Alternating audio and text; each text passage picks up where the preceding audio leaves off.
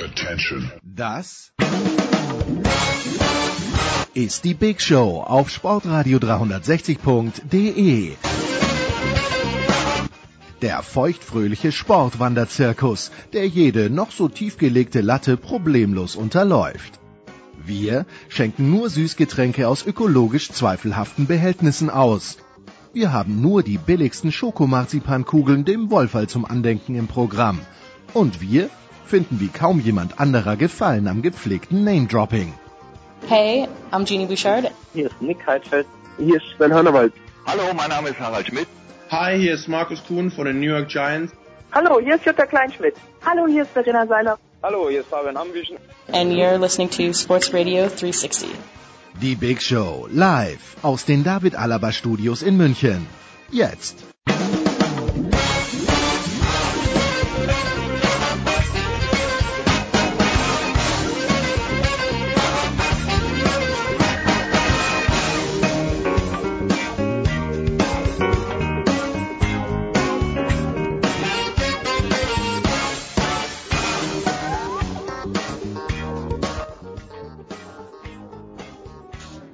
Show 376. Wir legen wieder los mit Fußball. Das wurde gefordert und wer sind wir, dass wir den Forderungen unserer zweieinhalb Hörer nicht nachgeben würden. Es ist äh, wieder hier der Fußball, der beginnt und ich freue mich sehr, dass äh, Michael Born von Sky ein paar Minuten Zeit für uns hat. Servus Michael.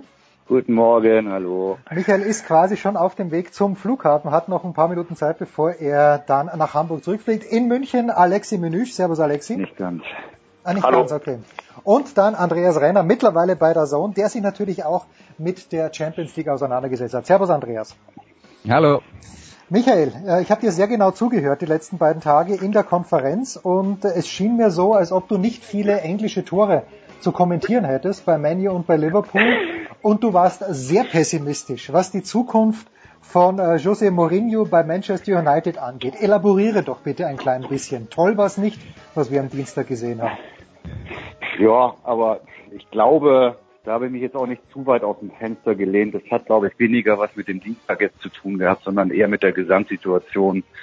Ähm, ich glaube, Mourinho ist mittlerweile wirklich äh, komplett einsam und isoliert da bei United. Und das beste Bild war wirklich in der Halbzeitpause, als er verzweifelt versucht äh, hat, sich mit allen Spaniern zu umarmen und zu lachen und alles toll und alles super. Und als seine Mannschaft rauskam, hat ihn kein einziger auch nur einmal angeguckt. Also ähm, wir dürfen ja leider immer noch nicht mit in die Kabine. Da wäre ich dann wirklich gern mal mit dabei, wenn der da seine Ansprachen jetzt gerade hält. Also es ist eine Frage der Zeit vermutlich. Alexi, da spielt ja vielleicht Paul Pogba, dein Lieblingsspieler, auch eine gewisse Rolle.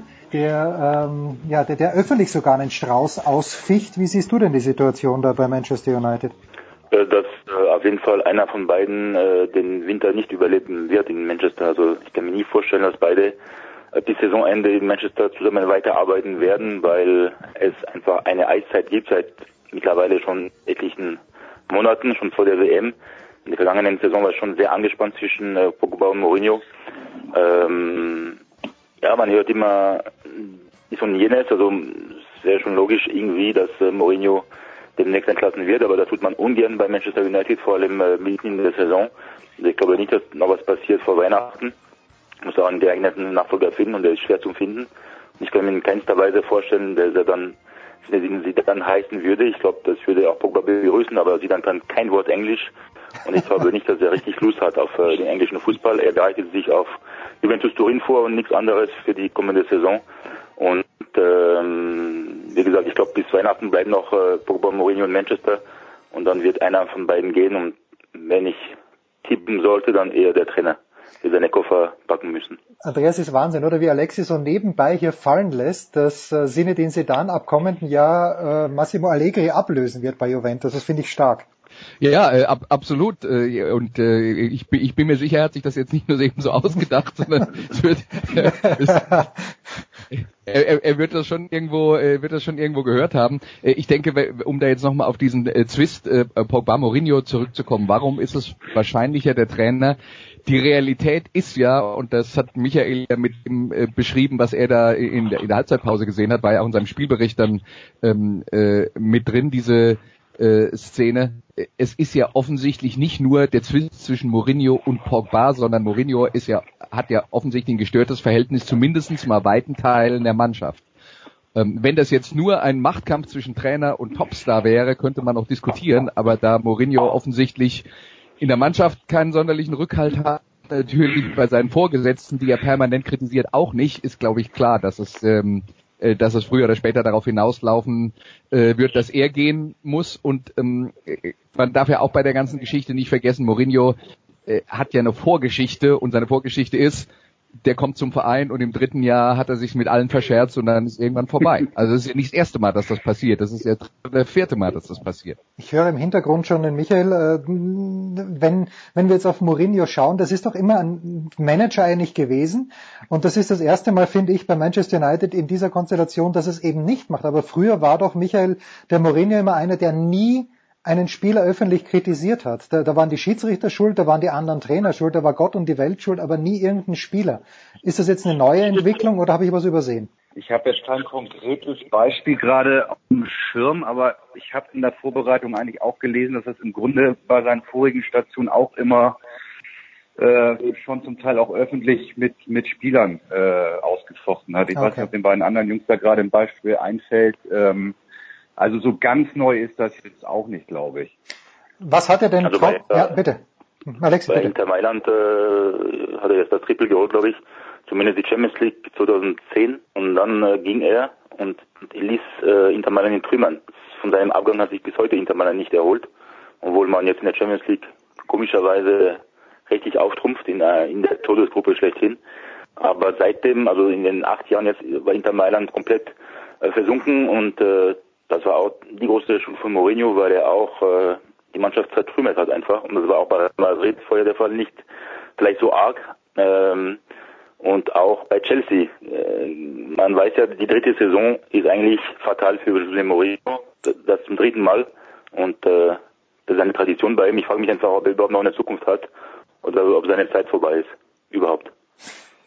Ja, gut, es ist, er wird nicht Hunger leiden, das glaube ich nicht. Michael, gab es trotzdem irgendwas, wo du sagst, zumindest am Dienstagabend, das Spiel ist 0-0 ausgegangen, ähm, gab es irgendwas Positives aus deiner Sicht für die Sympathisanten von Manchester United? Ja, ich glaube, man hat gespürt, dass die Mannschaft äh, für sich sozusagen ähm, versucht hat, das Ding zu gewinnen. Also das konnte man denen mit Sicherheit nicht absprechen, da war auch ein bisschen Pech mit dabei. Ähm, man hat auch hier und da auf dem Feld gesehen, dass die Mannschaft, ähm, glaube ich, sich auch ein bisschen abkehrt von dem, was Mourinho eigentlich will. Also da gab es ein paar Gespräche zwischen äh, Pogba und Lukaku nach dem Motto, wir gehen jetzt mal weiter nach vorne. Mhm. Ähm, das ist, glaube ich, das Einzige, was den Fans gerade Hoffnung machen kann, dass die Mannschaft sich im Grunde ähm, alleine auf den Weg macht jetzt in den nächsten Wochen, egal was mit Mourinho passiert oder nicht.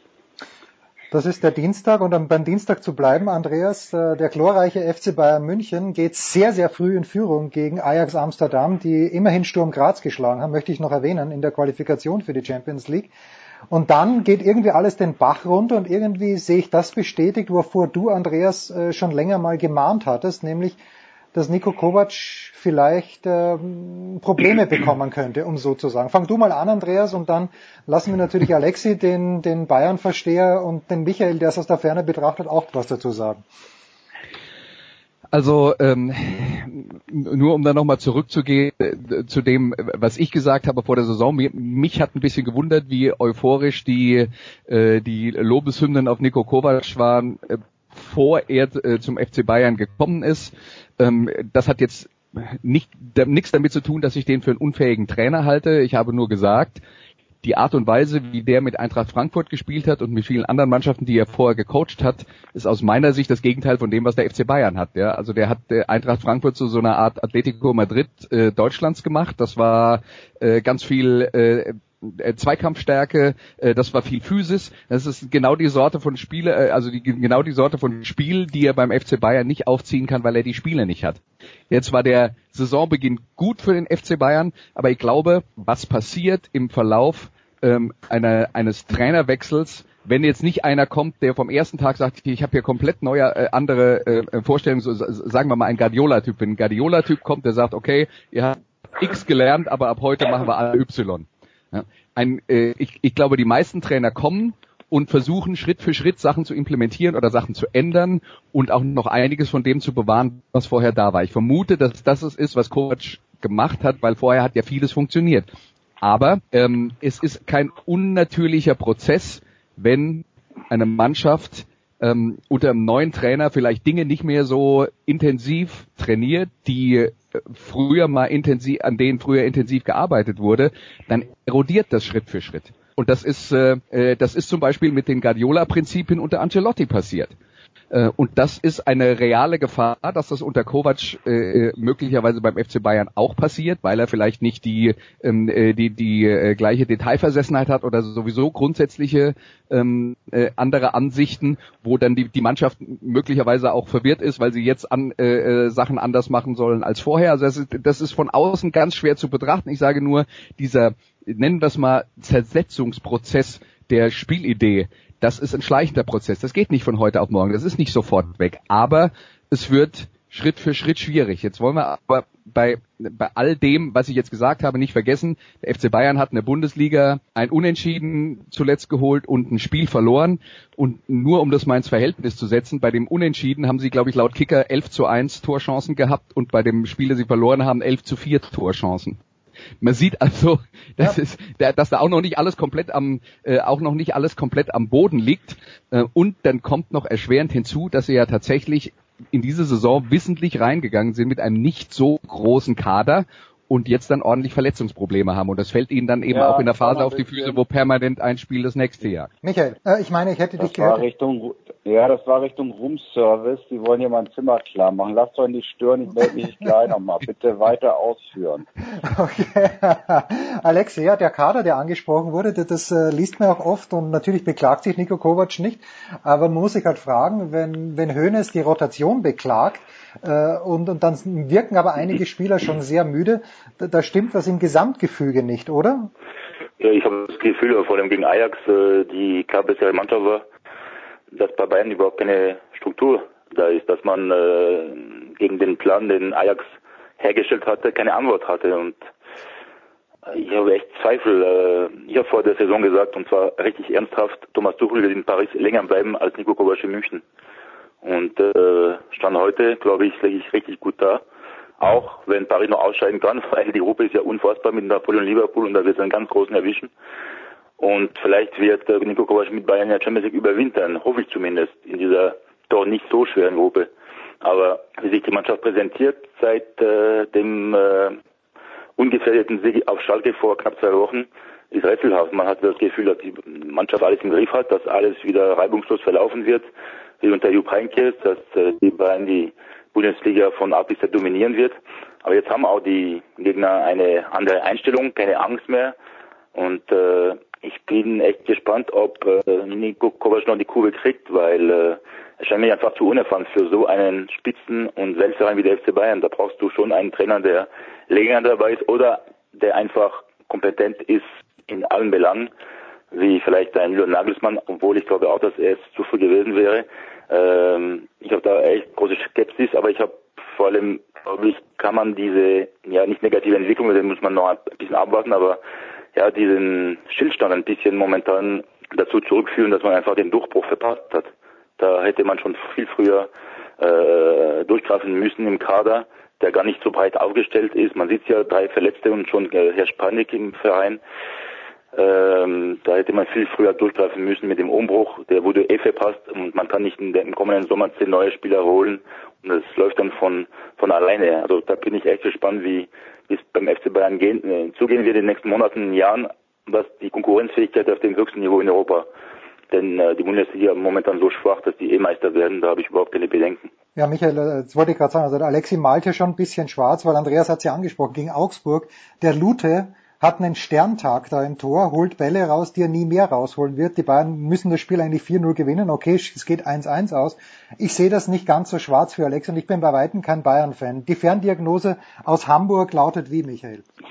Also ich würde jetzt Stand jetzt mal sagen, aus Hamburger Sicht, äh, wenn ich ans letzte Wochenende denke, was sich da so sportlich abgespielt hat, das sind solche Luxusprobleme. Also bitte, äh, wir sind an Spieltag 6. Wir sind an Spieltag 6 äh, es ist nichts los. Das Einzige, was ich äh, ein bisschen irritierend finde, ist diese Aussage von Hoeneß, die es da wohl gestern Abend gab. Ähm, der Junge ist ja nun auch lang genug dabei, dass er weiß, was sowas bedeutet, wenn ich sage, irgendwie dafür muss der Trainer letztendlich den Kopf hinhalten das ist auf jeden Fall mal ein erstes Signal Richtung Kovac, dass er wieder die Kurve kriegen muss. Und ja, natürlich waren die Ergebnisse die letzten drei nix aus Bayern Sicht. Und ja, ich glaube, Samstagabend gegen Gladbach könnte schon ein relativ entscheidendes Spiel werden, auch für, für Nico Kovac und die nähere und äh, fernere Zukunft. Das glaube ich schon. Aber ähm, also so schwarz malen, glaube ich, ist, ist noch ein bisschen sehr früh. Michael, lass uns, lass mich vor der Pause folgende Frage stellen. Wer wird denn am längsten im Amt sein von Thomas Tuchel, Nico Kovac oder Christian Tietz? Da würde ich auf äh, Tuchel tippen. Ist denn der Tietz wirklich schon angezählt? Ich meine, die haben jetzt drei Spiele kein Tor geschossen, 0-0 äh, zu Hause gegen St. Pauli. Das braucht keiner aus Sicht des HSV. War es wirklich so schlimm, Michael? Ich hatte gehofft, dass wir über die zweite Liga heute nicht reden müssen, ehrlich gesagt. ja, nur ganz also der Übergang, Übergang von Champions League zu zweiter. Ja, wir, ja. wir kommen gleich wieder zurück nein, zur Champions war, League. Nein, das war, das war das erbärmlichste Derby, das ich jemals gesehen habe und ähm, ich will mich nicht weiter drüber aufregen. Das war wirklich schlimm. Das war sehr, sehr schlimm. Und wenn man dann überlegt, ich habe abends noch mal einen Nachbar getroffen, der hat da 83 Euro für bezahlt für einen Sitzplatz. Ähm, da hätten wir den Sitz rausreißen sollen oder was auch immer. Ähm, das war eine absolute Unverschämtheit. Also es, es war nichts, es war keine Leidenschaft, es war, es war kein Engagement. Nee, es war wirklich furchtbar. Und was Tits betrifft, ähm, es ist halt einfach so, man merkt, dass äh, die Führung sich zu diesem Thema überhaupt nicht äußert öffentlich, also der Hoffmann noch Becker.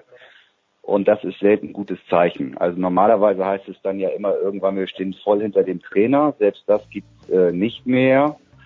Und das bedeutet, ähm, wenn er in Darmstadt nicht gewinnt, sehe ich schwarz für ihn. Gut. Wir gehen gleich in die dritte Liga zu äh, 1860 München, aber nach einer kurzen Pause mit Michael Born, mit Andreas Renner und mit Alexi Menüsch.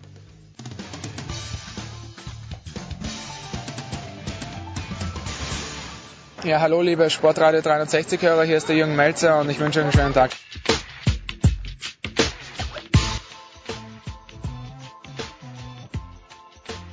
Ja, und weiter geht's in der Big Show 376 mit Fußball präsentiert von bet365.com. Heute noch ein Kontoöffnung bei bet365.com und einen Einzahlungsbonus von bis zu 100 Euro kassieren. Alexi Menüsch ist am Start von der Zone, von der L'Equipe, dann ebenfalls von der Zone Andreas Renner und äh, Michael Born von Sky. Gestern Abend, jetzt gehen wir auf den Mittwoch, äh, der Ballspielverein Borussia von 1909 gewinnt mit 3 zu 0 äh, und ich meine Jörg Dahl, nein, wer hatte das Spiel in der Konferenz?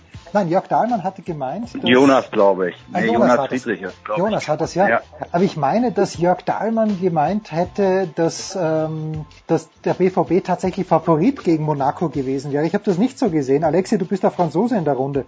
So a priori vor dem Spiel gestern. Hast du den BVB da in der Favoritenrolle gesehen? Am Ende ist 3-0 ausgegangen. Da lässt sich natürlich dann leicht reden. Ja, definitiv. Ich meine, Dortmund ist Spitzenreiter der Fußball-Bundesliga für viele die beste Liga der Welt und Monaco ist momentan 18. in der schlechtesten Liga der Welt. Also. die, die beste. Aber 3-0 ist eigentlich eine Frechheit, weil wenn wir die erste Halbzeit sehen, war Monaco die bessere Mannschaft, selber schuld, dass die äh, ein bisschen zu harmlos waren dann im, im, im letzten äh, Drittel, das war Tau kaum was gezeigt hat, aber taktisch waren die Monegassen wirklich auf der Höhe und dass es dann 3-0 ausgeht, das äh, tut schon weh. Aus französischer Sicht natürlich. Ja, Andreas, jetzt sind wir bei, wir haben vorhin über José Mourinho gesprochen, das dritte Jahr.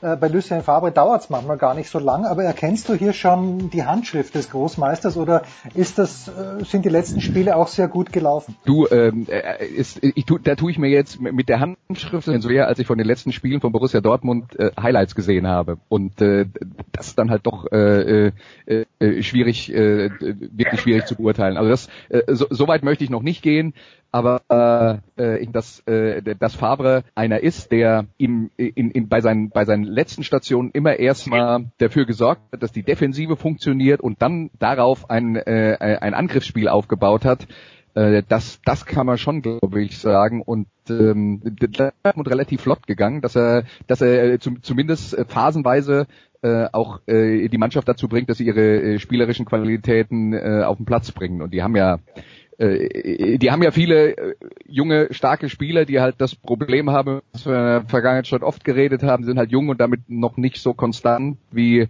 äh, erfahrenere Spieler. Äh, das wird, da, da wird es auch noch Höhen und Tiefen geben, aber wenn die mal ins Laufen kommen, sind sie halt schwer zu bremsen und äh, das ist schon was, womit Favre arbeiten kann. Ja. Aber nach den letzten Jahren in Dortmund war halt die, die große Aufgabe, dass da hinten die Null stehen muss und das äh, haben sie ja jetzt mit einigermaßen äh, äh, äh, regelmäßiger Häufigkeit in den letzten Wochen hinbekommen. Tja, gegen Nürnberg ist die Null gestanden, gegen Leverkusen immerhin in Halbzeit zwei. Halten wir uns gar nicht so lange damit auf, äh, sondern gehen wir zu dem Spiel, das der Michael am Mittwoch in der Konferenz bei Sky kommentiert hat. Das war nämlich der Auftritt von Liverpool in Neapel. Alex hat vorhin schon gesagt, das ist die Todesgruppe. Ich dachte mir, weil das ja gerade en vogue ist, Michael, dass Neapel auch vor einem äh, leeren Stadion spielen muss, weil die unteren Ränge nicht besetzt waren, aber es waren ja doch ein paar Menschen dort. Muss man sich ein kleines bisschen äh, nach dem späten Tor von Neapel, muss man sich ein kleines bisschen Sorgen um Liverpool auch machen, weil die Gruppe, der Punkt hätte doch sehr gut getan, den Liverpoolern. Ja, also was gestern betrifft, ähm, das war halt einfach auch mal eine schlechte Tagesform. Ich glaube, das muss man denen auch mal äh, zugestehen, sozusagen. Äh, mich hat Neapel überrascht. Ich fand die super stark. Ich habe die so nicht erwartet. Und das ist halt genau das, was ich mir dann auch von so einem Derby, um da nochmal zurückzugehen, vom, zum Sonntag erwarte, Leidenschaft. Also Neapel war von der ersten bis zur letzten Minute leidenschaftlich der Callejon, der ist gefühlt 28 Kilometer gelaufen und zieht dann nochmal einen Sprint an in der 90. und bereitet das 1-0 vor. Ähm, auch von der, äh, von der gesamten ähm, Mannschaft A bis Z, also jeder hat da mitgemacht. Es war einfach wirklich, wirklich schön anzusehen und, und Liverpool war mit dem, mit dem 0-1 äh, mehr als gut bedient. Das war wirklich ganz schwach von Liverpool gestern, aber man kann es auch umdrehen. Äh, Neapel war richtig gut. Und Aber ich finde, auch, finde, man ja. sollte bei, bei Neapel halt wirklich auch nochmal rausstreichen, dass das jetzt nicht wirklich eine Überraschung ist, dass die auf dem Niveau mitspielen können. Die haben Juve letzte Saison fast ganz zum Ende gefordert äh, und waren äh, Phasen, also läng, über längere Phasen Tabellenführer in der Serie A, sind jetzt auch gut in die äh, in die neue Saison gestartet, sind auch wieder äh, oben mit dabei, auch wenn sie das äh, Spitzenspiel vor äh, am, am, letzten Wochenende war es, glaube ich, oder die Woche davor ja. äh, äh, nee, verloren haben. Aber trotzdem, wenn man sich vorne anguckt, Karl Ron hat Michael schon erwähnt, die haben Dries Mertens und die haben äh, den, den Insigne, das vier äh, Offensiven in diesem System, äh, sind das drei richtig gute Spieler und die können gegen jeden auf der Welt am guten Tag gewinnen. Aber du, Andreas, du, der, der die Premier League äh, liebt über alles. Was ist los mit der Premier League? Ein Sieg in vier Spielen, drei Mannschaften, die vielleicht gar nicht überwintern werden. Ist das die beste Liga der Welt oder doch nicht? Also jetzt, wir haben jetzt gerade den zweiten Spieltag. Ich will jetzt nicht äh, da, da weitgreifende Schlussfolgerung ziehen, aber man muss natürlich auch sagen, dass Tottenham und äh, und Liverpool in, in ziemlich schweren Gruppen gelandet sind. Also das ist äh, äh das ist keine Selbstverständlichkeit, da äh, automatisch äh, weiterzukommen. Ja. Äh, und Manchester United ist halt jetzt im Moment gerade eine, äh, eine Mannschaft in der Krise. Die waren letztes Jahr Zweiter, ähm, die werden in diesem Jahr, wenn's, wenn sich da nichts grundlegend ändert, wenn die nicht Zweiter werden. Also ich äh, muss jetzt dazu sagen, das eine Spiel, was ich in dieser Woche kommentiert habe, war äh, Hoffenheim gegen Man City. Also das wäre jetzt das, wozu ich tatsächlich was. Äh, äh, das war das Spiel, das die Premier League gewonnen hat. da muss man aber auch sagen, äh, das war, ein, das war ein unterm Strich ein verdienter Sieg für Manchester City, aber das Siegtor fällt halt nach einem krassen individuellen Fehler äh, vier Minuten vor Schluss.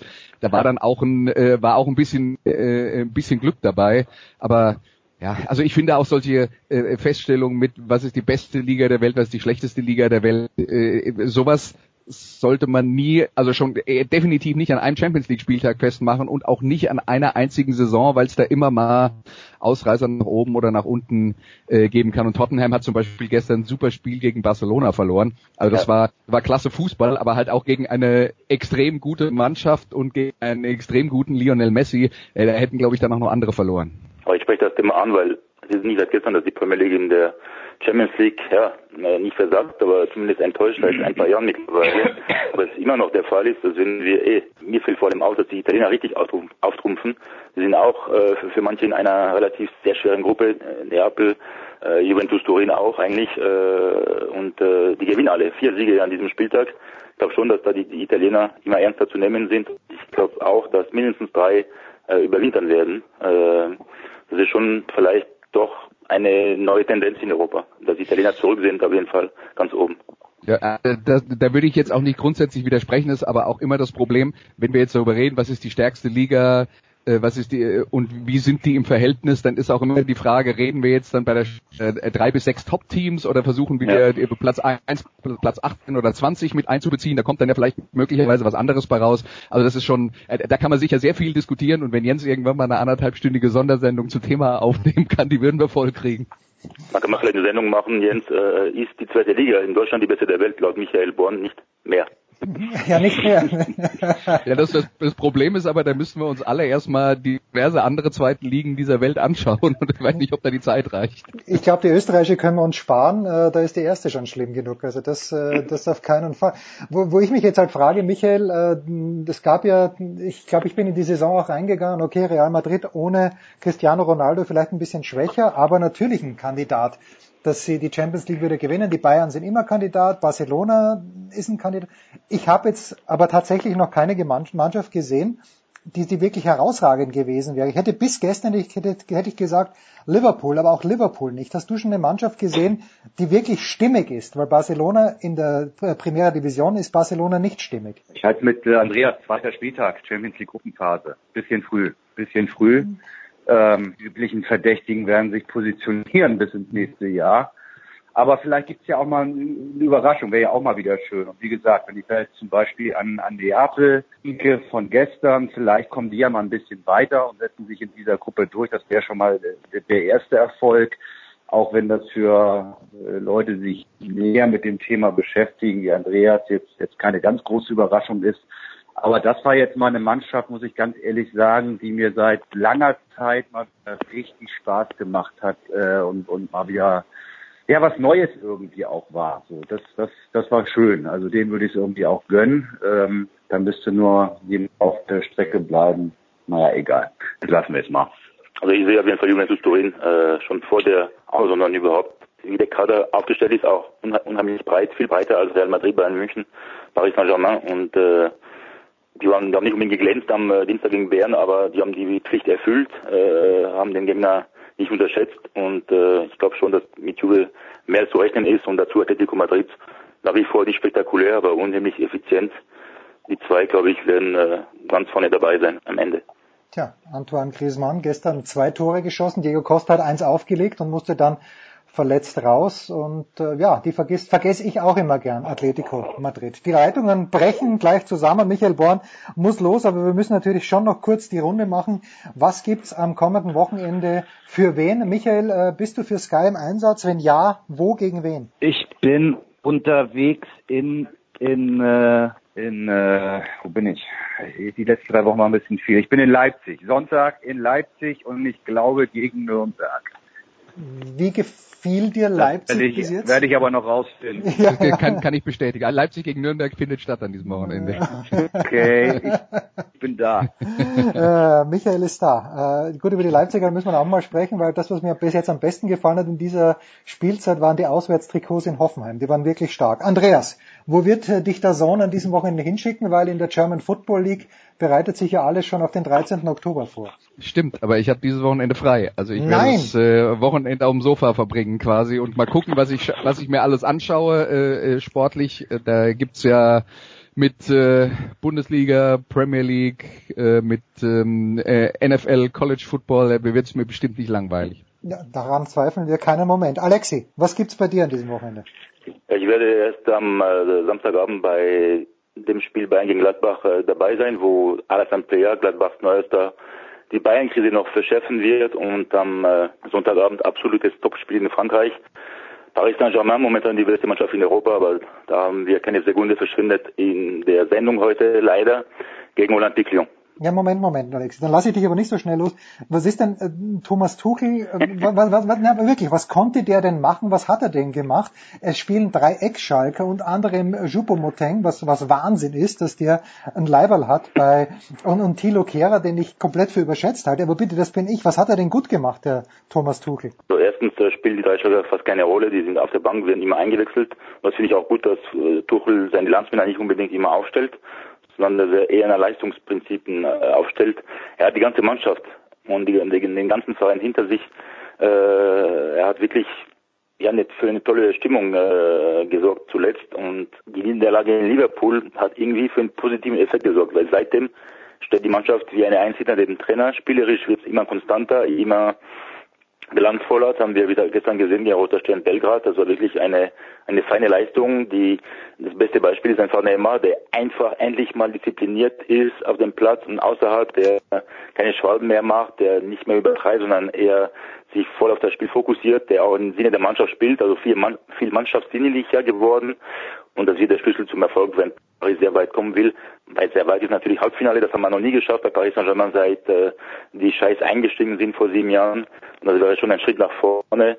Aber die Mannschaft ist wirklich ernst zu nehmen und ich freue mich schon in drei Wochen auf das Spitzenspiel dann im Prinzenpark in der Champions League, wenn äh, Neapel äh, nach Paris kommt.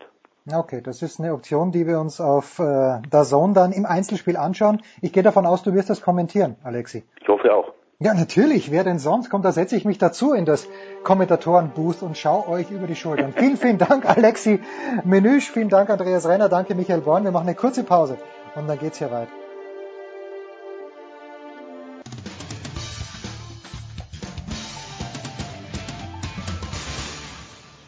Hallo, hier spricht Thorsten Leibenhardt, Headcoach von Ratio Ulm und Sie hören Sportradio 360.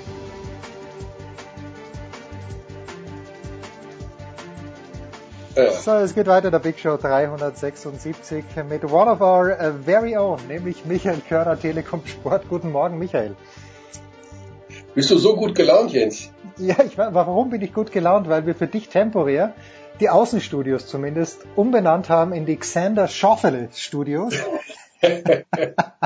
und ich frage, ich wirklich, also die, die Frage, die man dir in zehn Jahren noch stellen wird, wo warst du 2018, als du erfahren hast, dass Xander Schoffele nicht Mitglied des US-amerikanischen Ryder Cup Teams ist. Michael, kannst du dich da noch dran erinnern, als, als das Team bekannt gegeben wurde und du gesagt, du, du gesehen hast, nein, Schaufele ist nicht dabei. Es ist Wahnsinn eigentlich. Der muss dabei sein. Er muss dabei sein. Ich meine, allein schon dieser Name verpflichtet. Ich meine, es geht ja nicht nur um sportliche Leistung, es geht ja auch um die Außendarstellung. Und wer diesen Namen trägt, muss eigentlich äh, eine Wildcard bekommen für alle Turniere. Das ist richtig. Wie viel hast du gesehen vom Ryder Cup? Du warst ja sehr, sehr busy an diesem Wochenende. Ja, ich habe gar nichts gesehen, aber ich wurde von einem lieben Kollegen äh, Dauer abgedatet. Wir haben äh, bei der Easy Credit BBL gibt es einen sogenannten Brand Manager. Sein Name ist Ravi Sharma, darf ich an dieser Stelle sagen. Ja, natürlich. Und Ravi ist ein Golf-Fanatiker. Und der lief also, weil wir Freitag, Samstag gemeinsam unterwegs waren, äh, mit seinem Tablet durch die Gegend und hatte den Dauer-Livestream vom Ryder Cup. Insofern war ich quasi durch ihn abgedatet, aber ich habe selber nichts gesehen. Ich muss auch zugeben, ich schaue ab und zu mal hin beim Golf, aber pff, anschauen so richtig im Fernsehen, so richtig, so richtig, neun Stunden am Stück so zu sehen, wie mega perfekt die spielen, im Gegensatz zu meinen jämmerlichen Versuchen, die ja auch schon bereits vor einigen Jahren eingestellt wurden, weil ich äh, wegen Golfplatzvergewaltigung eine Anklage drohte. Äh, das ist dann ja auch ein bisschen demütig, dann immer dazu zu schauen, wie gut die es können. Ja, ich meine in dem Fall natürlich, ich schaue mir das normale PGA äh, Europe Tournament in Istanbul schaue ich mir auch nicht an. Aber ich bin da ein Volleuropäer. Da werde ich extrem politisch und europäisch und denke mir, wieso, wieso schaffen es die Go Ich verstehe schon, warum sie es schaffen, ja. Jeder spielt für sich und dann haben sie sich halt lieb, wenn sie gewinnen und wenn sie nicht gewinnen, spielen sie nächste Woche wieder anders. Aber ich finde dieses europäische Dingens beim Ryder Cup finde ich großartig. Das, das zieht mich ich halt rein. zuzuschauen, wie das alles so produziert ist. Also äh, die Amerikaner können ja wirklich sehr, sehr gutes Sportfernsehen machen und live und welche Kamera wo hochkommt. Und ich ähm, finde das immer faszinierend, wie dieser Golfball eingefangen wird. Ja. Und ich habe ähm, Kamerakollegen, die auch immer wieder mal auf der Golftour dabei sind, mit denen mal gesprochen, wie macht ihr das eigentlich, ne? dass ihr diesen Ball so erwischt? Und das ist echt lustig. Also wie, man muss es wirklich auch trainieren so ein bisschen als Kameramann, diesen Ball dann zu sehen. Ja. Das ist ja mit einem Ultra-Tele, sage ich jetzt mal, und dann eben auch nicht aus dem Blickwinkel zu verlieren. Also das sind so Sachen, die mich beeindrucken. Na, und dann fragt mich meine Tochter, die, glaube ich, drei Minuten gesehen hat, aber es ist ja neuerdings, gibt es ja diese Geschichte, der Golfball wird abgeschlagen und dann wird er gar nicht mehr mit der Kamera erfasst, das schon manchmal, aber manchmal gibt es dann auch so eine blaue Grafik, so einen blauen Strich, der anzeigt, wie der Golfball fliegt. Und da fragt mich meine Tochter, Papi, wie machen die das? Ich hatte keine Antwort. Ich habe nur gesagt, ich glaube, die schätzen das nur. Ich kann mir nicht vorstellen, weil in dem Ball ist ja nichts drinnen, anders ist es nicht möglich. Das Ja, ist einfach nur eine das- Feststellung von mir. Nur eine Feststellung. das ist schon one step beyond meiner, meiner Fragestellung. Also, Michael, ich, wir haben deine sonore Stimme schon gehört bei Postgame, das der liebe Kollege Tobias Fenster gemacht hat aus Ulm. Ja. Ulmer verlieren zu Hause, ich meine mit sechs Punkten war es, gegen den glorreichen FC Bayern München. Uh, was it ever in doubt, dass die Bayern das Auftaktspiel, Auftaktspiel gewinnen? Ja, zum Einstieg nochmal schöne Grüße an Tobias Fenster. Ist das ein guter? Mensch, ja, ist ein, ein, sehr höflicher Mensch, weil er auch nach vier Jahren äh, mich immer noch eiskalt sieht. Also Großartig. Ich, Großartig. Ja, ich finde das ja gut. Ich mag ja siezen eigentlich ganz gerne. Äh, da haben wir in der deutschen Sprache wirklich, äh, ja vor allem in der englischen, was äh, äh, einen kleinen Vorteil. Ich mag das irgendwie, aber ich bin normalerweise natürlich jemand, der sofort sagt, nee, nee, also du musst mich nicht siezen, sondern du soll, kannst mich natürlich duzen. Bei Tobias habe ich das noch nie gemacht, weil ich das irgendwie so nett, also Jetzt wahrscheinlich ab sofort wird er mich duzen. Ganz kurz noch. Ich finde es großartig, ja. eine attraktive Frau zu siezen. Ich finde diese, wenn man sagt, Sie sind großartig und äh, Sie sind, Sie sehen fantastisch aus, finde ich viel besser als du siehst fantastisch aus. Das heißt, du gehst auf Frauen zu und verteilst ihnen Komplimente? Ja, erst wenn ich sie gut kenne und wenn ich weiß, da, das ist, das ist es auch wert. Aber dann sieze ich gerne in diesem Fall. Und vor allen Dingen über WhatsApp. Über WhatsApp bleibe ich immer beim Sie. Mit attraktiven Frauen. Äh, ist deine, hört sich deine Frau eigentlich die Big Show an? Natürlich nicht. Meine Frau ist einen Stock höher und, und äh, betreibt Yoga. Was soll ich dir sagen?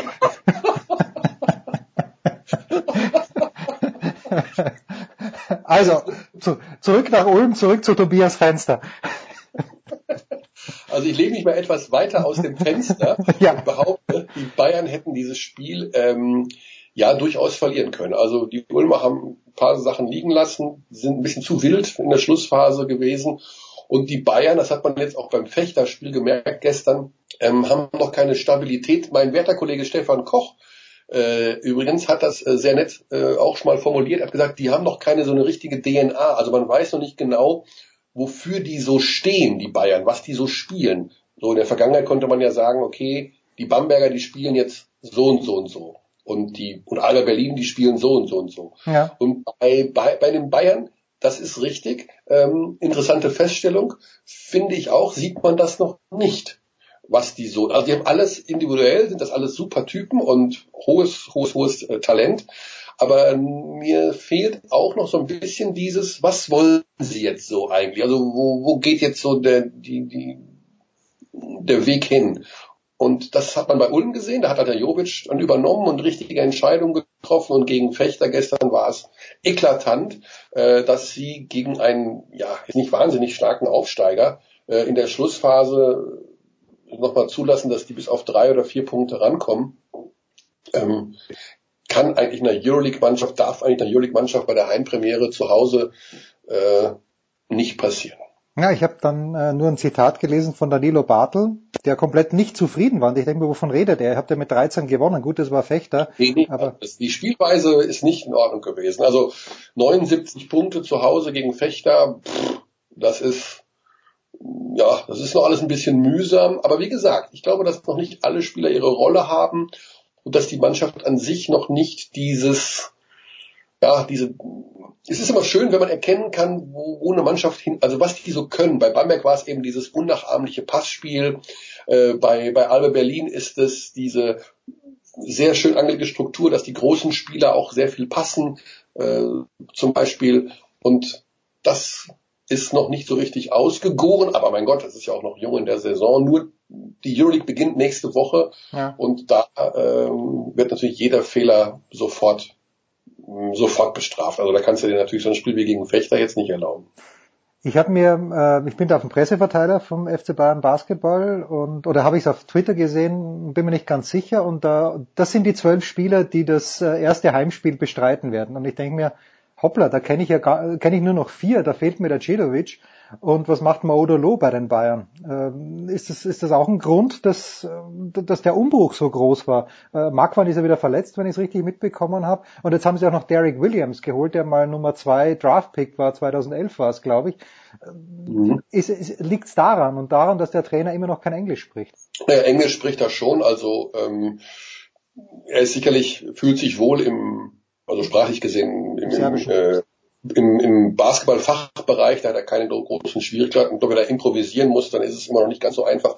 Aber das spielt jetzt keine so große Rolle. Ich glaube, die beiden haben sich schon sehr gut verstärkt einerseits. Also es ist immer gut, wenn du mit die besten verfügbaren deutschen Spieler in einen Reihen hast, weil du brauchst einfach ja für die BBL sowieso äh, sechs deutsche Spieler und Mauro Loh und Leon Radojevic sind von Bamberg gekommen, haben Euroleague-Erfahrung und äh, sind sicherlich erstklassige Verstärkungen. Ähm, bei den anderen, Djedovic, ja, immer wieder wird mal jemand pausieren müssen. Djedovic war auch angeschlagen, der hat Rückenprobleme gehabt.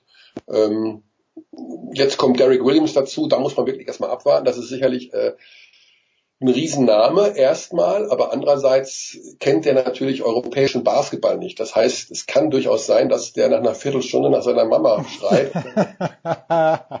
Alles hier das ist mir viel zu anstrengend, denn äh, diese Physis, die hier gespielt und diese Intensität, die kennt der nicht. Also das ist ja, die BBL ist bekannt dafür, dass ja hier von der ersten Minute an alle so spielen, es ging um das Leben ihrer Kinder und Vollgas drauf und Klatschpappenhü und bam, bam, bam. Und da wird er sich ein bisschen, oder gerade Euroleague auch natürlich, ne, ist auch super mhm. intensiv, ersten Spieltag an. Und ähm, ich denke mal, dass er insbesondere am Anfang Probleme haben wird mit Schiedsrichterpfiffen und wo muss ich denn hinlaufen und aua, der hat wieder einen Block gestellt. Aber an sich vom natürlich vom Talent her ist das ein Wahnsinnstyp. Er muss unglaublich nett sein und ähm, das kann auch nicht schaden, einen hast, der für gutes Betriebsklima sorgt und ähm, da ein bisschen noch frischen Wind reinbringt. Also wie gesagt, vom Talent her sind die Bayern super aufgestellt. Ob das alles dann auch zu einer spielerisch harmonischen Geschichte wird, da muss ich Radonitsch dann messen lassen. Dann.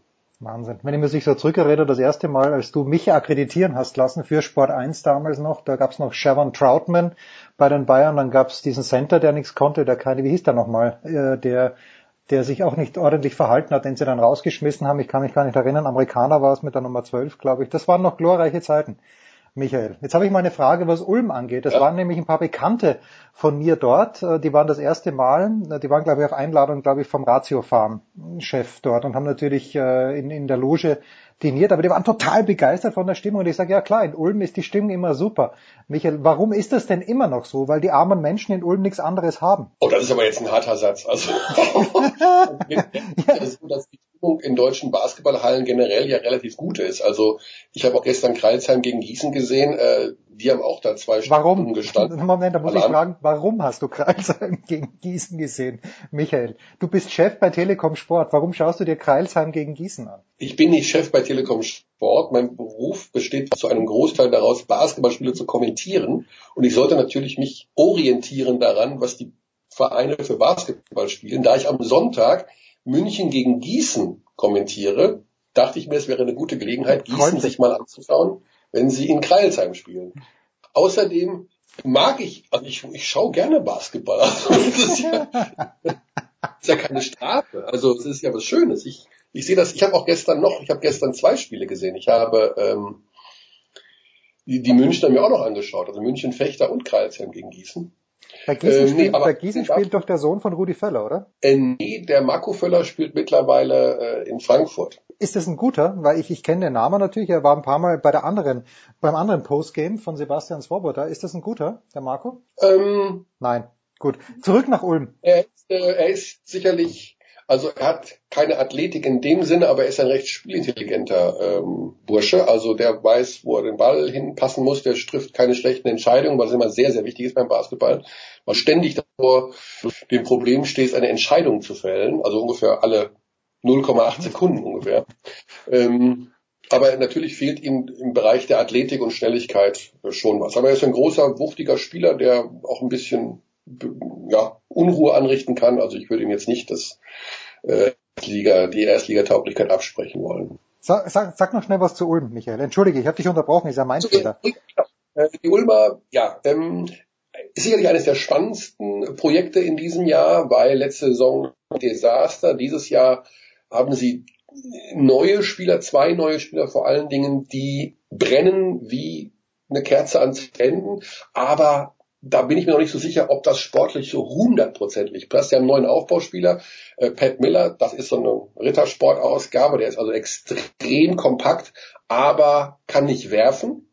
immer, immer so eine Geschichte. Das heißt, er hat super viel Kraft und kann zum Korb ziehen wie ein, äh, wie ein Bulldozer. Aber wenn du als Gegenspieler weißt, der kann nicht werfen, der wird also auf jeden Fall Bulldozer spielen, dann kann man ihn natürlich ganz gut verteidigen.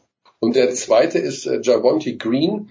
Äh, pff, also der Typ äh, spielt wirklich, als äh, gäbe es kein Morgen mehr. Super athletisch, aber eben auch ähm, von der Entscheidungsfindung, da muss er natürlich noch ganz, ganz viel lernen. Also der schmeißt den Ball auch gerne mal in die dritte Reihe, weil er denkt, kann ja gut, kann, kann ja funktionieren. Ne?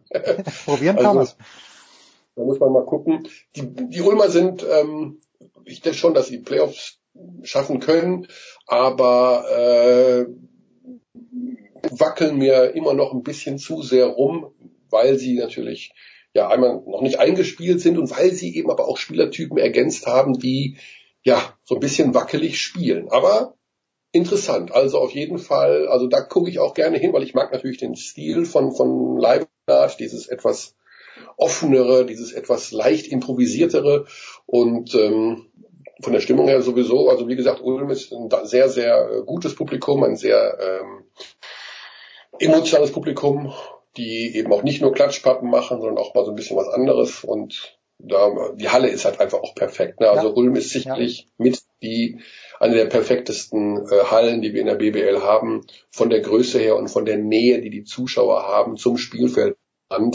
Äh, das ist diese Kesselatmosphäre, die ist äh, beim Basketball natürlich unbezahlbar. Und wenn ich das sagen darf, als Journalist auch großartig, man sitzt unterm Korb, das hat schon was. Das ist also ja, du du ja. nicht, du sitzt du als Kommentator sitzt sehr weit oben, aber wir als äh, Ulm unten zu sitzen. Dafür sitzt ihr in Bamberg direkt an äh, unter unter der Klatschpappe.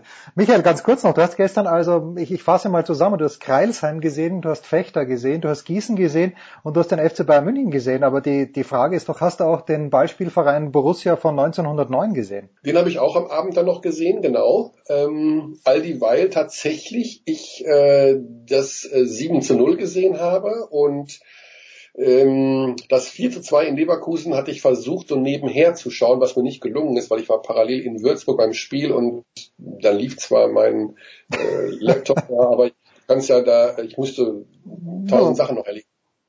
Ähm, nee, und ich will nicht sagen, jetzt kommen wir jetzt vorsichtig jetzt. Jetzt nicht sagen, ich habe die Freude am Fußball wieder gewonnen und jetzt habe ich mein Fähnchen wieder in den Erfolgswind gedreht. Nein, aber natürlich hat es mich interessiert, ob sie diesen doch recht attraktiven Fußball auch in der Champions League jetzt fortsetzen können. Und ähm, das ist natürlich schon interessant, was sie da haben jetzt mit äh, Sancho, mit äh, in der Offensive, mit dem äh, Brun Larsen und sowas. Das also scheinbar hat, haben die ja wirklich nur äh, Zauberköche da verpflichtet.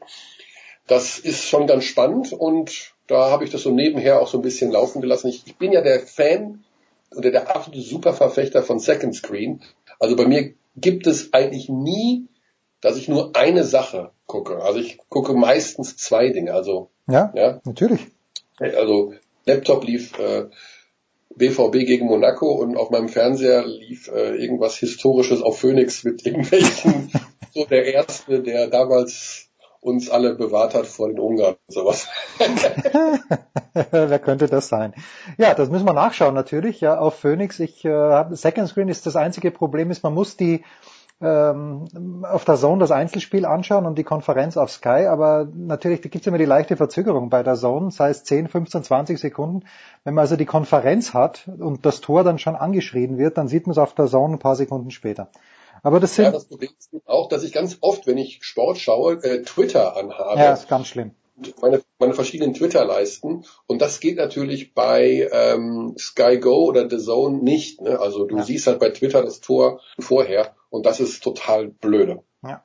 Also live gibt's ja in dem Sinne gar nicht mehr. Ne, überhaupt nicht. Nee, nee. Aber darüber sprechen wir zu einer anderen Zeit, wenn wir uns dann gemeinsam eine Dokumentation auf Phoenix angeschaut haben. Der große Michael Körner, das war's. Danke Michael, kurze Pause, Big Show 376.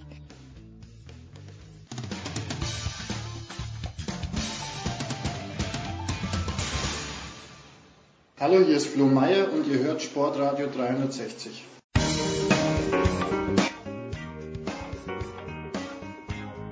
Äh, Big Show 376. Letzte Woche haben wir damit angefangen, aber es hat das ganze Wochenende beherrscht. Ich habe selten, ja, alle zwei Jahre wieder hocke ich das ganze Wochenende vom Fernseher und schaue mir Golf an und ich habe sehr viel von Gregor Biernat gehört. Gregor ist bei uns. Servus, Gregor.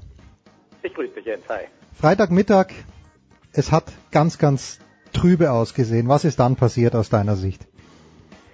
Ja, die haben äh, die Four Balls am, am Morgen haben die Amerikaner noch 3-1 geführt und wobei man sagen muss, ähm, der eine Punkt für Europa war recht eindeutig. Jetzt war einer eindeutig für die Amerikaner und die hm. zwei anderen, das hat sich erst auf der 18 entschieden. Also das ist dann am Ende auch echt ein bisschen Glückssache und kann ganz genauso gut andersrum ausgehen. Also 3-1 hört sich ähm, intensiv an, war es aber definitiv nicht.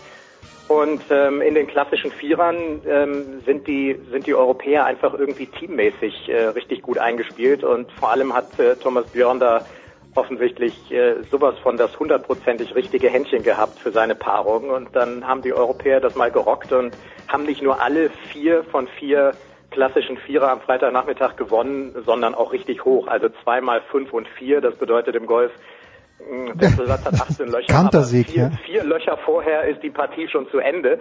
Also das würde ich mal im, im Fußball in der ersten Liga schon mit so einem 6-0 vergleichen. Ja, ja. Nicht, nicht, dass wir da was wüssten drüber als Hamburg-Sympathisanten, weil es war nur ein 5-0. Ja, natürlich nicht. So, wir Deswegen hatten, habe ich 6-0 gesagt. Ja, genau. wir haben uns ja ähm, äh, letzte Woche auch unterhalten und da habe ich ja, oder haben wir darüber gesprochen, und dass Francesco Molinari ganz sicher nicht der Teamleader sein wird, der Vocal Leader, aber spielerisch makellos wie selten, oder? Unglaublich. Der hat, ähm, also das ist ja das neue Dream Team, Francesco Molinari und Tommy Fleetwood. Äh, die haben all ihre vier Vierer gewonnen und dann hat der Italiener, der Open Champion aus diesem Jahr auch noch sein Einzel gewonnen. Das ist, glaube ich, also Ende der 70er hat das letzte Mal ein europäischer Spieler alle fünf Punkte geholt. Der hat absolut Geschichte geschrieben. Und der Vocal Leader ist er wirklich nicht. Also auch im Interview danach, nach dem Einzel am Sonntag, da, ähm, da ist der, es geht jetzt nicht irgendwie aus sich raus, freut sich hier mal Faust und umarmen und so, aber dann ist er auch ganz schnell wieder ganz rational, zumindest vor den Kameras. Aber wenn du so einen hast, der Punkte holst, dann brauchst du äh, keinen Vocal Leader, dann ähm, nimmst du den so und die, die dann ein bisschen weiter oder anderweitig Stimmung machen, und die ganze Atmosphäre ein bisschen anheizen und so ein bisschen extrovertierter sind, da hast du dann auf der anderen Seite einen John Rahm und einen Ian Poulter. Aber Molinari, der Spieler des Ryder Cups schlechthin und in Kombination mit, mit Tommy Fleetwood, die haben auch schon einen eigenen Spitznamen, Mollywood mittlerweile. Mhm. Da wird auch erwartet, dass die den nicht heiraten. Die haben sich ja teilweise verliebt angeguckt auf dem Platz. Ähm, die, die beiden waren einfach die Überraschungsknaller des Jahres. Ja, und äh, wer Ryder Cup Europe ist, glaube ich, oder at Ryder Cup Europe auf Twitter, da gibt's auch ein sehr feines Video der beiden, wo sie äh, am Tag danach aufwachen mit dem Ryder Cup genau. zwischen sich im Bett. Das ist ganz, ganz groß. Äh, und, und Tommy Fleetwood, der hat das auch echt genossen dann, oder? Der hat sich ja, der, der hat sich von seinen Teamkameraden schnell trennen können, weil er einfach in der Menge baden wollte. Wer ist denn das? Ich meine, ich, ich kenne natürlich den Namen, aber hat er viel gewonnen in diesem Jahr oder hat er seit Jahren viel gewonnen? Irgendwie ist, ist mir der unterm Radar durchgerutscht. Tommy Fleetwood ist, ähm, ist unser amtierender Race to Dubai Champion. Das heißt, er hat im letzten Jahr die, äh, das, die European Tour Saison gewonnen mhm. und hat in diesem Jahr seinen Titel in Abu Dhabi verteidigt, hat noch ein Rolex Series Turnier gewonnen. Und ähm, der ist schon, das ist so ein, ja, auch der mit seinen langen Haaren unter der Kappe, das ist ein ganz schmächtiger und auch eher ein bisschen unauffälliger, hat jetzt auch irgendwie nicht so einen Golfschwung, wo man hinguckt und sagt, boah, so, so Tiger Woods mäßig, ähm, haut aber einfach einen super Ball und kann offensichtlich Golf spielen. Ist aber einer, der, der einfach von seiner zurückhaltenden Art auch noch so ein bisschen unterm Radar läuft, aber mhm. spätestens seit, ähm, seit Sonntag kennt den die Golfwelt und zwar bis ins hinterste Südostasien und Südafrika und Australien. Ja, also fantastische Geschichte. Jetzt ist es 10 zu 6 gestanden vor dem letzten Tag und ich habe mir da die einzelnen Paarungen angeschaut und habe mir gedacht, bist du gescheit? Da wüsste ich jetzt nicht, wo die Europäer tatsächlich favorisieren. Vielleicht John Rahm gegen Woods, weil Woods nicht so gut gespielt hat und Stenson gegen Watson, aber ansonsten, Gregor, hat es eigentlich von den, na, Molinari gegen Mickelson, okay, das, das gebe ich auch noch, weil Mickelson nicht gut gespielt hat. Aber äh, bist du da optimistisch in den letzten Tag reingegangen? Weil ich hätte gesagt, die Amerikaner sind bis auf drei Partien, wie gesagt, überall Favorit. Ja, aber ich habe die Amerikaner spielen sehen in den Vierern und die mhm. haben einfach auch mit dem Platz Probleme gehabt. Mhm. Und das war ein riesen Heimvorteil für die Europäer, deswegen war ich gar nicht so pessimistisch. Und ich meine, es war jetzt nicht nur Tiger, es war Mickelson, Bryson DeChambeau, der arme, der arme Rookie im Team, der irgendwie mhm. nichts gerissen hat. Ähm, und, und auf der anderen Seite haben unsere Jungs im Vierer ja klasse gespielt. Deswegen war ich, ähm, war ich, war ich da gar nicht so, so negativ eingestellt. Ähm, gut, dass Fleetwood da eine kleine Packung von Tony Fino bekommt. Da waren so ein paar Überraschungen bei. Dustin Johnson ist Weltranglisten Erster und ich meine, Ian Poulter hat jetzt bis auf einen Sieg auch nicht die Saison seines Lebens gespielt, hat aber ja. gegen Johnson gewonnen. Und Speed war, äh, war nun wirklich nicht schlecht und äh, geht fünf und vier unter gegen Olesen. Das auch war Wahnsinn. Am Ende, das war, war natürlich auch ein, ein klasse, eine klasse Match. Und die beiden Kumpels, Sergio Garcia hat gewonnen gegen seinen Trauzeugen äh, Ricky Fowler.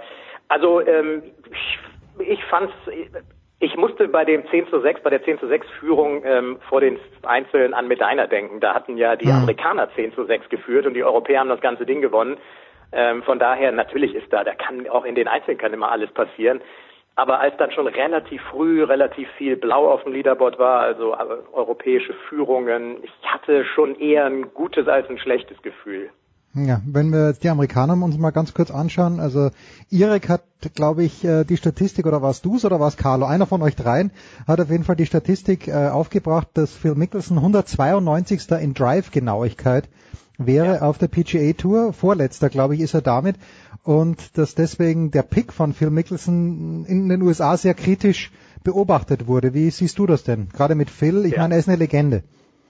Ja, absolut. Also was gerade was die Picks angeht, das fand ich übrigens auch vom amerikanischen Captain Jim Furyk äh, mal sehr offen und ehrlich. Er hat gesagt, die Picks von Thomas Bjorn waren besser und er war hm. der bessere Kapitän. Denn das ist, das was, ist. Ähm, was man wirklich dem Kapitän ankreiden kann, zusprechen kann. Der ist für die Picks verantwortlich. Und die äh, Picks von den Europäern waren so erfolgreich wie nie zuvor. Das heißt, die vier, die er mitgenommen hat, Thomas Björn, die sich vorher nicht über die Ranglisten qualifiziert haben, die haben so eingeschlagen und haben, was, was, was haben sie geholt? Neuneinhalb Punkte oder so. Ähm, und da waren die Jungs von, ähm, von Jim Furyk einfach wirklich weit hinten dran. Äh, diese Driving Accuracy Statistik, die du angesprochen hast, da ist Phil Mickelson weit hinten und da ist es auch so, dass sechs der Amerikaner auf der PGA Tour oder sogar acht der Amerikaner auf der PGA Tour da jenseits der Top 80 sind in der Genauigkeit. Mhm. Und sechs von den Europäern, die in Amerika spielen auf der PGA Tour, die sind unter den Top 80. Also ganz klar Vorteil vom Abschlag aus für die Europäer. Es ist auch was, was man den Amerikanern so ein bisschen nachsagt. Die, die neuen Jungs, die da hochkommen, die hauen einen riesenlangen Ball. Aber du hast auf den amerikanischen Plätzen auch mehr, mehr Platz. Du mhm. kannst den Ball auch mal ein bisschen verziehen und haust die Dinger trotzdem noch ins Grün. Also als Tiger Woods seine besten Zeiten hatte, mein Gott, da hat der auch die Dinger wirklich JWD gehauen und hat dann aber aus diesem leichten Rough den Ball aufs Grün geschlagen. Und so ist das mittlerweile auch. Und dieser Platz in Paris hat das gar nicht zugelassen. Da hast du den Ball drei Meter neben die Spielbahn gehauen und warst so im Rough, dass du den nur quer raushacken konntest. Und das war nachher mit Sicherheit einer der großen Vorteile der Europäer. Der Platz hat denen mehr gelegen. Die Europäer kannten den Platz von der Open de France. Die Amerikaner haben sich nicht so wirklich genötigt gefühlt, in den letzten sechs, sieben Monaten oder so mal rüberzukommen und den ein paar Mal häufiger zu spielen. Ein richtig anspruchsvoller, tricky Platz. Und ähm, da hat auf jeden Fall, ähm, da, hat der, da haben die Europäer klar den, den Vorteil gehabt.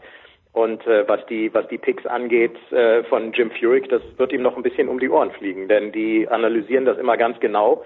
Die Amerikaner und auch äh, die Verbände und das Ryder Cup Komitee, die haben nämlich keine Lust mehr, äh, schon seit einigen Jahren jetzt immer wieder den äh, die die Mütze voll zu bekommen und äh, die haben jetzt glaube ich seit 30 Jahren nicht mehr in Europa gewonnen. Ähm, da wird es jetzt wieder ein bisschen brodeln. Patrick Reed hat zweimal mit Woods gespielt in, in den vier Balls und hat dann äh, recht souverän die Geschichte gewonnen, äh, sein Einzel gegen, warte mal, gegen, gegen äh, Hatton, genau, 3 und 2. Jetzt hat äh, Erik gesagt, wir müssen den lieb haben, weil er oft auf der European Tour spielt. Ähm, ja. ich, ich fand, er hat sich auch, auch ordentlich verhalten, aber er ist, äh, der ist nicht happy gewesen, der Reed, dann habe ich gelesen im Anschluss, womit eigentlich? Ja gut, er hat natürlich, ähm, er hat seine seine Matches verloren ähm, in den in den Vierern und ich meine Tiger Woods hat, ähm, hat nicht einen einzigen Punkt geholt ja. und Patrick Reed hat drei Matches gespielt und ähm, und nur einen Punkt geholt als äh, Captain America, das ist ja sein Spitzname, mhm. weil er beim Ryder Cup nun wirklich deutlich erfolgreicher war zuletzt. Ich meine, keiner kann zufrieden sein äh, von den Jungs und wenn du wenn du als Matchplay-Spieler und als ja als als nun mal wirklich ähm, einer der eigentlich Hoffnungsträger äh, einen Punkt holst von dreien und das auch an der Seite von Tiger Woods, dann dann kannst du eben einfach nicht zufrieden sein. Okay, also war mit sich nicht zufrieden. Okay. Ja. ja. Ja, okay. Gut. Und dann, ähm, und das ist natürlich, ich weiß nicht, ist Erik noch der Manager von Sergio Garcia oder nicht mehr? Ja, Schon, ja, okay. Klang das, nicht, klang das nicht auch ein bisschen durch? Ja, natürlich klang es. Sich unsterblich gemacht Ja, hat. genau. Als bester europäischer Ryder Cup Spieler aller Zeiten. Ach, es ist nur der- Nick Faldo. Ich glaube, das hat Erik hier und da mal Nein, nein. lassen. Und ich habe sogar so verstanden, als bester Ryder Cup Spieler aller Zeiten. Also es gibt noch ein paar Amerikaner, die besser waren als, als Garcia.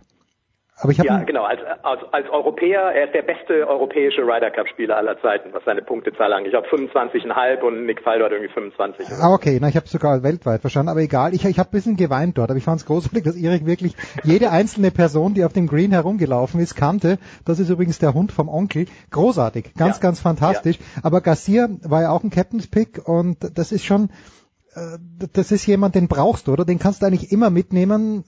Ist auch ein zukünftiger Kapitän, oder nicht? Äh, Ja, auf jeden Fall. Also das wird noch, äh, wie, oh Gott, bei Garcia wird es vielleicht irgendwie noch zehn Jahre dauern. Aber der ist sowas von Kapitän wie Olaf Haberl und, und ähm, Sevi Ballesteros früher schon. Und der stand auch ganz schön unter Druck und das kriegt er auch mit. Mein Gott, die Jungs, die Jungs lesen ja auch die Golfmedien. Und das war nun mal der Pick äh, von Björn, wo viele gesagt haben, oh, Garcia, der hat bei allen Majors dieses Jahr den Cut verpasst. Der hat wirklich um ihn mal an seinen Ansprüchen auch zu messen, gar nichts gerissen dieses Jahr. Da ist ja, wenn der mal irgendwo unter die Top 15 kommt, vereinzelt, das ist ja, das ist ja dann für einen Garcia ein Masters Champion nichts Großes.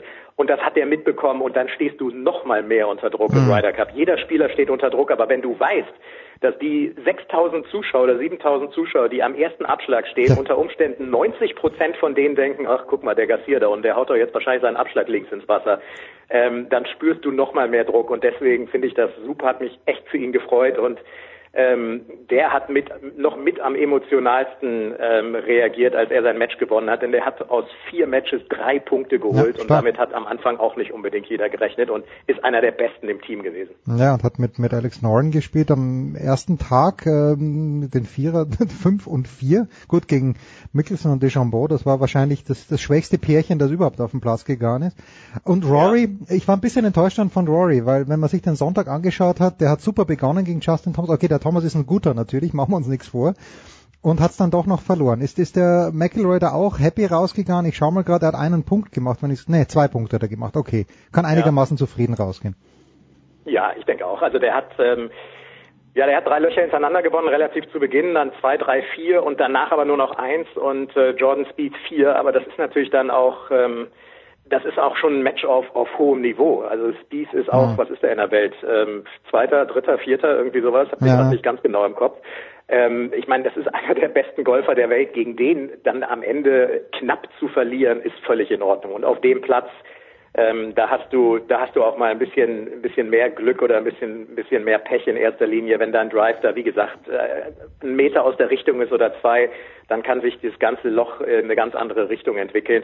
Also würde ich, würde, würde ich gar nicht irgendwie als groß negativ oder bitter oder enttäuschend ansehen. Da haben zwei, zwei der besten Golfer der Welt gespielt und einer hat äh, am Ende knapp mit, äh, mit eins aufgewonnen. Also da kann McElroy sich gar nichts vorwerfen.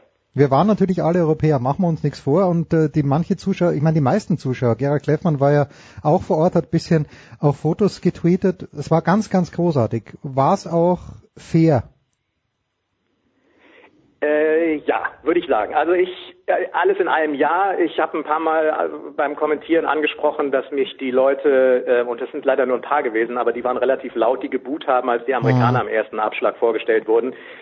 Ach, das ist, das ist ärgerlich. Ähm, Ich habe auch erst ähm, im Laufe des Freitags dann mal in die Zuschauer reingeschaut und es haben 90 Prozent gefühlt auch bei den Amerikanern geklatscht. Ja. Das ist nur relativ verhalten gewesen und die Buhrufe waren lauter als das Klatschen und deswegen habe ich mich am Anfang auch ein bisschen täuschen lassen und gedacht, okay, meine, sag jetzt nicht, dass da 50 Prozent der Zuschauer buhen. Es war überhaupt nicht so. Also da waren ein paar, die natürlich vielleicht auch schon morgens ein bisschen getankt hatten.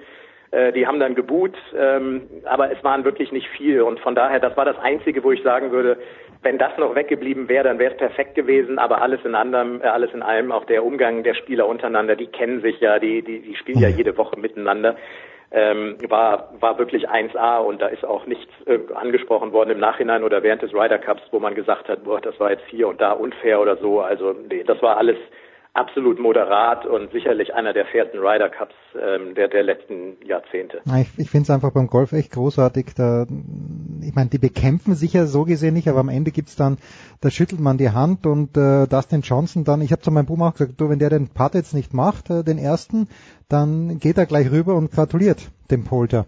Weil er weiß, der, der ja. braucht jetzt da drei. Das ist einfach großartig, wie fair das Ganze abgeht. Äh, Gregor, wenn wir aber ins Publikum reingeschaut haben, was ist dir noch aufgefallen? Mir ist, mir ist was ganz Bestimmtes aufgefallen. Es ist, ist dir, na, ich, ich gebe dir nicht zu so viel, ist dir noch was aufgefallen, wenn du in dieses Publikum reinschaust, beim Ryder Cup oder generell bei Golfturnieren? Was fällt einem da vielleicht ein bisschen unangenehm auf? Was fällt einem unangenehm auf, wenn man in das Publikum schaut? Ich habe irgendwie, ich sehe das Publikum immer gar nicht so einzeln, sondern als als jubelnde Masse, gerade okay. wenn die Europäer irgendwie den Punkt geholt haben oder äh, oder einen guten Schlag gemacht haben. Negativ, wenn man Nein, nicht negativ. Schaut. Weißt du, was mir aufgefallen ist? Keine Frauen. Da sind drei Tage lang oder zwei Frauen und 8000 Männer. Es ist Wahnsinn. Ja, es, ist ein, es ist ein total ja. männliches Publikum. Erstaunlich. Ja, das stimmt. Ja, hätte ich jetzt gar nicht, wie gesagt, weil ich irgendwie so diese diese Zuschauer, die dann da am Hang oder auf der Tribüne, die sehe ich immer so als Wand, immer so ja. als Masse und habe mir die gar nicht einzeln angeguckt. Aber jetzt, wo du es sagst, hast du absolut recht, stimmt. Ja, also ich kenne ein paar Frauen, die auch da waren. Ähm, ja. Klar, ein paar waren ja auch da. aber das ist, das ist klar Männer, Männer dominiert ja. gewesen. Ja, na gut, Gregor, es, es war großartig, es war fantastisch. Also ich habe echt geweint. Ich habe zweimal geweint. Erstens beim, ich habe es jetzt eh schon dreimal gesagt, aber wie Paul Casey dieses Interview gibt am zweiten Tag, wo er gesagt hat, jetzt lass mich mal kurz runterkommen und dann weint er immer noch, während er sagt, weil es ihm so viel bedeutet, dabei zu sein. Und wirklich, ja. als, als Irek dann Sergio Garcia gefeiert hat, da habe ich auch mitgeweint, weil schön war mit dem Papa. Ja, absolut. Super. Emotionale Woche und war ein, war ein super Ryder Cup. Hat ja. äh, natürlich echt Spaß gemacht, gerade aus europäischer Sicht. Die Amerikaner dürfen es ein bisschen anders Ja, schade, dass Bad Griesbach hier keinen, äh, keinen richtigen Effort reingelegt hat oder die deutschen Golfer. Wer auch immer daran schuld war. Gregor, der großartige Hamburger Sportverein versucht spielerisch in die erste Liga zurückzukommen. Ähm, er schafft's, oder? Boah, ich bin, ich bin ja überrascht. Ich meine, die haben jetzt 5-0 verloren und dann ähm, zweimal 0-0 gespielt, was auch echt nicht doll war. Und die sind, glaube ich, immer noch Vierter, nur weil, weil Berlin gestern auswärts gewonnen hat. Also mal ganz im Ernst spricht das natürlich irgendwie auch ziemlich für das Niveau von der Liga. Ähm, ich habe mir auch Spiele vom FC angeguckt aber selbst die Siege vom FC, also so alles in allem so richtig überzeugend. Ähm, also mit den aktuellen Mannschaften würden Berlin, Fürth, ähm, Köln und HSV so die Hucke voll bekommen in meinen Augen in der ersten Liga. Also die können froh sein, dass die sich irgendwie ähm, jetzt erstmal über die zweite Liga hoffentlich dann hochdümpeln. Hoffentlich sage ich jetzt in erster Linie aus Sicht von vom HSV und von Köln, wo ich hoffe, dass die beiden das machen, weil die in meinen Augen am ehesten noch in die erste Liga gehören, was so das Zuschauerinteresse ja, angeht und die Fans und so.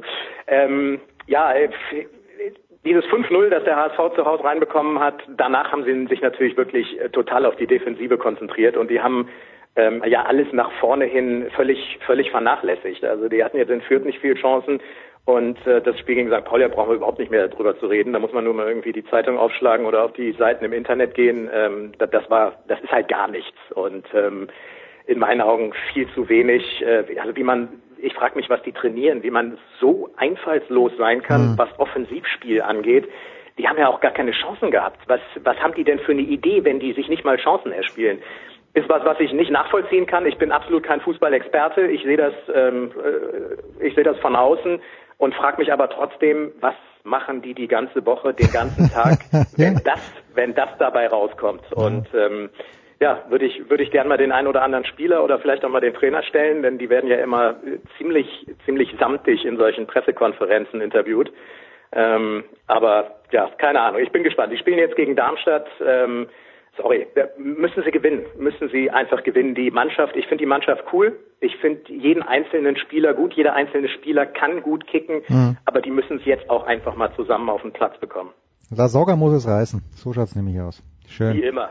Wie immer, wie immer. Großartig. Wir, wir sind immer noch in Euphorie. Ich schwebe immer noch auf der Ryder Cup Wolke. Fantastisch. Gregor Biernert von Sky. Wir freuen uns auf deine nächsten Aufgaben. Kurze Pause. Big Show 376.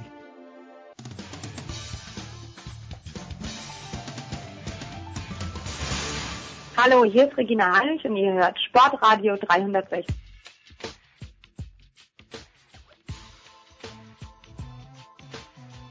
Wir wechseln das Thema in der Big Show 376 Nona und freuen uns, dass äh, Johannes Knut von der Süddeutschen Zeitung wieder ein paar Minuten Zeit für uns hat. Grüß dich, Johannes. Guten Tag zusammen.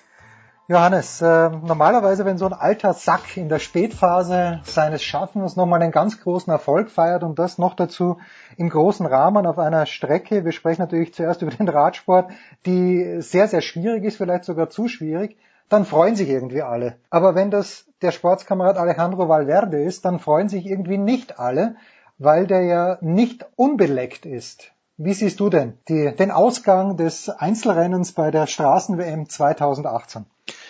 Naja, also ich glaube, vorneweg muss man schon sagen, dass äh, man natürlich jetzt wenig Auskunft darüber geben kann, ähm, wie äh, tatsächlich zugeht und ob Alejandro Valverde jetzt mit 38 Jahren tatsächlich das alles mit seiner Erfahrung und, und Klasse schafft oder mit noch anderen Mittelchen. Das ist letztlich, weiß das niemand. Das, das kann äh, uns nur einer äh, mit ehrlich sagen, das ist er und, und äh, letztlich ist es auch nicht sein Fehler, dass dieser äh, Zweifel weiter besteht, weil einfach die Kontrollsysteme im Sport trotz aller verbesserten Kontrolldichte einfach nicht äh, verlässlich genug sind, dass man sagen kann, okay, das ist jetzt alles gut oder auch alles nicht gut. Und das ist weiter ein Raum für Spekulation, der immer da sein wird im Sport und, und äh, vor allen Dingen in, in so einem anfälligen Radsport. Aber bei Valverde ist natürlich, wenn man guckt, äh, wie seine Karriere verlaufen ist, dass er ähm, nun mal bei Fuentes in der Kundendatei aufgetaucht ist, dass sein Blut äh, mit DNA-Proben durch die italienische Justiz äh, zugeordnet wurde. Ähm, das ist ganz klar, also eigentlich mehr oder weniger zweifellos sein Blut war. Er trotzdem äh, das gelogen hat, weil er gesagt hat, von mir gibt es keine positive Dopingprobe, was natürlich auch stimmt, aber was natürlich also ein Strohhalm ist, eigentlich gar nicht gibt, an den er sich da klammert und ähm, letztlich völlig uneinsichtig diese Sperre abgebrummt hat und dann danach äh, mit jedem Jahr gefühlt schneller wurde als vor seiner Sperre, dann ähm, ist es natürlich schon so, dass sich da äh, doch die eine oder andere Frage stellt und man sich vor allen Dingen dann auch fragt, wie man im wie das im Alter von fast 39 Jahren gegen so äh, ähm, Fahrer, die ihm da gefolgt sind auf den letzten Kilometern, wie sowas gehen soll.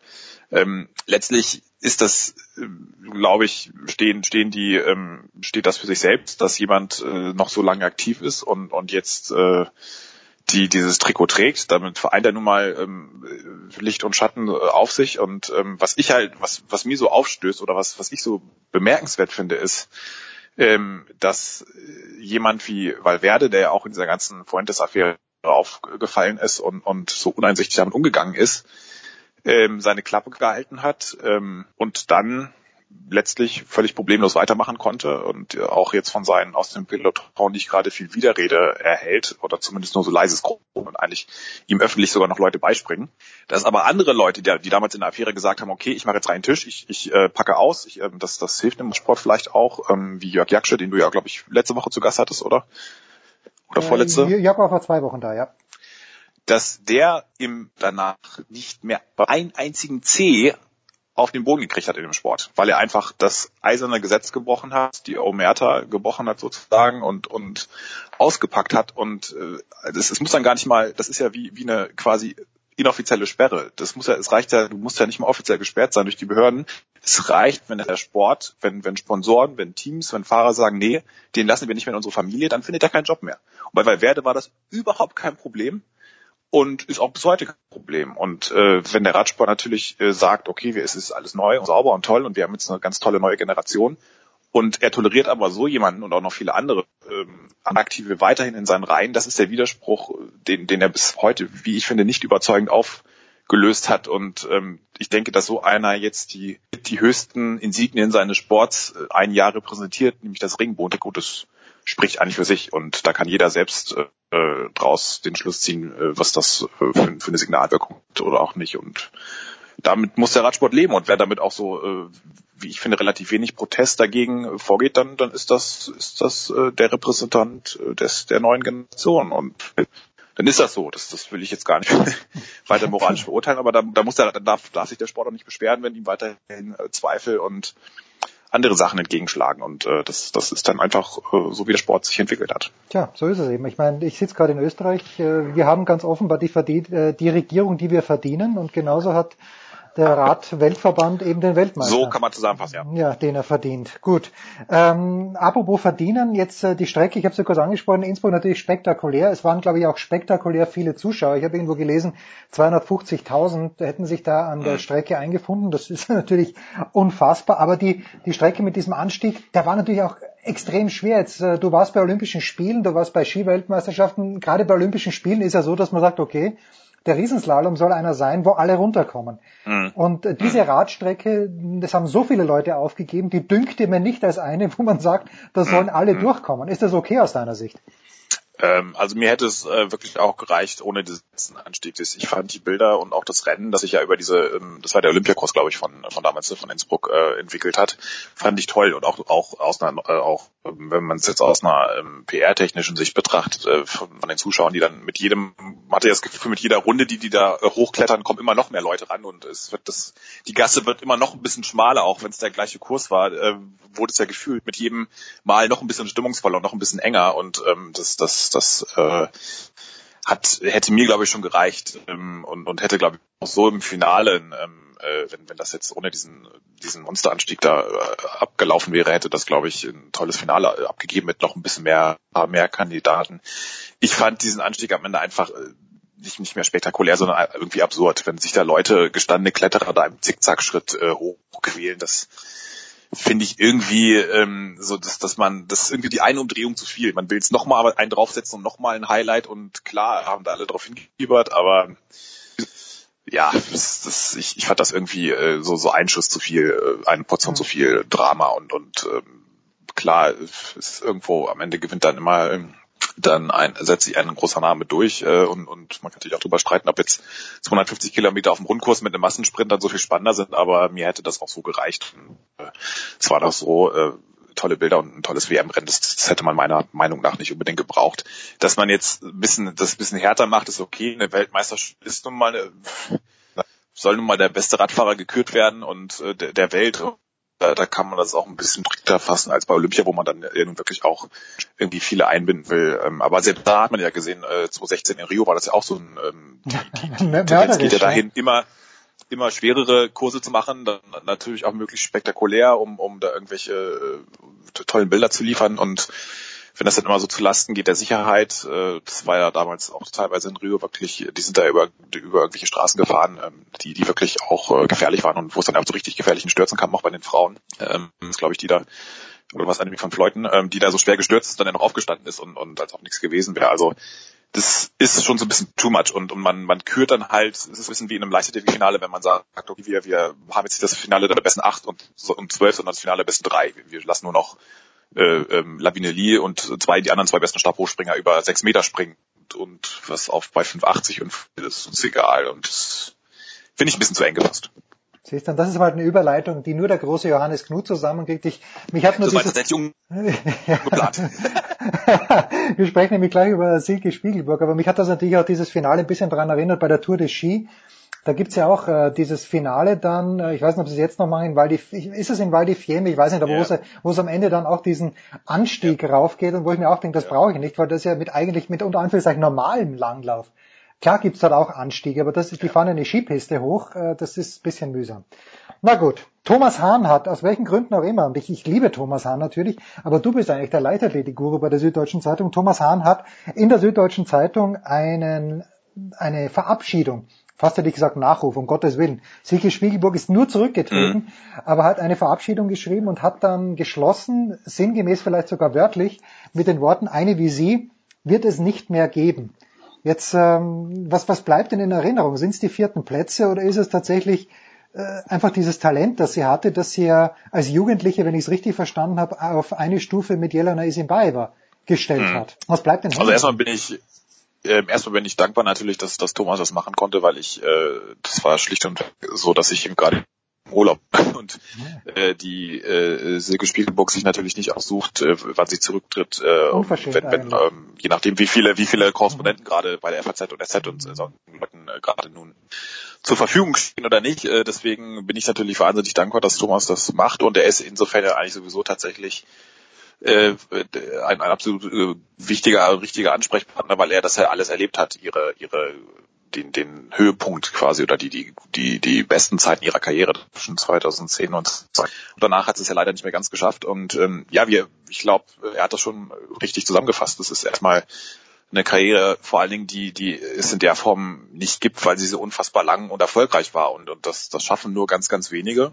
Das ist mal das eine. Und das andere ähm, ist, glaube ich, auch, ähm, die, die diese große Konstanz und aber auch die Art und Weise, wie man damit umgeht, dass man eben nicht äh, äh, nachhaltig verzweifelt äh, mit dem, was der Sport eingibt, sondern dass man das mit mit einer großen Aufrichtigkeit und und äh, Freude verbindet und und den Sport eben nicht als dieses reine Medaillen-Performance-Spektakel äh, versteht, sondern eben auch so ein bisschen als Kulturgut, dass, dass man auch damit auch ein paar andere Werte vermittelt, um es auch ein bisschen ganz pathetisch zu sagen. Und ähm, das, ich fand es ganz interessant, weil äh, gestern war ja auch äh, jetzt, wo Graziano Rock, Rocchigiani gestorben ist und ähm, der Kollege Holger Gerz, von uns sehr geschätzter Holger Gerz, der auch einen Nachruf ähm, geschrieben hat. Das war nun wirklich ein Nachruf und das ist natürlich erstmal in keinerlei Zusammenhang, zwei völlig verschiedene Fälle, aber er hat ähm, das in einem Absatz ganz schön geschildert, dass ähm, natürlich einerseits die Perfektion und das ständige Gewinnen mhm. sehr eine sehr große Faszination ausüben, äh, wenn wir zum Beispiel über Michaela Schifrin und Marcel Hirscher reden, die ja nun auch jetzt nicht irgendwie wahnsinnige kantige äh, Persönlichkeiten haben, aber einfach unfassbar gut sind dem, was sie tun. Und das, das übt natürlich auch auf uns einen, gewissen Reiz aus.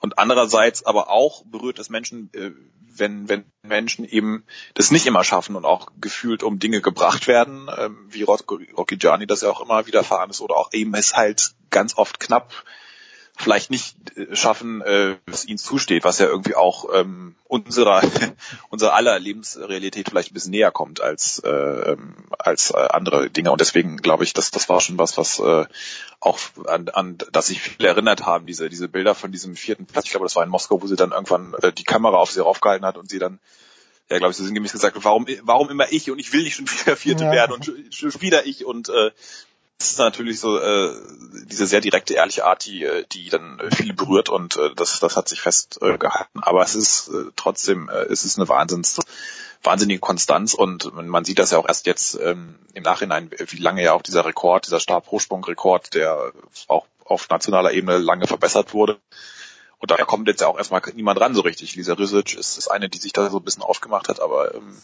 man sieht natürlich auch jetzt erstmal, was man nicht mehr hat, wenn die Leute nicht mehr da sind und wie, wie was das eigentlich für eine Leistung war mit, mit Diamond League Gesamtsiegen und und 4,80 Meter Sprung, das ist einfach eine ganz andere Liga jetzt nochmal als das, was, was wir heute sehen. Und, und ähm, von daher äh, Respekt vor so einer äh, Leistungssportkarriere, auch wenn da vielleicht dieser ganz letzte Glanz am Ende gefehlt hat, aber das kann man ja auch gut mit anderen Werten wettmachen. Ja, und der Johannes hat ja auch auf Twitter nochmal in Erinnerung gerufen, wir haben ja vor, das ist glaube ich schon zwei, drei Jahre her, genau. mit Silke Spiegelburg gesprochen und das war, war erhellend, einfach angenehm, einfach eine ganz, ganz nette Person und äh, ein Wort vielleicht noch zum Nachruf von Holger und Benedikt Warmbrunn hat in der Süddeutschen Zeitung ja auch was geschrieben.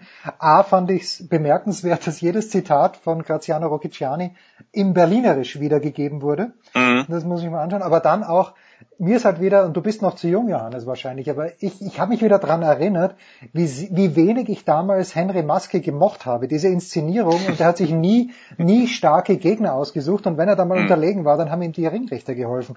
Das war natürlich mhm. mühsam. Hast, hast du, du bist wirklich zu jung, oder? Du kannst dich an, an ja, Henry Maske also das, das, das, das war so die Phase, wo ich dann angefangen habe, Sport aber klar, 96, da, da guckt man das irgendwie noch mit äh, ein bisschen anderen Augen, auch, auch so einen offensichtlichen Beschiss dann teilweise auch, den er ja auf, äh, oft auch ihm widerfahren wurde, also auch Gijani jetzt. Ja. ja. das schönste Zitat fand ich, dass das Maske oft unscheinbar unbeschadet aus den Kämpfen rausgegangen ist und Gijani schon völlig verbeult in die Kämpfe rein. Also das, das, äh, das hat es, glaube ich, ganz gut getroffen. Ähm, ja, auch da ist es einfach eine, eine ähm, eine, diese, diese Art und Weise, wie dann ein so eine Figur berührt, ist schon markant und letztlich äh, auch da sind es nicht nicht die ähm, nicht die äh, diese scheinbar perfekten Momente, die einen dann äh, so in Erinnerung behalten äh, oder äh, so, dass man die Person in Erinnerung behält, sondern wegen der vielen Zulänglichkeiten, aber auch Ungerechtigkeiten, ähm, die einem widerfahren sind, äh, dass ihm einerseits äh, er ähm, im, im Knast im, im Berliner Gefängnis sitzt und gleichzeitig aber ihm quasi die, ein ganzer Verband gehört, weil, äh, weil ähm, er ist ja. quasi Controller der WBC geworden ist, weil ähm, er von denen so derart beschissen wurde, dass äh, ihm quasi das gesamte Vermögen von denen eigentlich zusteht. Also das, das ist, das sind so Sachen, die kann man sich einfach nicht ausdenken. Und das sind ja alles auch so Sachen, weswegen man lebt oder was das Leben ausmacht. Oder, also, oder ich glaube auch dann Benedikt beschrieben hat, ein Boxer wie das Leben. Und das deswegen berührt das die Menschen natürlich auch sehr. Und vielleicht mehr als jeder glatt gebügelte äh, Champion, ähm, der, der vom Privatfernsehen hochgejubelt wurde. Und ähm, es ist äh, natürlich tragisch, was passiert ist, aber schön, dass man das jetzt nochmal so er auf die Art und Weise gewürdigt wird und, und äh, er so oder auch so ein bisschen in den Gedanken dann zumindest Ja, 4,5 Millionen. Wie man die so schnell durchbringen kann, das, äh, das würde ich gerne mal versuchen. Schenkt mir einfach mal 4,5 Millionen. Ich, ich, ich schaue mal, wie schnell ich die durchbringe. Johannes, fantastisch. Ich danke dir ganz herzlich wie immer. Kurze Pause, dann geht's ja weiter in der Big Show dann 376.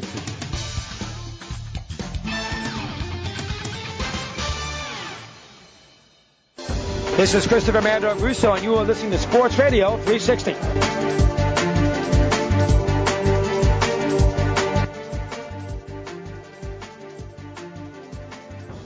So, es geht weiter in der Big Show 376 äh, mit einem Solo für Stefan de Voice Heinrich. Ich freue mich sehr, Stefan. Grüß dich.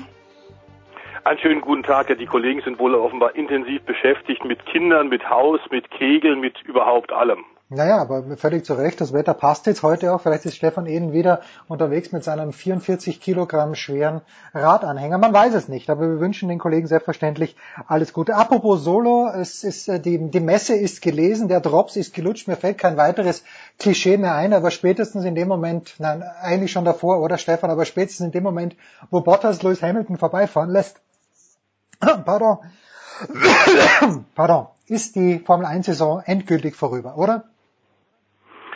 Ähm, sagen wir so, unter normalen Umständen ist davon auszugehen, ähm, was da gerade aus Italien kommt von Ferrari, Sebastian Vettel, die Aussagen sind, wirken so ein wenig das Rufen im Walde. Ähm, ich glaube in der Tat, das Thema ist jetzt unter realistischen, normalen Umständen gegessen, wobei wir auch heute, lieber Jens, bei dir natürlich einen kleinen Vorschau auf das nächste Rennen schon machen. Wir haben ja wieder eine englische Woche. Soll heißen, also nach dem äh, letzten großen Preis vor, am vergangenen Wochenende geht jetzt gleich in Japan weiter. Da sah Ferrari immer ganz gut aus, aber wenn man sich die Ecktaten trotzdem anschaut, es sind jetzt noch fünf Saisonrennen und äh, Ferrari und Sebastian Vettel haben es nicht mehr in der eigenen Hand.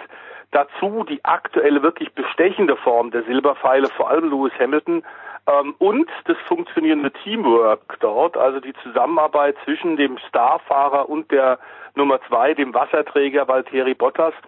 Ähm, das funktioniert eben auch besser als bei Ferrari, wie wir bei dir hier auf Sport 360 ja schon nach Monza äh, besprochen haben, dass da Ferrari eben auch interne Menge Fehler macht.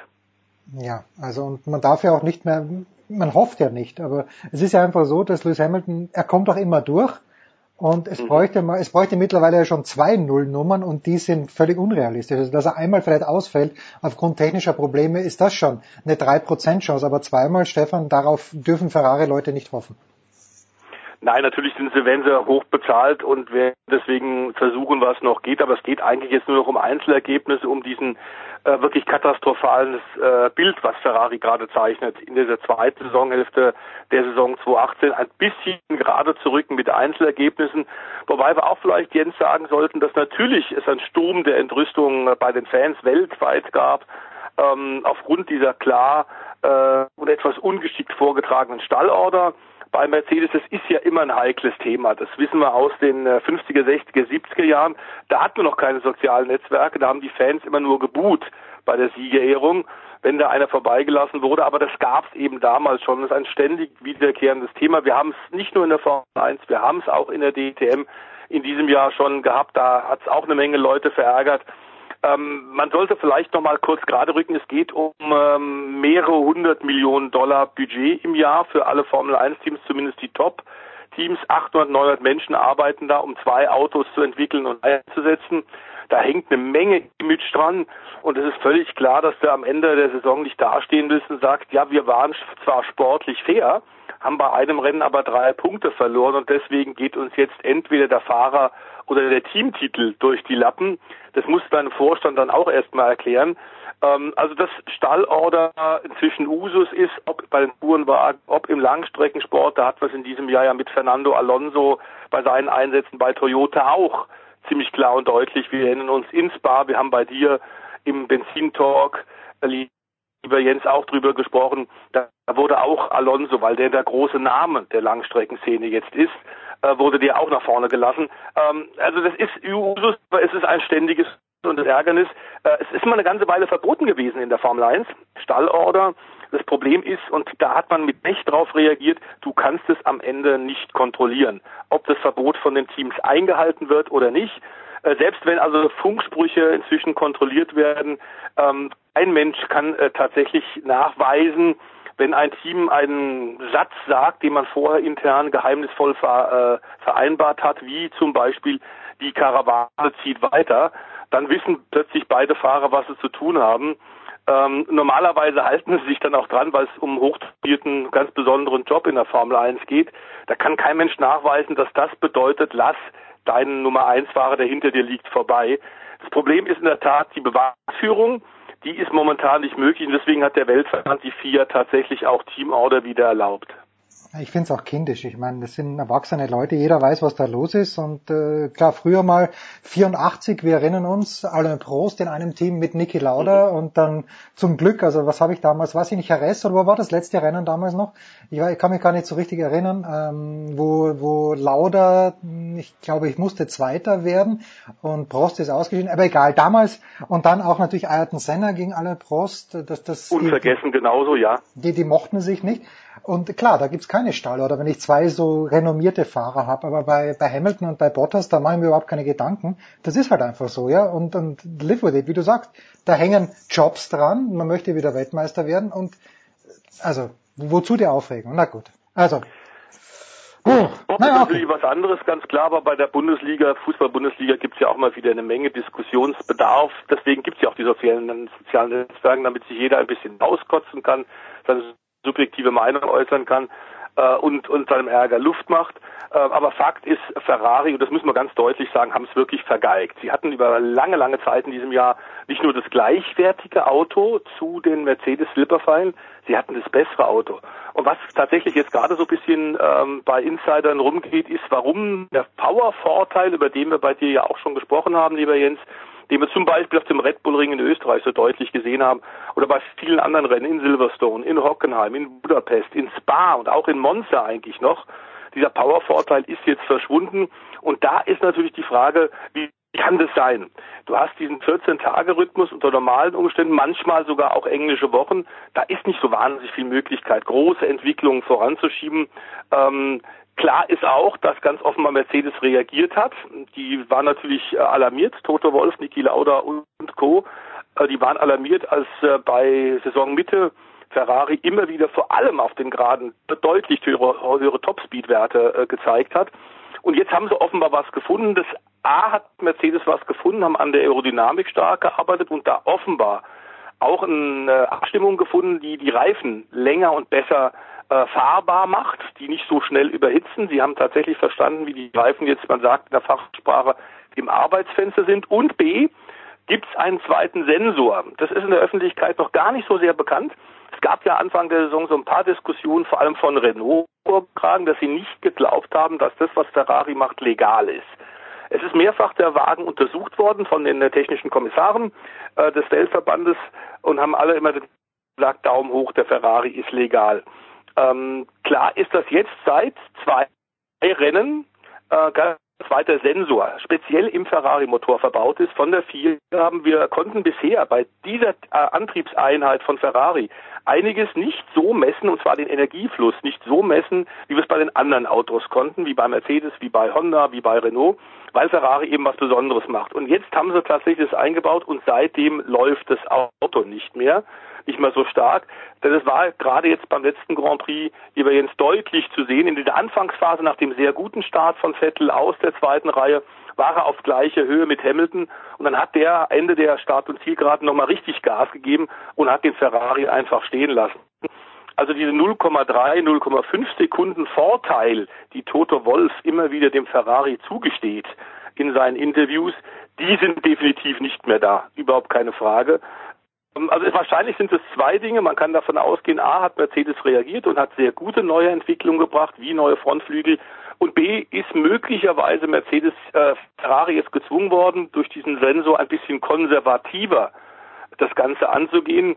Und da kommt das eine zum anderen. Und wir haben oft genug bei dir in diesem Jahr auch schon gesagt, man darf natürlich auch nicht dauernd über die eigenen Füße stolpern. Tja.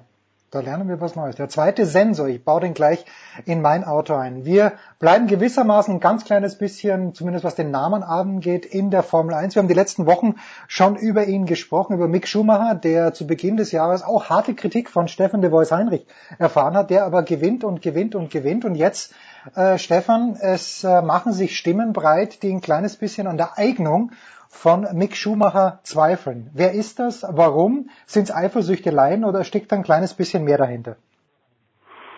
Also es sind sicherlich natürlich auch Eifersüchteleien. Es ist ein E-Sport, auch schon auf dem Weg in Richtung Formel 1, in den unteren Formelklassen. Auch da geht's ja schon, sollte man auch nicht vergessen, wenn du in der Formel 3 fährst, musst du heute weit über eine Million Euro mitbringen, um da äh, konkurrenzfähig mitfahren zu können. Das wird auf Dauer wahrscheinlich auch nicht reichen, wenn du international dann bestehen willst. Also wir reden auch da schon über richtig, richtig viel Geld. Äh, Red Bull hat ja mit ihrer Nachwuchsförderung äh, in den letzten Jahren tatsächlich Max Verstappen nach oben gebracht in die Formel 1 und sie kümmern sich weiter um den Nachwuchs. Einer von denen, der gerade unterstützt wird, ähm, ist tatsächlich der Entwicklung, ein sehr talentierter und sicherlich sehr schneller Brite, bei dem allerdings auch äh, Christian Horner, der bei Red Bull Teammanager ist und natürlich auch für den Nachwuchs ein bisschen zuständig ist, ehemaliger selbst äh, Formel 3000 Rennfahrer und zwar ein richtig guter. Der weiß also als Teammanager tatsächlich, wie das früher war. Ähm, der, dem kann man auch als Fahrer nicht viel vormachen. Der sagt, ja, das, der ist schnell, der Dan, und Talent, aber der Mund ist manchmal schneller als sein rechter Gasfuß und das hat er jetzt tatsächlich auch wieder gezeigt, der liebe Dan, denn ähm, er hat da ein bisschen gestreut in sozialen Netzwerken bei einigen der Niederlagen in den letzten Wochen äh, gegen Mick Schumacher, dass wenn man nicht den Namen Schumacher trägt, offenbar nicht in der Lage ist, Europameister zu werden in der Formel 3 und auch regelmäßig Rennen zu gewinnen. Fakt ist tatsächlich, dass in der ersten Saisonhälfte der Mick Schumacher eigentlich nirgendwo war. Da kamen überhaupt keine Ergebnisse. Da kamen mal ein Podiumsplatz, ein paar Punkte. Äh, und seit dem Rennen in Spa, als die Formel 3 Europameisterschaft in der Ardennen-Achterbahn, also in dem Wohnzimmer von Michael Schumacher, die wir es früher immer genannt haben, seitdem sie da angetreten sind, er da das erste Rennen gewonnen hat, geht's wirklich voran. Und ihm ist jetzt was gelungen, dem Mick Schumacher, was bisher nur drei Fahrern vorher gelungen ist in der langen Geschichte der Formel 3, für die ja unter anderem Gerhard Berger auch mal gefahren ist in den 80er Jahren. Also es ist eine lange, lange Geschichte, Jahrzehnte. Und nur drei Fahrer haben es geschafft, das, was Mick Schumacher in diesem Jahr geschafft hat, nämlich äh, drei Siege an einem Rennwochenende. Das ist Max Verstappen, der hat es auf dem Weg in die Formel 1 zu Red Bull geschafft. Das ist Esteban Ocon, der Mercedes Junior, der bei Force India fährt. Und es ist Lance Stroll.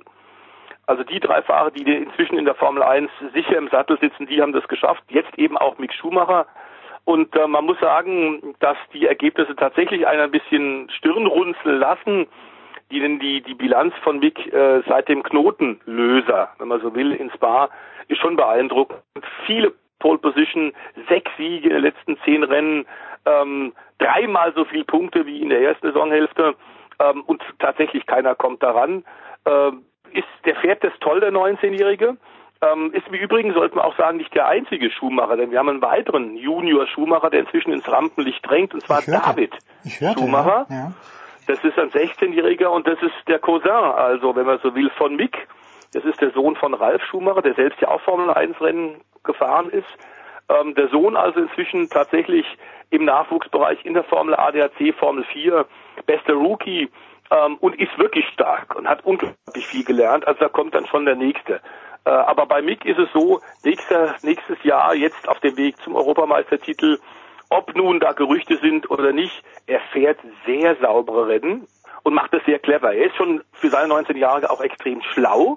Äh, denn wenn er irgendwie kleine Probleme am Auto sieht, dann merkt man auch, er kann auch zurückstecken und ist auf äh, dem Weg zu sicheren Punkten. Das hat er wahrscheinlich so ein bisschen vom Papa. So ganz die Gene wird er ganz offenbar nicht verleugnen können. Aber der Schritt im nächsten Jahr, und da haben wir auch einiges drüber schon gesprochen, wir haben das jüngste Starterfeld aller Zeiten in der Formel 1 WM 2019, der Jugendwahn geht um, wird Mick da auch schon fahren? Ich glaube es nicht. Das wäre auch wirklich zu früh. Ähm, man muss jetzt einfach mal sagen, dass äh, vermutlich ein weiteres Jahr entweder in der GP2, der Formel 2 oder in der Formel Nippon in Japan noch notwendig ist. Aber gehen wir davon aus, mit dem Namen wird der dann schon seinen Weg in die Formel 1 machen. Ähm, was alles immer wieder natürlich bei großen Erfolgsbilanzen, das haben wir bei Tiger Woods äh, in seinen aktiven Zeiten, als er als Golfprofi über Jahre die klare Nummer 1 war. Jetzt allerdings, wir haben es gerade gesehen beim Riders Cup, ein bisschen eingebrochen ist ähm, bei seinem Comeback. Aber das ist immer so, dass wenn einer dauernd gewinnt, werden die anderen eifersüchtig, suchen nach Ausreden und dann gibt's Gerüchte und dann werden, werden äh, böse Erklärungen hintenrum ein bisschen gestreut, aber wirklich hinstehen und Beweise hat man also nicht, auch nicht der Dan Diktum dass tatsächlich das Auto von Mick Schumacher, und das hat er impliziert, vielleicht illegal ist. Ähm, die Beweise fehlen einfach. Insofern müssen wir sportlich fair einfach sagen, aktuell fährt er wirklich eindrucksvoll. Überhaupt keine Frage. Der nächste Karriereschritt ist vorbereitet. Und dem Dan Dictum würde man wünschen, dass er sich mehr aufs Rennfahren konzentriert als auf blöde Äußerungen in der Öffentlichkeit. Tja, wir hingegen empfehlen, einen zweiten Sensor einzubauen in das Auto von Mick Schumacher. Vielleicht wird dann dessen Auto auch langsamer. Der Voice wie immer eine Freude. Wo werden wir dich an diesem Wochenende hören, mein Lieber? Ich werde wieder äh, kommentieren für Motorsport TV. Ähm, wir haben interessante äh, Übertragung, unter anderem die Motocross-WM. Äh, da haben wir die, Rückschau auf das vergangene Jahr. Da haben wir ja wieder KTM und wir arbeiten dran, äh, dass wir vielleicht Der den Pit Beirer, ja. den Pit Beirer kriegen als KTM-Sportchef. Oder der von uns so hochgeschätzte Heinz Kini, Kinigartner, der allerdings immer wieder seine Spuren verwischt. Wir sind ihm auf den Fersen würden dann ganz gern die Brücke vielleicht tatsächlich machen, KTM, also in beiden Klassen, in der MX Grand Prix ähm, Platz 1 und 2, in der kleinen Klasse Platz, Platz 1 und 2, die haben in diesem Jahr alles abgeräumt. Die österreichische Motorradmarke aus Martinghofen haben alles gewonnen, was es zu gewinnen gab. In Amerika haben sie gewonnen. Ähm, dann wird ja auch bald die Dakar wieder anstehen, das sind sie eh wieder Titelverteidiger. Also das ist ein Riesenthema. Im Cross-Bereich ist da diese Firma aus Österreich wirklich äh, Weltmarktführer, überhaupt gar keine Frage. Und das gilt es vielleicht mal ein bisschen zu beleuchten. Und aber ähnlich was Red Bull macht, machen die KTM-Jungs ja auch gut. Auch dort ist Red Bull als Sponsor mit dabei, aber das ist vor allem KTM. Auch die kümmern sich quasi vorbildlich um den Nachwuchs. Und in der MX2 ist in diesem Jahr ein gerade mal 19-jähriger Weltmeister geworden und hat alles gewonnen, was es zu gewinnen gibt. Da ist der nächste ganz große Star im Cross-Bereich, der kommt. Also ähm, sehr löblich und wir müssen sagen, vor WM quasi kaputt. Die waren eigentlich Übernahmekandidat, die Firma war eigentlich tot. Dann kam Stefan Pierer und seine Leute und haben die Firma zur größten, zum größten Motorradhersteller Europas gemacht. In bisschen mehr als einem Jahrzehnt. Riesen Respekt. Und der sportliche Erfolg hat natürlich den kommerziellen Erfolg noch ein bisschen beflügelt, hat da fürs Image ordentlich geholfen. Aber die machen das wirklich konsequent. Da ziehen wir das Kapperl. Natürlich, machen wir. Und im Zweifel fahren wir sogar nach Mattighofen und nehmen uns die Herren persönlich zur Brust. The Voice und ich, ich bedanke mich herzlich bei Stefan. The Voice Heinrich Motorsport TV ist der Kanal, wo ihr The Voice hören könnt und natürlich ab und zu gerne immer wieder mal am Hockenheimring. Kurze Pause, Big Show 376.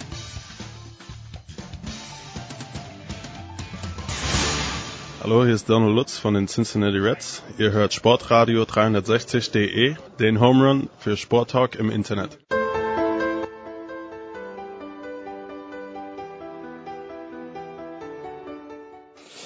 Lang ist her, dass wir mit ihm gesprochen haben. Wir waren gleichzeitig in New York, aber so groß ist diese Stadt nun mal. Wir haben uns keine Minute gesehen, weil André Vogt in den VIP-Clubs irgendwo in der Innenstadt war, während ich mein kärglich Brot verdient habe bei den US Open. Ich freue mich umso mehr, Dre, dass du ein paar Minuten Zeit hast. Grüß dich, mein Lieber.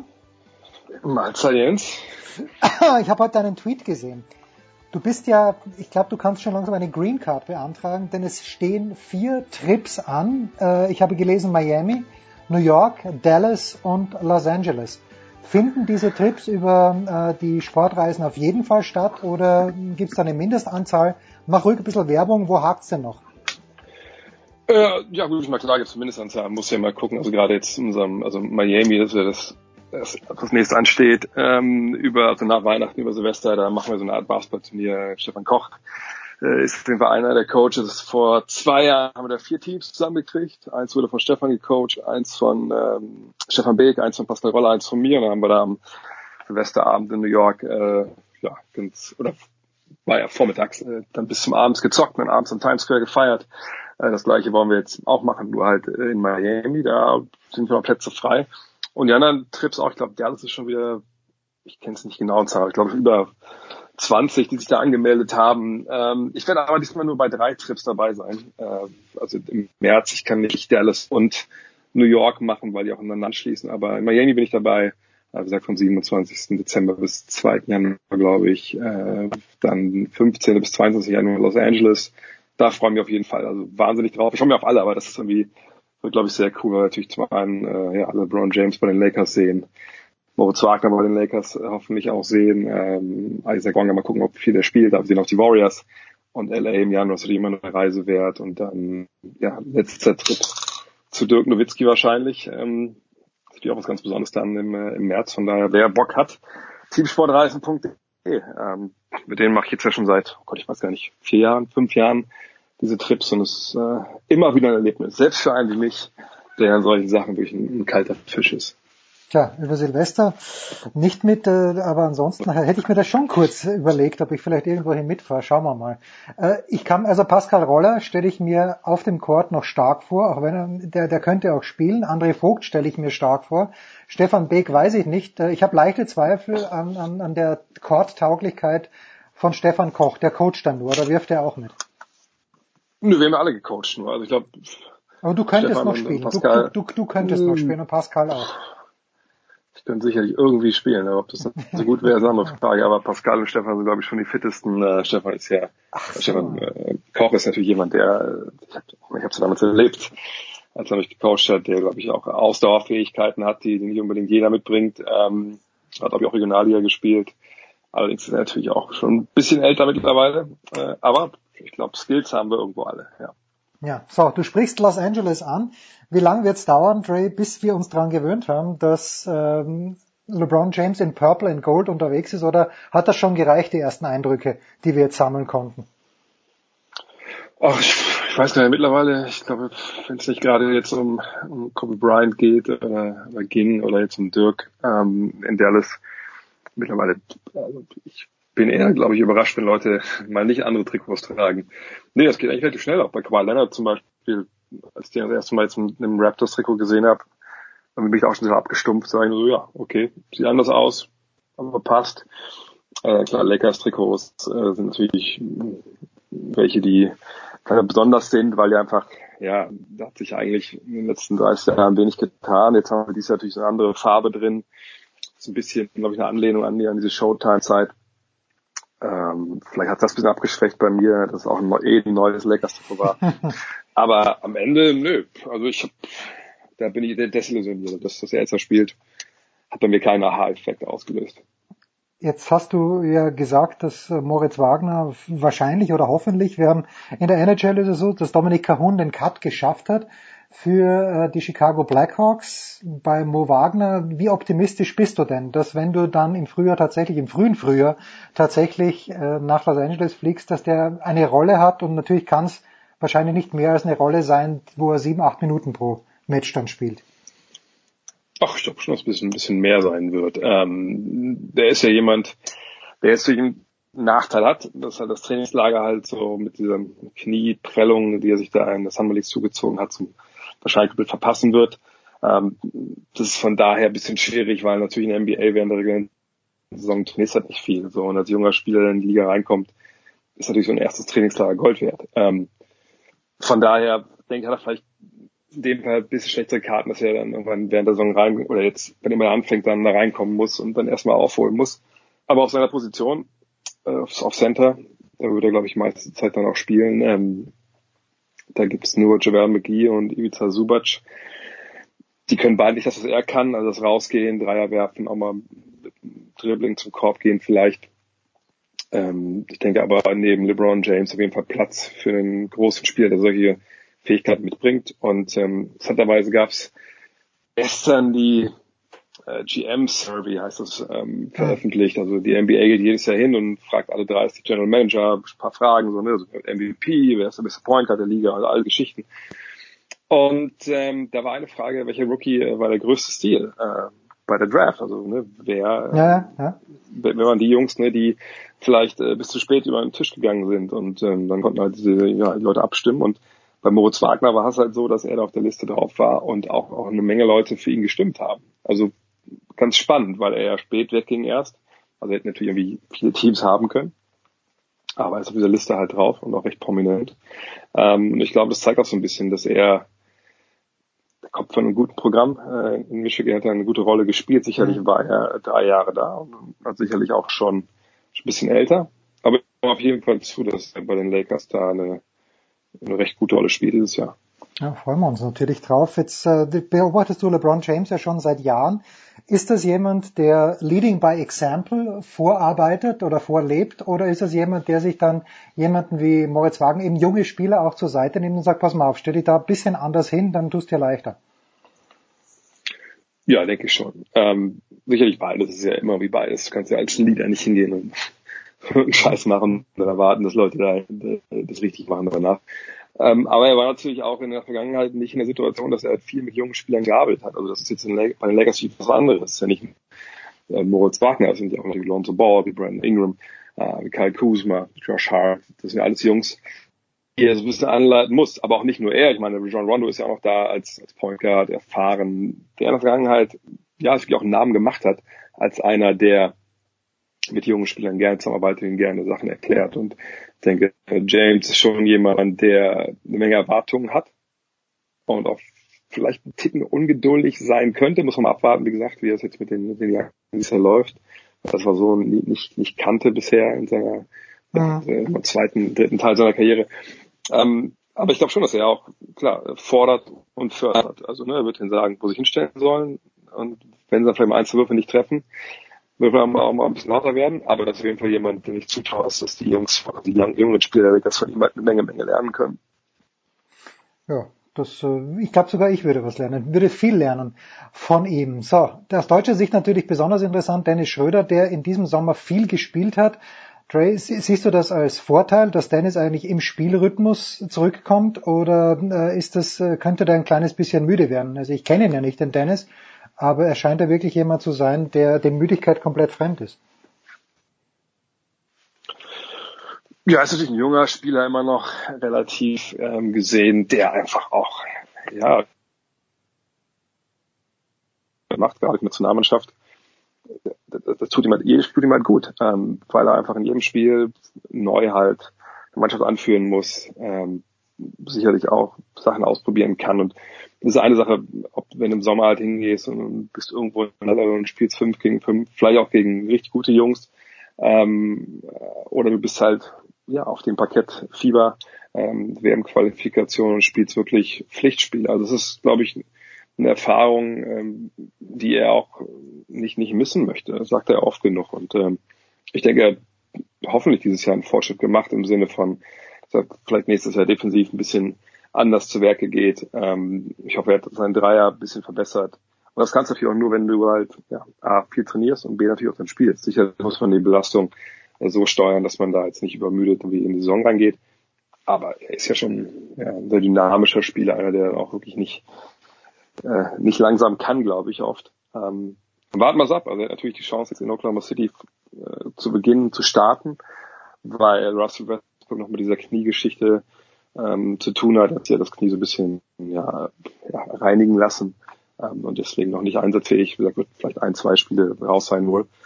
Und dann kriegt äh, Schröder die Chance, mit den anderen Städten zu spielen, sich direkt äh, zu beweisen und ähm, dann muss man abwarten, was dann passiert, was der Coach für die Rotation spielen will, ähm, öfter dann mit Westbrook, ähm, mit äh, Schröder zusammen, äh, Schröder ein reiner sechster Mann. Wird spannend sein für ihn, äh, aber ich glaube, durchaus die Chance da als, als zweiter Deutscher den, den äh, Six Man of the Year Award, also den, die Auszeichnung am Ende des Jahres dann für den besten Auswechselspieler, Einwechselspieler ähm, zu bekommen, weil er einfach ja, für den Job eigentlich überqualifiziert ist, wenn man ehrlich ist. Lass mich raten, der erste war Detlef Schrempf. Oder was dir? Ja, und, und auch, auch mehr auch der einzige, Detlef Schrempf. Ja, okay, nee, okay, ja, ja, okay. Hat ja dann früh nur gestartet, ähm, aber Schrempf hatte damals natürlich äh, in Indiana ähm, ging es ja dann los, kam man von der Bank, hat einfach überall Leistungen gemacht und auch zu Recht, glaube ich, dann zweimal sogar ähm, Best Six Man geworden. Ja, also ich meine, wir gehen natürlich hier in der Big Show mit Ray nicht dorthin, wo es wo es wirklich interessant wird. Fast hätte ich gesagt, wehtut. Nein, wo es wirklich interessant wird, hört euch bitte God Next an, wer es nicht sowieso macht, mit Ray, mit Sepp. Ich weiß, die waren die ganze Woche im Studio. Umso mehr schätze ich es, dass äh, Ray ein paar Minuten auch für uns hier Zeit hat. Äh, ich habe noch zwei Basketballfragen. Die erste, ähm, ich glaube, Dirk Nowitzki, wenn wir gerade ihn angesprochen haben, aber das ist jemand, der mit seiner neuen Rolle, wo er eben kein Starter mehr sein wird, höchstwahrscheinlich super zurechtkommt, oder? Ja, das ja schon vor zwei Jahren, glaube ich, schon gesagt, ähm, dass wenn halt der Verein ähm, erfolgreich ist äh, in einer Akquirierung von, von Free Agents, dass er sich halt dann bereit wie auf die Bank setzt. Und das ist jetzt auch nochmal gesagt bei seiner Antrittspressekonferenz, der Media Day, dass da als DeAndre Jordan dann unterschrieben hat, ihm eigentlich direkt klar war, okay, jetzt komme ich halt von der Bank. Muss ja, mal abwarten, ob es jetzt so sein wird. Äh, Harrison Barnes ist ja erstmal verletzt mit so einer muskulären Geschichte hinter einer Oberschenkelrückseite. Gleichzeitig, ähm, die Mavs sind ja gerade in Shanghai, wo sie dann zweimal gegen, gegen Philadelphia spielen. Da wird Nowitzki nicht eingesetzt werden. Er kommt erst langsam von seiner eigenen Knöchel-OP. Da wurde auch das aufgeräumt am Ende der vergangenen Saison zurück mal gucken, wie er dann äh, überhaupt in die Saison kommt, ob er am ersten Spieltag überhaupt schon am Start ist. Vielleicht spielt er auch erstmal ein, zwei, drei Partien nicht. Ähm, aber ich bin mir relativ sicher, dass er, wenn dann alle fit sind, von der Bank kommt, so eine Rolle ist, mit der, mit der er nicht nur klarkommt, sondern die vielleicht auch einfach momentan die richtige ist. Ja, dann kann er gegen die äh, ist irgendwie immer effizient in dem, was er macht. Ähm, hat vielleicht defensiv dann auch nicht die Mammutaufgaben dann vor sich und, man kann ihm dann einen defensiv befähigten zweiten äh, Spieler in Seite stellen, jemanden wie Maxi Kleber zum Beispiel. Ähm, das haben wir vergangenes Jahr auch schon oft gemacht und, und dann denke ich, wird er da eine letzte Saison, da bin ich überzeugt von Spielen, wo er weiterhin in, in Würde altert, noch ein paar Spiele hat, wo er die, die Zeit zurückdreht, aber natürlich auch Spiele haben wird, wo man sagt, ja, vielleicht auch ganz gut, dass er jetzt vorbei ist. Hands down der größte deutsche Sportler in our lifetime. Da, da diskutiere ich jetzt gar nicht drüber. Eine Frage noch. Es gibt, das habe ich nur die Überschrift gelesen, äh, und ich weiß gar nicht, ob das überhaupt eine Überschrift wert, aber es gibt wohl den ersten Hispanic Coach in der NBA. Äh, Dre, ist es wahr? B, wer ist der Kerl? Und C, warum hat es so lange gedauert? Äh, Dre sieht ja no color, von daher. Ja, dann ist das eine also, überragende, überragende Antwort. Also ich, ich glaube, es wird wahrscheinlich James Borrego sein. Ähm, ich, ich meine auch, dass ich das äh, irgendwie äh, gelesen hatte irgendwo. Ähm, Dann lassen wir das Thema genau, ruhen. Lassen, lassen wir das Thema ruhen. Gehen wir gleich zum nächsten Coach weiter und ich werde das Jörg Almeroth auch noch fragen, der auf der anderen Seite ist. Abschließende Frage. Am vergangenen Wochenende VfL Wolfsburg zu Hause 2 zu 2 gegen Borussia Mönchengladbach. Du bist den Wolfsburgern, wie man weiß, zugetan und ähm, Danach schreibt die Süddeutsche Zeitung, naja, so ist der Hacking halt, äh, der gibt sich da mit dem 2-2 zufrieden und greift eben nicht nach den Sternen. Mit anderen Worten, er ist zu genügsam. War das auch dein Eindruck von Dieter Hacking in seiner Zeit in Wolfsburg? Naja, er hat ja fast Real Madrid äh, aus dem Champions äh, gekegelt, äh, hat den Pokal gewonnen, ist Vizemeister geworden, ähm, hat in der Zeit natürlich auch eine Mannschaft gehabt, die, die sehr schön Fußball gespielt hat. Von daher würde ich nicht sagen, dass er dich damals zum zweiten Platz begnügt hat und mit dem Champions League Viertelfinale.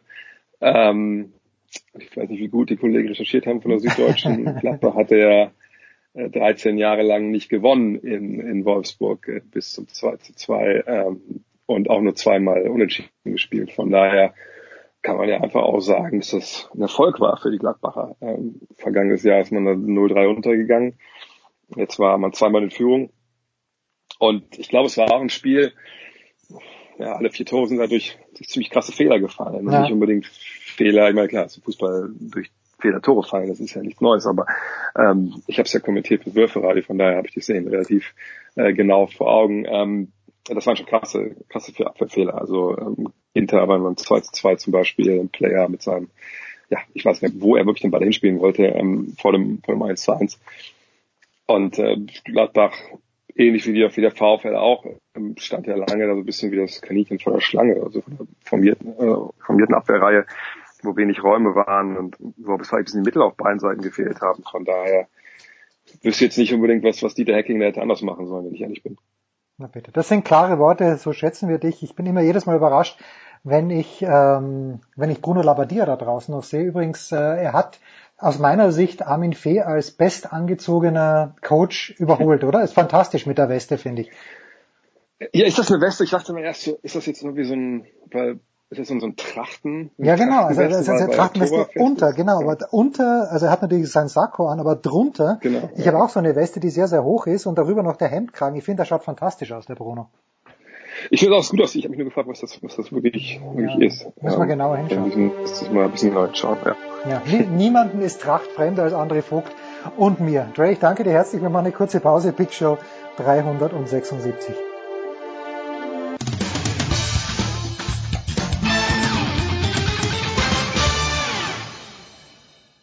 hallo, hier spricht Stefan Kunz vom 1. FC Kaiserslautern und Sie hören Sportradio 360.de.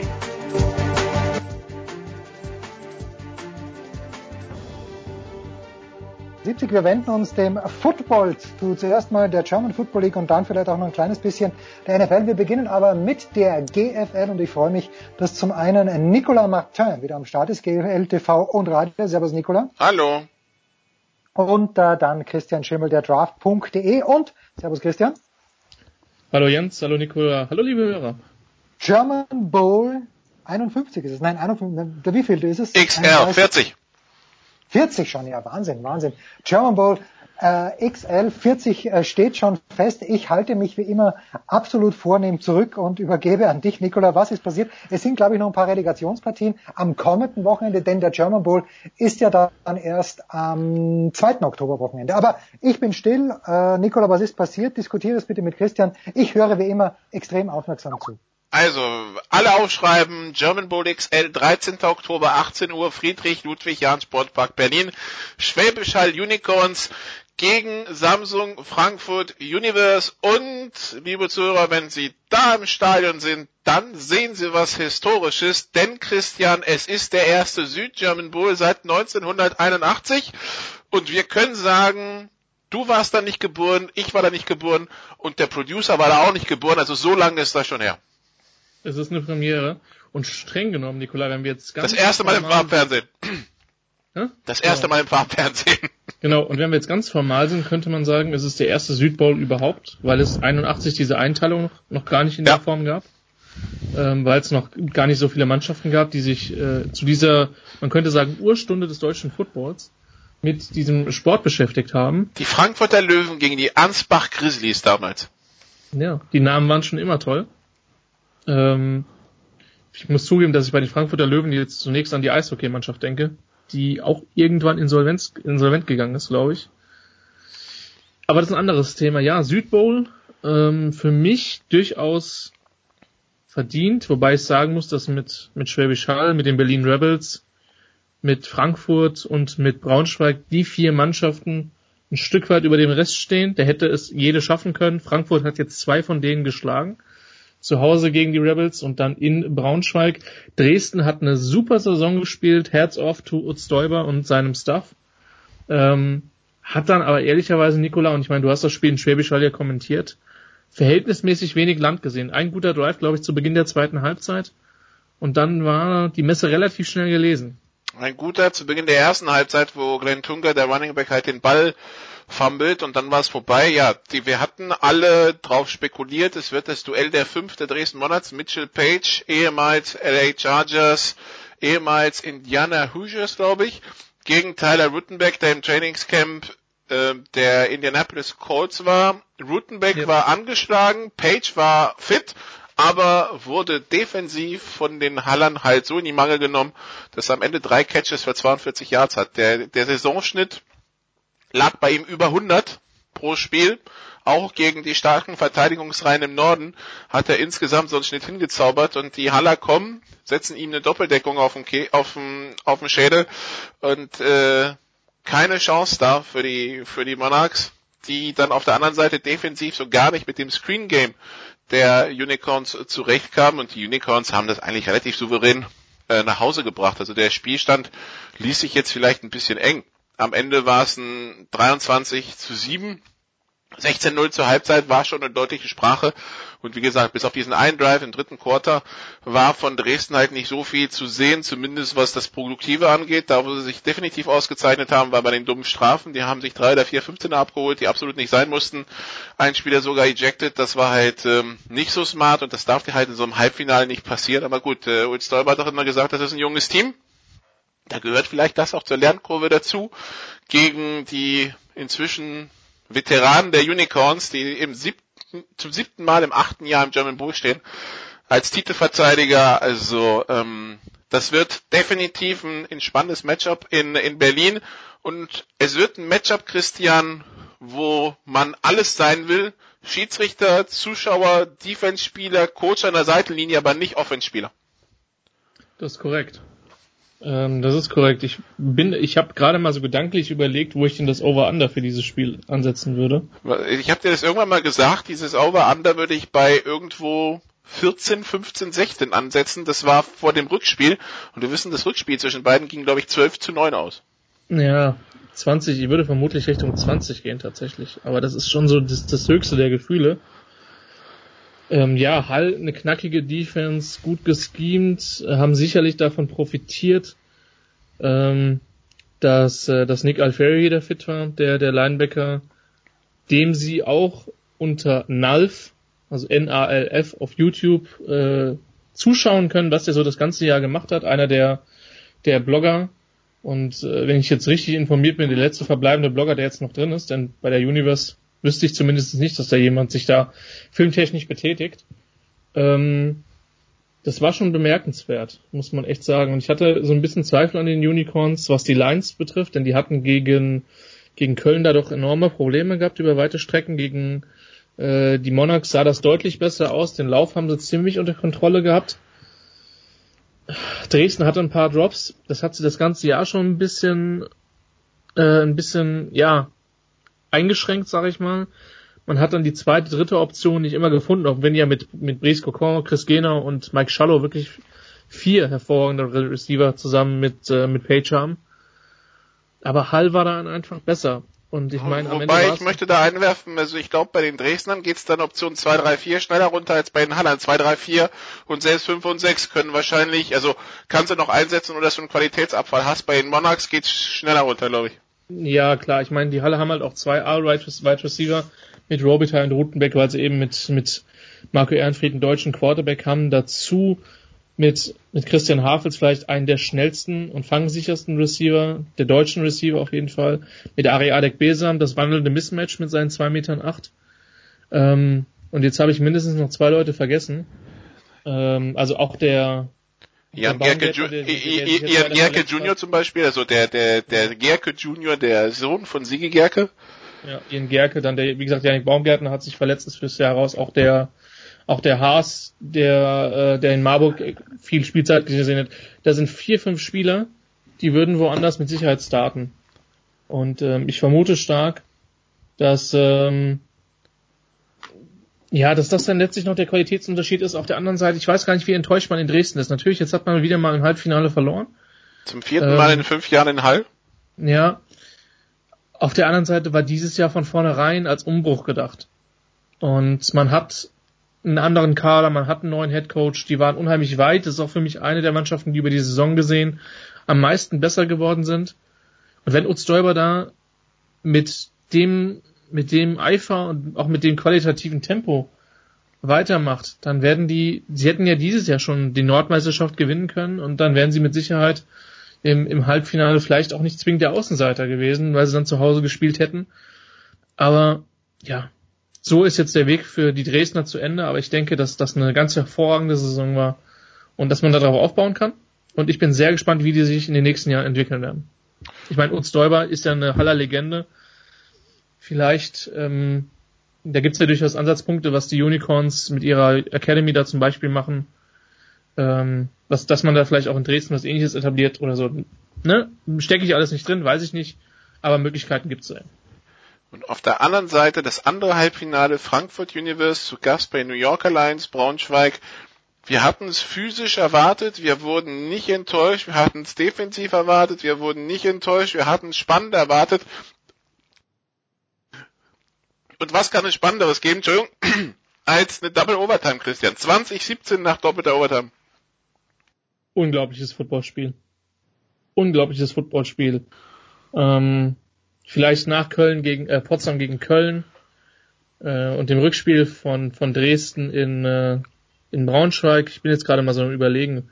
Das waren so, das waren so die Highlight-Spiele dieses Jahr. Es gab ein paar nette Shootouts im Süden, die die nett anzugucken waren, äh, auch mit Marburger Beteiligung. Aber qualitativ war das vielleicht das beste Footballspiel des Jahres. Und äh, ich war sehr gespannt, wie die, wie die Universe mit der Receiver-Armada von Braunschweig umgehen. Die haben sie gut im Griff gehabt. In, äh, Anfang des Spiels, ich weiß nicht, wie es, wie es den Zuschauern vor Ort gegangen ist, konnten die Braunschweiger wirklich gut laufen. Das hat aber auch nur über eine Serie wirklich gut geklappt, auch wenn die mit McClendon und McCanns zwei sehr, sehr gute Running Backs haben. Ja, und dann ist es halt so, dass es dann diese, diese, diese Strafe, das Running into the Kicker, der dann zur Wiederholung eines Field Goal Versuchs führt, den Marius Düst dann trifft, das 10 zu 10 macht, danach konnte keine Mannschaft mehr scoren, das war Mitte des vierten Viertels. Und dann geht's dann halt in die Verlängerung, Nikola. Und dann hat halt äh, Frankfurt dieses eine Play mehr gemacht, auch wenn meiner Meinung nach äh, das Spiel eigentlich keinen Verlierer verdient hat. Aber es sind die Playoffs. Und da gibt's dann am Ende nur mal eine Mannschaft, die gewinnt und eine, die verliert. Also die erste Overtime Frankfurt äh, scored nach sechs Plays zum 17-10. Also wir spielen ja Overtime nach College-Regeln, wir generell GFL nach College-Regeln spielen dann Niklas Römer der Ausgleich und dann ging es in die zweite Overtime. Jadrian Clark wirft eine Interception und Frankfurt acht Plays später von der 2-Yard-Linie 19 Yard Field Goal zum Sieg und damit das erste Mal, dass Braunschweig ein Halbfinale verliert seit 1996. Wie gesagt, wir haben da ein bisschen Geschichte geschrieben und wir hatten es aber auch vorher gesagt, in diesen Playoffs ist äh, nix sicher und wir hatten schon kommen sehen, dass da irgendein größerer Upset passiert. Die Frage ist, ist es ein größerer Upset? Wahrscheinlich ja, weil der Nordmeister raus ist. Vielleicht. Auf der anderen Seite muss man sagen, Frankfurt hat äh, letzten, letzten Jahr ein Halbfinale gegen Braunschweig mit einem Score verloren, dieses Jahr im Eurobowl ein Field Goal nicht getroffen und deswegen gegen Braunschweig verloren. Ich weiß nicht, für mich ist es, vielleicht ist es eine kleine Überraschung, aber das waren für mich zwei Teams, die vollkommen auf Augenhöhe waren und so hat sich das Spiel auch dargestellt. Das war sportlich wirklich gute Werbung für den Football. Ich bin sehr froh, dass das Spiel nicht durch, äh, durch, ähm, durch das Wetter oder durch ähnliche Umstände entschieden worden ist, sondern auf dem Platz. Und ähm, ich denke, da muss man wirklich beiden Mannschaften gratulieren, auch wenn das für Braunschweig extrem bitter ist. Ähm, aber wie ich jetzt Facebook und ähnlichem entnehme, ähm, gibt es da schon Tryouts. Ähm, das heißt, die Offseason hat da auch schon gestartet. Und da wird man sich jetzt neu sortieren und ich kann mir jetzt nicht vorstellen, dass Braunschweig von der Spitze verschwindet, auch wenn sie jetzt mal zwei Jahre keinen German Bowl gewonnen haben, was äh, für die Lions in den letzten Jahren eher ungewohnt ist. Genau. Das also zu den Halbfinals. Zur Erinnerung, German Bull XL, 13. Oktober, 18 Uhr, Friedrich-Ludwig-Jahn-Sportpark Berlin. Gehen Sie hin. Sie werden ein packendes Footballspiel sehen. Das können wir Ihnen jetzt schon sagen. Und wir können Ihnen den Gewinner auch nicht vorhersagen. Das spricht ja dann auch für so ein Spiel. Aber bevor wir uns mit dem German Bull beschäftigen können, Christian, müssen wir noch schauen, wer spielt eigentlich nächstes Jahr GFL? Und, ähm, ich glaube, die Düsseldorf Panther hätten sich's nicht träumen lassen, dass sie quasi mit den Hamburg Huskies zusammen die letzten Nordteams sind, die noch spielen dieses Jahr und mit einer Chance auf den Ausstieg. Das heißt, die Panther könnten, so sie dann gewinnen, zum ersten Mal seit 95 das letzte Nordteam sein, das ein Spiel gewinnt in einer Saison. Bemerkenswert. Und ich frage mich gerade, wann zuletzt, äh, wann wir zuletzt zwei NRW-Teams äh, in der GFL 1 hatten. Das muss eigentlich mit Mönchengladbach gewesen sein. Mönchengladbach und Essen und Düsseldorf 2011. Ja, also man sieht, das ist schon ja ein paar Jahre her, auch wenn NRW ja wirklich eine der Hochbogen des deutschen Footballs ist. Und ja, die könnten dann die Kölner, ähm, den Kölnern Konkurrenz machen, haben das Hinspiel relativ klar gewonnen. Ähm, ich, Hamburg braucht irgendwie eine andere Art von Offense, muss den Ball irgendwie werfen können, sonst sehe ich schwarz, dass die den Rückstand aufholen können. Ja, also Hamburg definitiv gefordert, wird auch mehr Risiko gehen müssen. Das also am Samstag um 15 Uhr im Stadion Düsseldorf Benrath und dann kommt am Sonntag ja fast schon das traditionelle Duell, wo Christian und ich hinfahren. Wir machen jedes Jahr ein Relegationsspiel zusammen und dieses Jahr wird es dann Ravensburg gegen Stuttgart sein. So sehr wir uns über Defense unterhalten haben, seitdem wir uns über das Viertelfinale Frankfurt-Berlin oder die beiden Halbfinals unterhalten haben. Wir dürfen nicht vergessen, das andere Extrem gibt's ja in der GFL auch noch. Die Scorpions gegen die Razorbacks gehen mit einem 38-Punkte-Vorsprung aus dem, aus dem Hinspiel ins Rückspiel. 72-34 das Ergebnis dort. Die Scorpions haben in Halbzeit 1 47 Punkte gemacht, die Razorbacks in Halbzeit 2 34 da klingt 38 Vorsprung gleich nach viel weniger irgendwie. Ja, also ich, wie gesagt, normalerweise ist, äh, ist Stuttgart da der Favorit. Und äh, nicht nur nach dem Hinspielergebnis, auch nach der Tatsache, dass es da ja durch das angeschlagene Spieler auf Seiten der Razorbacks gab. Ähm, da werden müssen wir mal sehen, inwiefern die fit sind. Ravensburg hat auch in, in der GFL 2 das vorentscheidende Spiel im Saarland verloren, hat die dann im Rückspiel aber mal so richtig verprügelt. Ähm, da war der Score dann auch deutlicher als das Ergebnis am Ende ausge oder das Spiel deutlicher als das Ergebnis am Ende ausgesagt hat. Und es ging in die 70er für Ravensburg. Es, ja, genau, es ging in die 70er. Also die können schon punkten und äh, bei Stuttgart muss man sagen, da war die große Frage die Passverteidigung, die hat sehr gut gehalten im Hinspiel. Ich sag mal so, es wird lustig, wenn das Spiel mal 14-0 oder 17-0 steht und äh, oder ein 17 Punkte Vorsprung da ist, eben die Mitte des zweiten Viertels, Anfang des dritten Viertels dann würde ich tatsächlich gespannt sein, wie Stuttgart reagiert. Die haben ja auch durchaus viele Spiele spät verloren dieses Jahr. Qualit qualitativ sollten die eigentlich besser sein. Also normalerweise ist Stuttgart der Favorit. Haben das in der ersten Partie sehr souverän gespielt. Ich meine, du warst ja entsprechend da. Aber äh, wie gesagt, wenn Ravensburg da durch ein bisschen Turnover-Glück da früh eine Führung hat und ich meine, die haben relativ viele Zuschauer da unten, das kann schon interessant werden. Im Lindenhofstadion in Weingarten neben Ravensburg. Jens, ähm, hat es das Lindenhofstadion nach 300 und ein paar Big Shows auch endlich in die Big Show reingeschafft? Das ist fantastisch. Also es klingt so fantastisch, äh, wenn es wirklich so ist, wie sich's anhört, äh, kann ich mir gar keinen brutalen Football vorstellen. Apropos, kurze Pause und dann schauen wir vielleicht noch auf zwei Matchups in der NFL mit Christian Schimmel von der Draft.de und mit Nicolas Martin von GFL TV und Radio.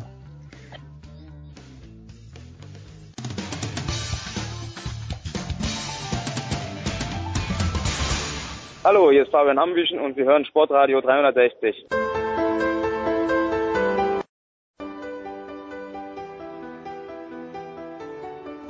So, und da sind sie wieder, die beiden äh, Footballer, nämlich äh, Christian Schimmel von der Draft.de und Nicolas Martin, GFL TV und Radio. Wir schauen wie jede Woche auf zwei Matchups voraus. Und das erste, was mich interessiert, also ich habe wie immer keine Ahnung, weil Pittsburgh ja raus ist, aus allem, ich bin ungefähr gleich defeistisch eingestellt, ist es definistisch, ich weiß gar nicht, gleich pessimistisch eingestellt wie Sal Meter, aber wir schauen gerne auf das Spiel Jacksonville in Kansas City. Kansas City 4 0, das waren sie im letzten Jahr auch. Jacksonville 3 and 1. Ähm, Christian, ich übergebe gleich an dich und Nicola meine Frage. Ich kann mich erinnern an Jacksonville 2017, 18, das war die Defensive. Ist das 2018 auch noch so? Ich lese, dass die Sportskameraden Fournette und Hayden nicht am Start sein werden am Sonntag. Ja, es ist noch viel Defensive. Das, äh, das muss man zweifellos so sagen. Und Jacksonville lebt da immer noch von.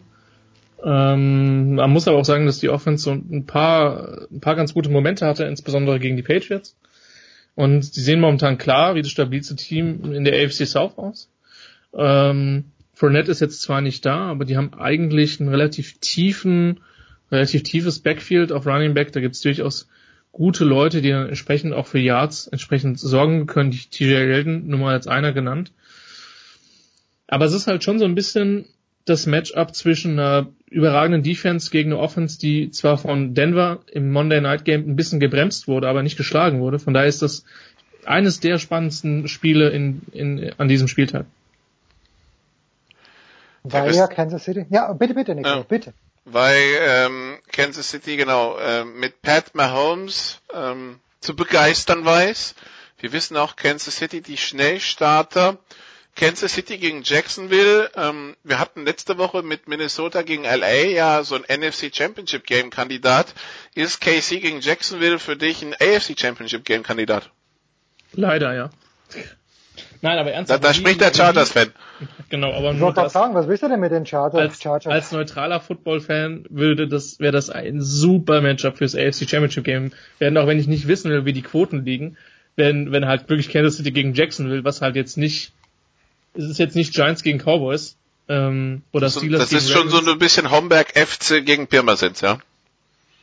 Jetzt machst du dich bei einem Herrn Andreas eher relativ unbeliebt, glaube ich. ähm, Im Übrigen wäre es von den Quoten. Das, ich möchte, ich möchte übrigens Hom, Homburg, möchte ich korrigieren an der Stelle. Ähm, das ist nicht nee, Homberg FC? Ja? Das, mach mal weiter, ich geh mal gucken. Ich, ich weiß jetzt nicht, was du meinst, aber wir machen jetzt mal mit Football weiter. Ähm, Mahomes, vielleicht die Überraschung der Saison, hat ein gutes erstes Spiel letztes Jahr gemacht. In, Im letzten Saisonspiel der Chiefs gegen Denver.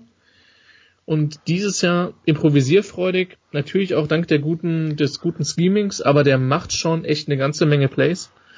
Ähm, man hat jetzt gesehen, dass Denver das über dreieinhalb Viertel wirklich abwürgen konnte. Und äh, Jacksonville wird in jedem Spiel aufgrund der Defense bleiben.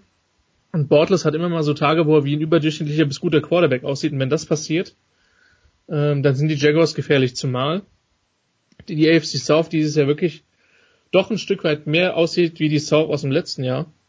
Nämlich ähm, relativ durchschnittlich. Ähm, aber ja, ich, ich denke schon, dass die den Süden gewinnen werden. Und dann ist, äh, ist der Weg in den Playoffs offen. Man hat jetzt gezeigt, dass man die Patriots schlagen kann. Natürlich ist das wäre dann ein Playoff-Spiel nochmal eine, von der Relevanz was anderes als ein Regular Season Game in Woche 2. Aber das sind absolut zwei Kandidaten in der AFC, die momentan kein einziges überragendes Team hat. Und vielleicht sind das sogar im Moment die beiden besten Mannschaften der AFC zusammen mit Baltimore. Da muss ich jetzt ein kleines bisschen bremsen. Ich habe Aaron Schatz gehört zu Beginn dieser Woche, der gesagt hat, Nicola, es ist noch nie ein Team mit einer derart schlechten Defense in den Super Bowl, in die Super Bowl, in was auch immer gekommen, Super Bowl jedenfalls, wie die Kansas City Chiefs. Ist es, und ich habe mir da gedacht, ist es nicht ein kleines bisschen früh, nach Woche 4 schon äh, historische Vergleiche anzustellen, was die Defense angeht? Definitiv, weil soweit ich mich erinnern kann, Christian muss mal kurz bestätigen, letztes Jahr nach Woche 4 hatten wir, glaube ich, mit den Patriots, die da gerade frisch von Deshaun Watson auseinandergenommen wurden, aber trotzdem gewonnen hatten, äh, glaube ich, die schlechteste Pass-Defense der Liga bei den Patriots und wir wissen alle, wo die Reise der Patriots geendet hat, nämlich erst im Super Bowl. Von daher die Statistik, also sagen wir so, mit der mit der Defense von September, von Anfang Oktober ähm, würde ich jetzt noch nicht komplett alle Chancen der Chiefs abschreiben wollen. Das Problem der Chiefs wird sein, sie müssen halt diese Firepower dann auch in den Playoffs behalten, weil das war ja immer das, was sie so ein bisschen gekillt hat die letzten Jahre, nämlich dass sie ja äh, aus allen Zylindern feuernd in die Saison gestartet sind und das dann ja halt nicht mehr so aus allen Zylindern feuernd war. Also man würde jetzt nicht sagen, dass da auch da am Ende ein paar unansehnliche Spiele dabei waren, aber fast schon. Und das ist das Hauptproblem der Chiefs. Für Jacksonville geht es in dem Spiel darum, nachdem man den, den Tiebreaker gegen die Patriots gewonnen hat, weil man ja das Spiel gewonnen hat, geht es jetzt auch darum, sich nach Möglichkeit den gegen die Chiefs zu sichern, weil die Jaguars, ähm, ich glaube, die haben keinen Bock wieder im, im, im Januar dann auswärts bei minus 10, minus 15 Grad irgendwo in Pittsburgh, Kansas City oder New England zu spielen. Von daher würden sie ja gut dran tun, in einer ansonsten schwachen Division. Und da haben sie dann durchaus die Möglichkeit, ihre Punkte zu holen. Und da darf man halt nicht dumm gegen Tennessee verlieren. Aber ansonsten halt äh, vielleicht das auszunutzen, dass andere sich die, die Siege Niederlagen klauen und dann halt mit den Tiebreakern dafür sorgen, dass sie einen, vielleicht zwei Heimspiele in den Playoffs haben. Tja, ich würde das begrüßen, ein Spiel in Pittsburgh, aber das würde heißen, dass Pittsburgh, wo Le'Veon Bell, wie ich jetzt höre, in Woche 7 zurückkommen wird. Warum? Weil Woche 7 die Bye Week ist für die Steelers. Da würde also für eine Bye Week passieren, aber das würde bedeuten, dass äh, die Steelers in den Playoffs wären. Bei bet365.com, unserem Partner, da sind die Chiefs Favoritquote 1,58 auf den Sieg der Kansas City Chiefs. Das ist am Sonntag um 19 Uhr. Jacksonville Jaguars liegen bei zwei 0,5. Das zweite Spiel. Aber, aber der Spread äh, ist minus drei und damit für die Chiefs und damit ist es eigentlich ein Pick'em, weil Pick'em, minus, drei, ja, minus drei ist immer der, der Heimvorteil. Ja, weil sie in Kansas City statt. Also da, da freuen wir uns richtig drauf, äh, ob sich die Seahawks und damit mein Sohn auf das Matchup mit den Rams freuen, das weiß ich nicht, Christian, denn wenn ich mich richtig erinnere, die Seahawks haben mit den Rams auch in jenen Jahren, wo es wirklich gut gelaufen ist, immer die allergrößten Probleme gehabt. Und I don't see how this is gonna be any better this year. I don't see it as well. Ähm, aus dem simplen Grund, weil die Herren Damakong Su, Michael Brockers, äh, Gott, jetzt vergesse ich nicht, Aaron Donald offensichtlich, einer Offensive also, Line Seattles gegenüberstehen, die zwar nicht ganz so komplett katastrophal ist, wie man befürchtet hat, aber die halt trotzdem eine der schlechtesten der Liga ist. Ähm, vor allen Dingen innen. Und aus dem Grund könnte das hässlich werden, defensiv ich bin, ich habe keine Ahnung, wie der Lockerroom momentan in Seattle aussieht. Gut, ich war da auch noch nie drinne, ähm, aber Al Thomas hat sich jetzt das Bein gebrochen, nachdem er jetzt zurückgekommen ist. Es gab dann ja noch ein bisschen Schlagabtausch mit den Seahawks. Man hat so ein bisschen den Eindruck, dass da so ein bisschen die Räder abfallen dieses Jahr. Und ähm, das könnte, das könnte hässlich werden. Auf der anderen Seite, Nikola, denke ich mir, wenn es ein Spiel gibt, an dem du dich hochziehen kannst, wo du sagen kannst, okay, wir sind der Außenseiter, keiner rechnet mit uns. Ähm, wir werden vielleicht in die Playoffs kommen, aber hey, wir können den Rams mal in die Suppe spucken. dann wäre das so ein Spiel, wo ich mir denke, mentalitätsmäßig, wenn die da sind, könnten sie es den Rams schwer machen, schlagen können, sollten sie die im Normalfall nicht. Wobei ich das Gefühl habe, dass bei den Seahawks nicht erst seit diesem Jahr die Räder Nicola, abfallen. war an dich gerichtet. Ja, hörst du mich nicht? Hallo? Doch, doch, doch, doch. Ach Nur, so. nur zu, nur zu. Ähm, also wobei ich, wobei ich sagen muss, ich hatte das Gefühl, dass bei den Seahawks die Räder auch schon ein bisschen mehr abfallen. Äh, nicht erst seit diesem Jahr, schon seit letzten. Da hat man schon das Gefühl, dass da immer mehr Fingerpointing unterwegs war. Letztes Jahr war das ja eine ähnliche Situation. Die Seahawks mit der Möglichkeit, später in der Saison vielleicht doch nochmal ein bisschen in Playoff-Rennen einzugreifen mit Heimspiel gegen die Rams. Und wir wissen, Seattle, das eigene Stadion, ist äh, eine Festung, aber die Rams kamen und haben die Seattle Seahawks komplett auseinandergenommen und es steht ein bisschen zu befürchten, dass das nochmal passiert, weil ähm, auf der einen Seite haben wir, das hat ja Christian schon angesprochen, die Rams Front Seven gegen eine Seattle O-Line, die shaky noch nett umschrieben ist. Auf der anderen Seite die Offense mit Jared Goff, mit ähm, ähm, na, wie heißt der Running Back? Ich komme gerade nicht auf den Namen. Mit Todd Gurley. Mit Todd Gurley, genau. Robert Woods, äh, Pick Your Poison. Ja, äh, Robert Woods hat ja, glaube ich, äh, hat ja fast schon äh, mehr Yards als sein Vorgänger nach 16 Spielen.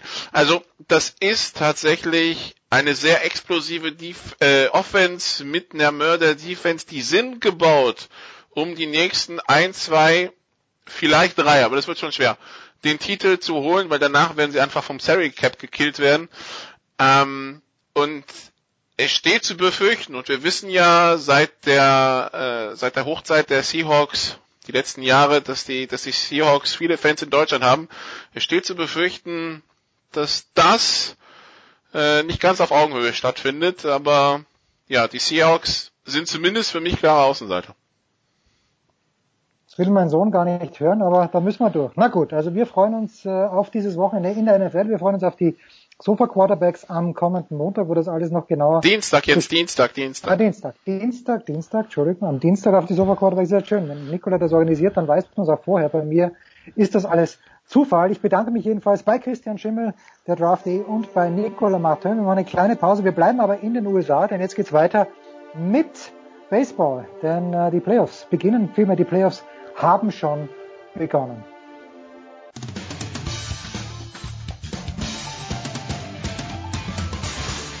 Oui, bonjour, c'est Henri Lecomte. Vous, vous écoutez la radio 360.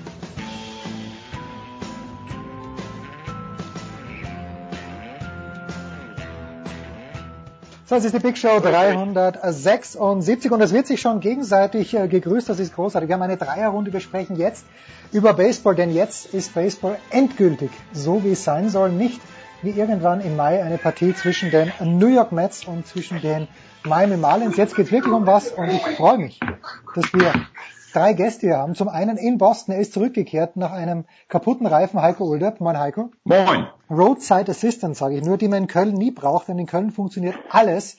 Bei Axel Goldmann, Servus Axel, Just Baseball. Hallo. Und Tag. dann in Berlin, Rookie in unserer Runde. Er hat vor über 30 Jahren eine Baseballmannschaft gegründet in Berlin, schreibt für die BZ, kommentiert auf der Zone Baseball. Das letzte Mal musste er leider mit mir Vorlieb nehmen. Oliver Knack. Servus Oliver. Moin aus Berlin. Oliver, ich fange mit dir an, weil du in glühenden, in blühenden Farben beschrieben hast, das letzte Spiel von Joe Mauer am vergangenen Sonntag, äh, wie sich herausstellt, war auch das letzte Spiel von Paul Molitor. Ich glaube, ganz offiziell hat er nicht gesagt, der Joe, dass er nicht mehr am Start ist, aber alle Zeichen deuten darauf hin, oder? Ja, also wenn man gesehen hat, äh, mit welchem Pomp, mit welcher Emotion und vor allen Dingen äh, ja mit, mit mit welchem drumherum wirklich dieses aller allerletzte Spiel von von Joe Mauer zelebriert wurde. Ähm, ich sage bewusst allerletztes Spiel dieser Saison, aber mit zu 95-prozentiger Wahrscheinlichkeit seiner Karriere. Er hat es, wie du richtig sagst, noch nicht offiziell verkündet. Dann war das wirklich Gänsehaut äh, vom Pre-Game ähm, bis zum bis zum letzten Pitch. Also das fing halt damit an, dass seine beiden Zwillingstöchter, äh, echt Zufall, eben äh, vor, unmittelbar vor dem Spiel nochmal zu ihm raufgelaufen kam aufs Feld, um ihn am, am ersten Base zu, zu umarmen. Äh, das ging natürlich runter wie Öl. Er sagte nachher auch, in dem Moment habe ich es verloren, also die, die, den, den Fokus und da kamen ihm schon die Tränen. Dann wurde er ja äh, kurz vor Ende des Spiels nochmal auf seine Catcher-Position äh, verfrachtet und durfte einen Pitch fangen, ähm, sozusagen, um ihn noch einmal in seiner Catcher-Montur auch zu sehen. Also das war schon, das war schon wirklich ganz großes Kino und äh, die Fans haben es ähm, äh, natürlich wertgeschätzt und ihn mit, mit stehenden Ovationen äh, verabschiedet. Wirklich groß. Heiko, das können die Amerikaner, oder? Diese Emotionen zu wecken und das dann auch zu zelebrieren. Ja, und da merkt man auch so ein bisschen, ähm, wie kriege ich jetzt die Kurve? Äh, und zwar Dirk Nowitzki. Also Dwayne Wade hat ja zum Beispiel äh, vorher schon gesagt, das ist meine letzte Saison. Kobe Bryant hat auch groß erklärt, das ist meine letzte Saison. Oder auch, ähm, wie heißt er? Ähm, der, der legendäre Closer von den Mariano Yankees. Rivera. Mariano Rivera. Mariano, Mariano- Rivera. Genau, genau, ich war sogar noch bei seinem letzten Spiel im, im Fenway Park. Hat ja auch, das war ja eine riesige Abschiedstour.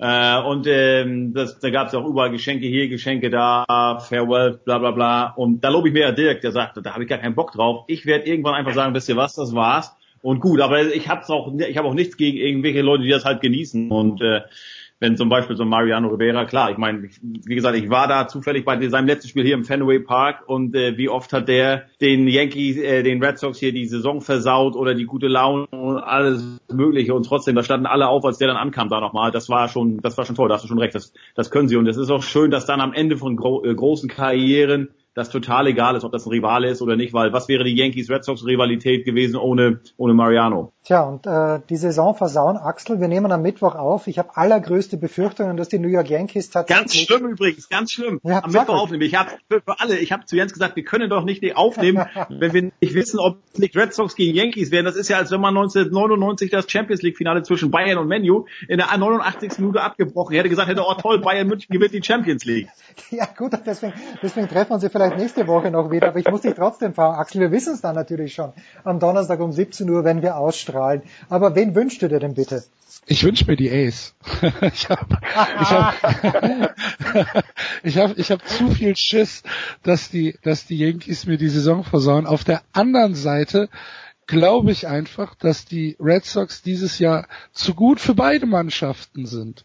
Ähm, ich, ich glaube, dass äh, die Offensivpower der Red Sox gegen das doch eher durchschnittliche äh, Yankees Pitching äh, und vor allen Dingen äh, Yankee Stadium und Fenway Park äh, eine hervorragende Kombination für für für das Power Hitting äh, der Red Sox ist. Äh, bei den bei den Ace ist es so, dass das ähm, dieses Bullpen-Gepitche, äh, man, man weiß nie, äh, auf wen man, auf wen man äh, starten kann, beziehungsweise auf wen man äh, treffen kann, wer startet. Ähm, vielleicht bleibt er auch nur zwei Innings drin und äh, dann, dann äh, kriegt man sieben fast gleichwertige Bullpen.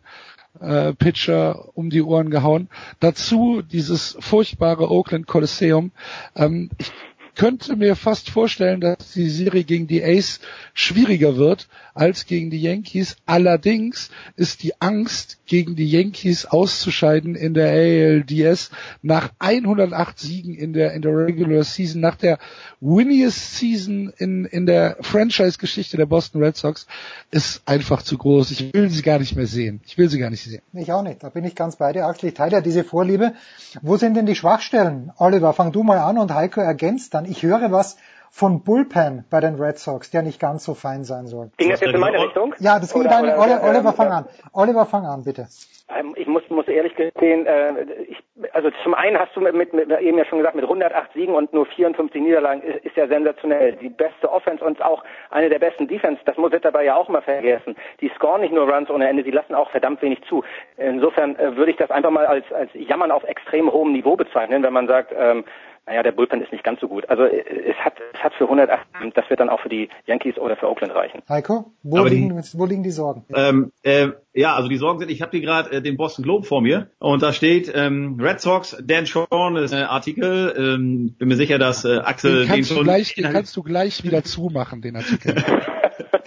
So, Schlagzeile ist Red Sox are not inspired heading into the postseason. da geht's halt... Shaughnessy hat aber einfach auch nicht alle Tassen im Schrank, Heiko.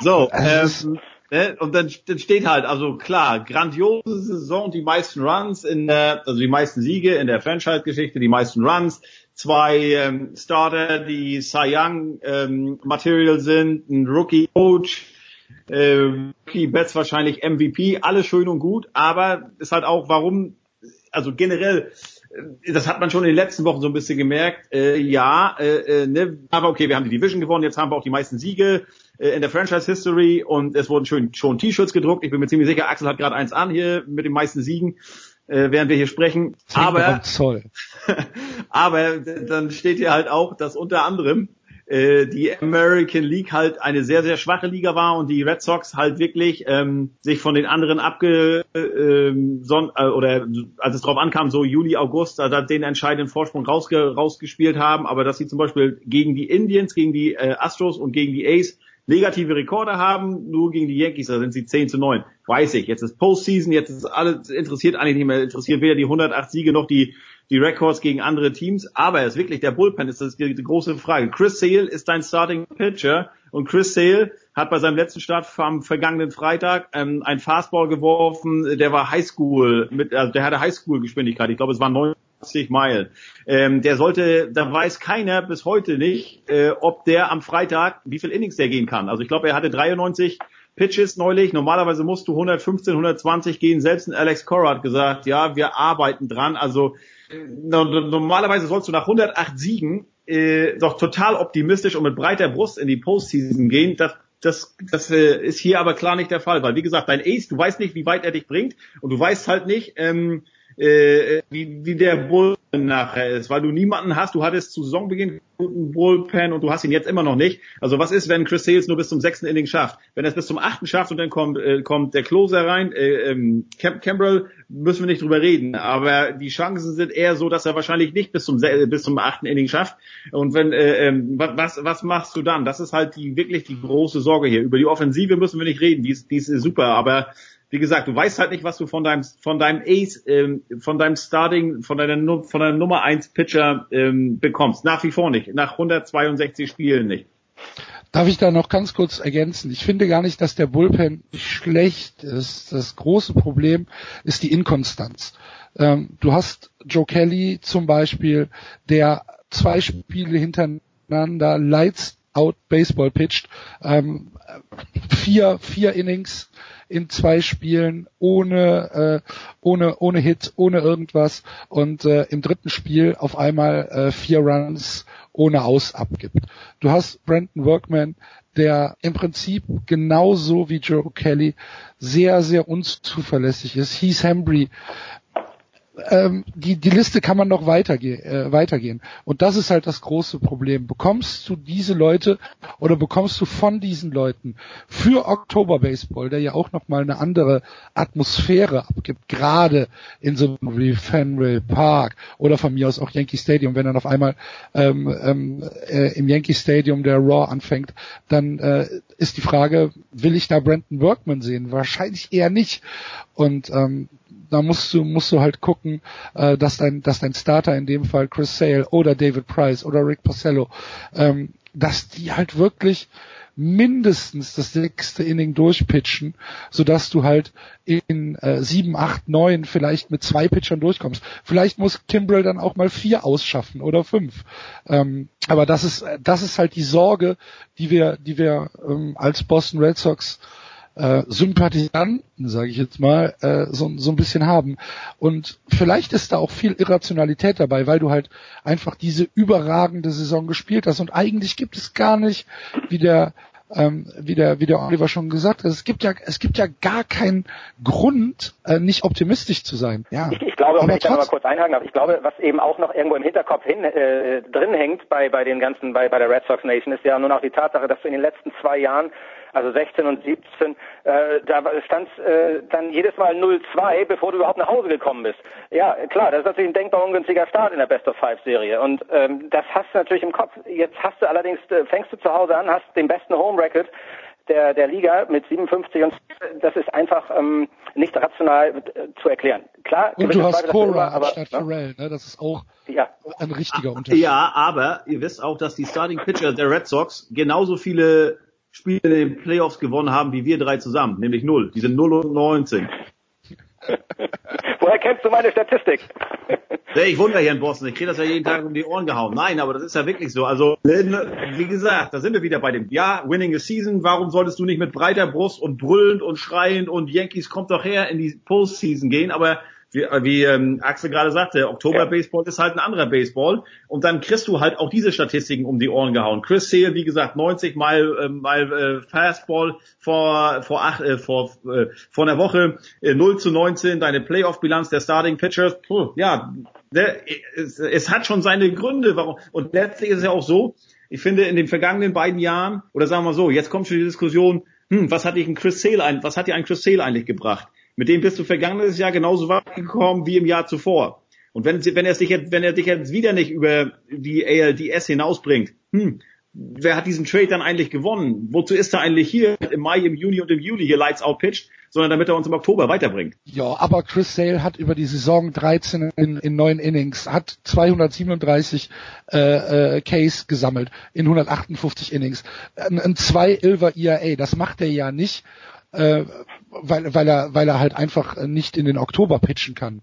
Das ist schon ein guter. Ja, ja, aber wie gesagt, letztes Jahr war er auch guter und dann bist du trotzdem in der ersten Runde mit 1 ja. die Astros raus. Und wie gesagt, wir, wir reden, wir reden die hier Astros nicht darüber. sind aber auch nicht schlecht. Das, richtig, richtig, richtig. Aber Axel, aber Axel, wir reden ja hier nicht darüber, oh, wir haben die Division, sagen wir dann, wenn wir jetzt gegen das die war der erste Schritt. Ja, natürlich, natürlich. Aber du hast jetzt, hast jetzt zum dritten Mal nacheinander gewonnen und du willst aber nicht jetzt, dass es jetzt zu Ende ist. Du willst jetzt endlich Ja, weiter. ja. Ne? Und, äh, und äh, wie gesagt, gerade jetzt äh, nach 162 Spielen weißt du immer noch nicht, wie weit dich dein Ace äh, am Freitag bringt, egal wer kommt. Eine letzte Frage noch für dieses Segment, Oliver. Es ist ja angesprochen worden. Alex Cora ist ein Rookie, äh, was den Managerposten angeht. Ist das, und man sagt ja in, der, in den Playoffs kommt es hauptsächlich auf die Erfahrung an.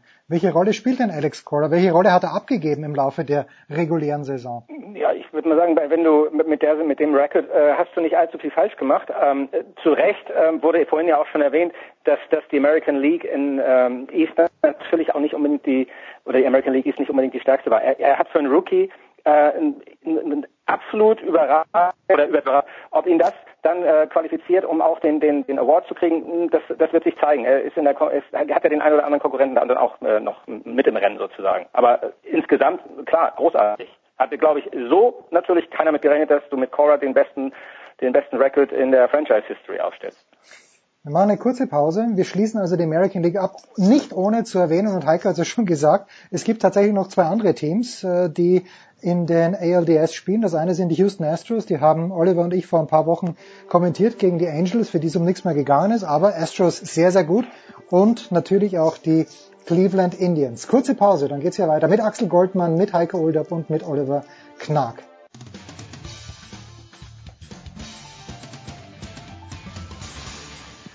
Grüßi, da ist der Luis Stefan und ihr hört Sportradio 360.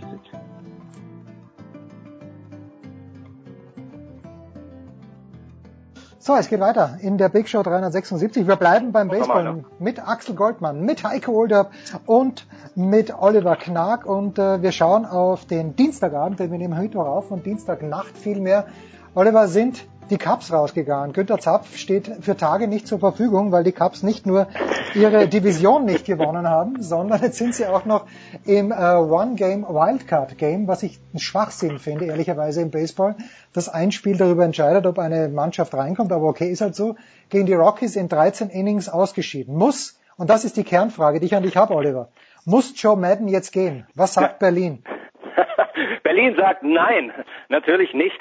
Äh, Klar werden da jetzt auch schon wieder ähm, äh, irgendwelche Argumente hervorgebracht, weil er, weil er Leicester bereits nach sechs Innings runtergenommen hat, etc. Allerdings äh, kannst du ihm deswegen äh, deswegen noch nicht anlassen, dass, dass sie rausgeflogen sind. Wenn du wenn du so ein dramatisches Spiel äh, am Ende des Inning äh, verlierst. Du, du, du warst aus dem 13. Inning ja auch schon fast raus, hattest zwei aus ähm, und, und eigentlich gefühlt ähm, schon sich aufs nächste Inning fast vorbereitet.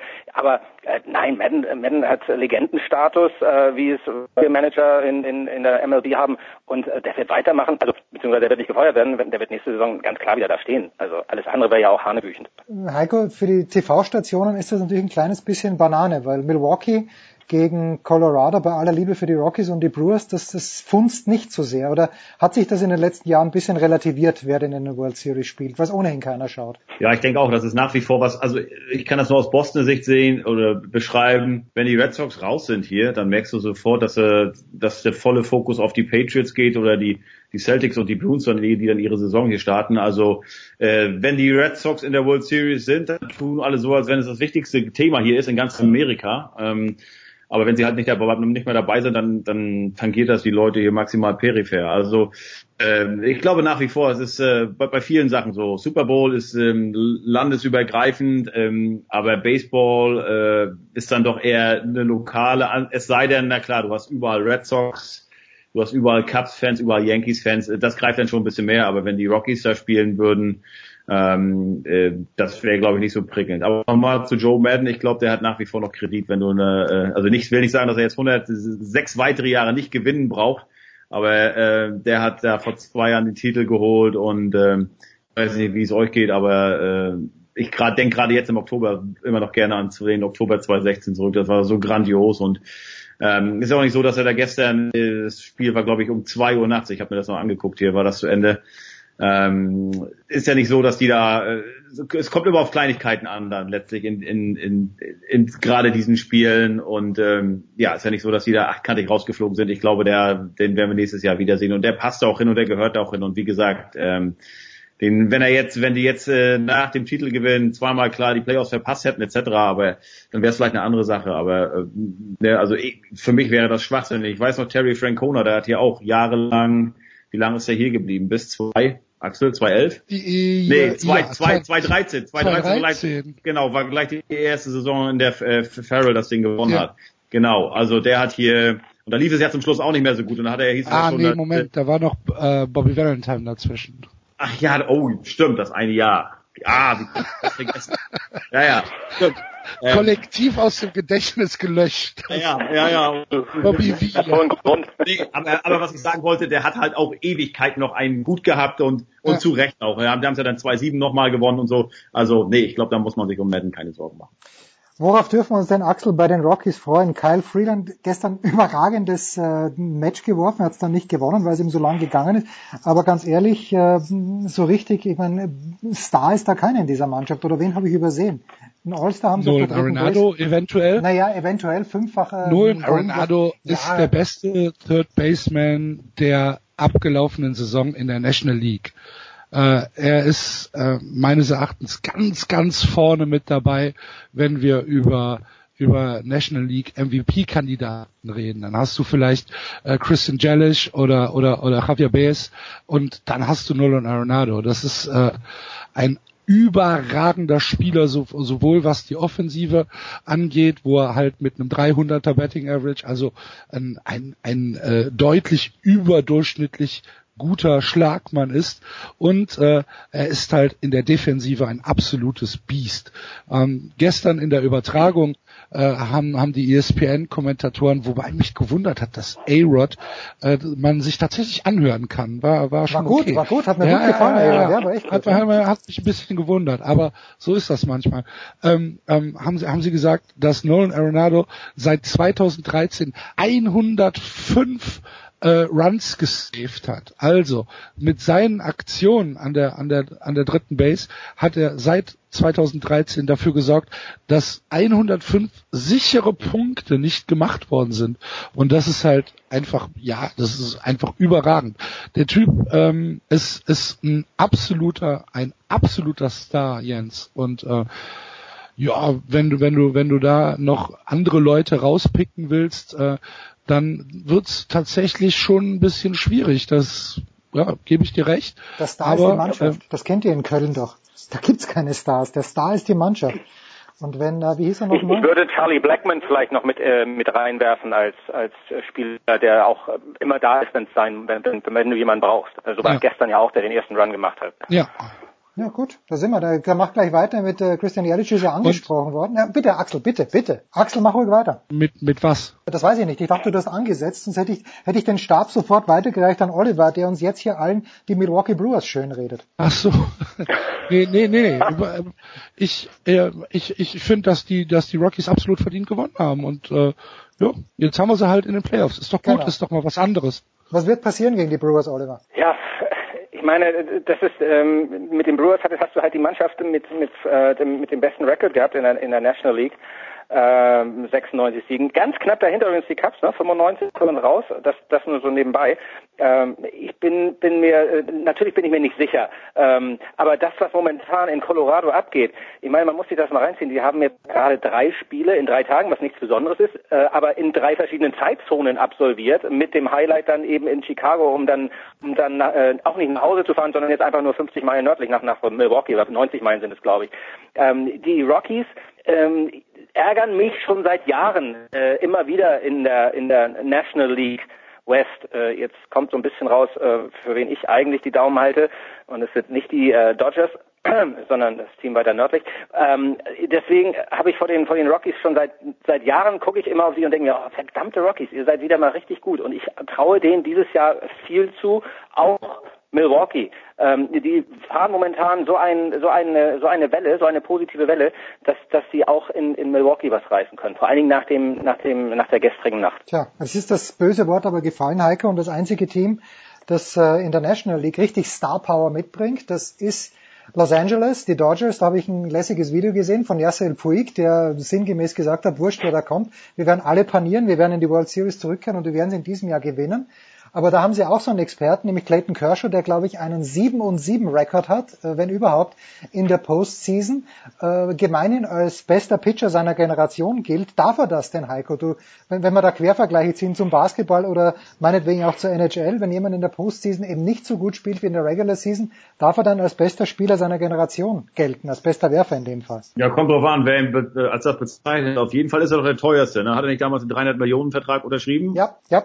Ja, aber es ist ja auch immer so. Ne? Ich meine, das ist äh, Nachfrage und Angebot. Und äh, wenn einer von uns das, äh, den, das Angebot bekommen hätte, hätten wir auch sicherlich nicht Nein gesagt. Es ist bei, äh, bei ihm so, ähm, da haben wir ja schon vor Jahren mit Jürgen Schmied auch ein bisschen drüber gesprochen. Ähm, irgendwie fehlt es bei ihm so ein bisschen in der Postseason. Vielleicht ist es ja dieses Mal. Dann ist, wie du gerade gesagt hast, der, der, der Rekord in der Regular Season war nicht so doll. Ich würde es ihm ja wünschen, ähm, weil ich glaube, er ist auch einer natürlich äh, so eine, wenn es dann nicht klappt und es ist eigentlich egal, ob es an ihm liegt oder an ihm eben nicht liegt, in der Vergangenheit lag es öfter mal an ihm, gerade in der Postseason. Und auch wenn es dann nur, äh, wenn er super gepitcht hat, aber äh, also nein, andersrum. Du kannst natürlich äh, super pitchen und trotzdem äh, äh, knapp verlieren, äh, weil halt deine Offensive dich im Stich lässt. So, und dann fällt aber vieles auf ihn zurück aufgrund, wie ich finde, immer eben dieses riesigen Vertrages, äh, wofür er ja gar nichts kann ähm, ich, ich, ich würde es ihm einfach, einfach, also ich merke immer mehr, dass ich so gönnerhaft werde, je älter ich werde. Und ich äh, hab früher, war, nee, war, war, war, war früher kein Clayton äh, Kershaw-Fan, ne? Ähm,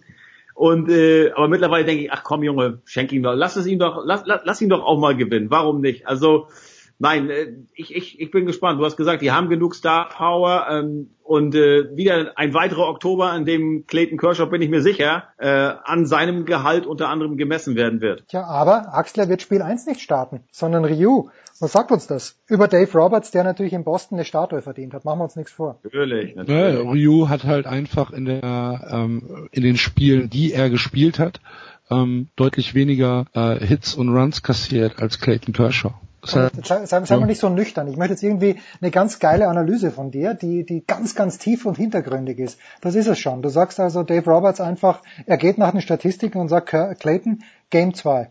Mehr ist es nicht. Genau, Clayton Game 2 und eventuell äh, Game 5 nimmt das, äh, Oliver, nimmt ihm das aber diesen Druck ein kleines bisschen, wenn er nicht der Number One Starter ist, von dem Heiko spricht, von diesen, ich glaube 305 Millionen war es, die er für zehn Jahre bekommen hat. Oder 315, ich weiß es gar nicht. Oliver, nimmt ihm das ja, den Druck? Du, das, das kannst du halten wie ein Dachdecker. Ja, ja, das kannst du halten wie ein Dachdecker, ganz ehrlich. Also äh, Druck, Druck, welches Spiel hast du gewählt? Wenn du Spiel 1 schon verloren hast, äh, ist der Druck in Spiel 2 ein bisschen größer, würde ich sagen. Ähm, und dann wollen wir noch gar nicht über Game 5 reden. Also wie bitte, äh, wie viel Druck willst du haben, wenn, wenn nicht im fünften Spiel, wo du, wo du es dann wieder nur verlieren kannst irgendwo. In der Vergangenheit hast du es ja auch nicht gebracht, beziehungsweise dein Team in dem Moment, wenn es drauf ankam.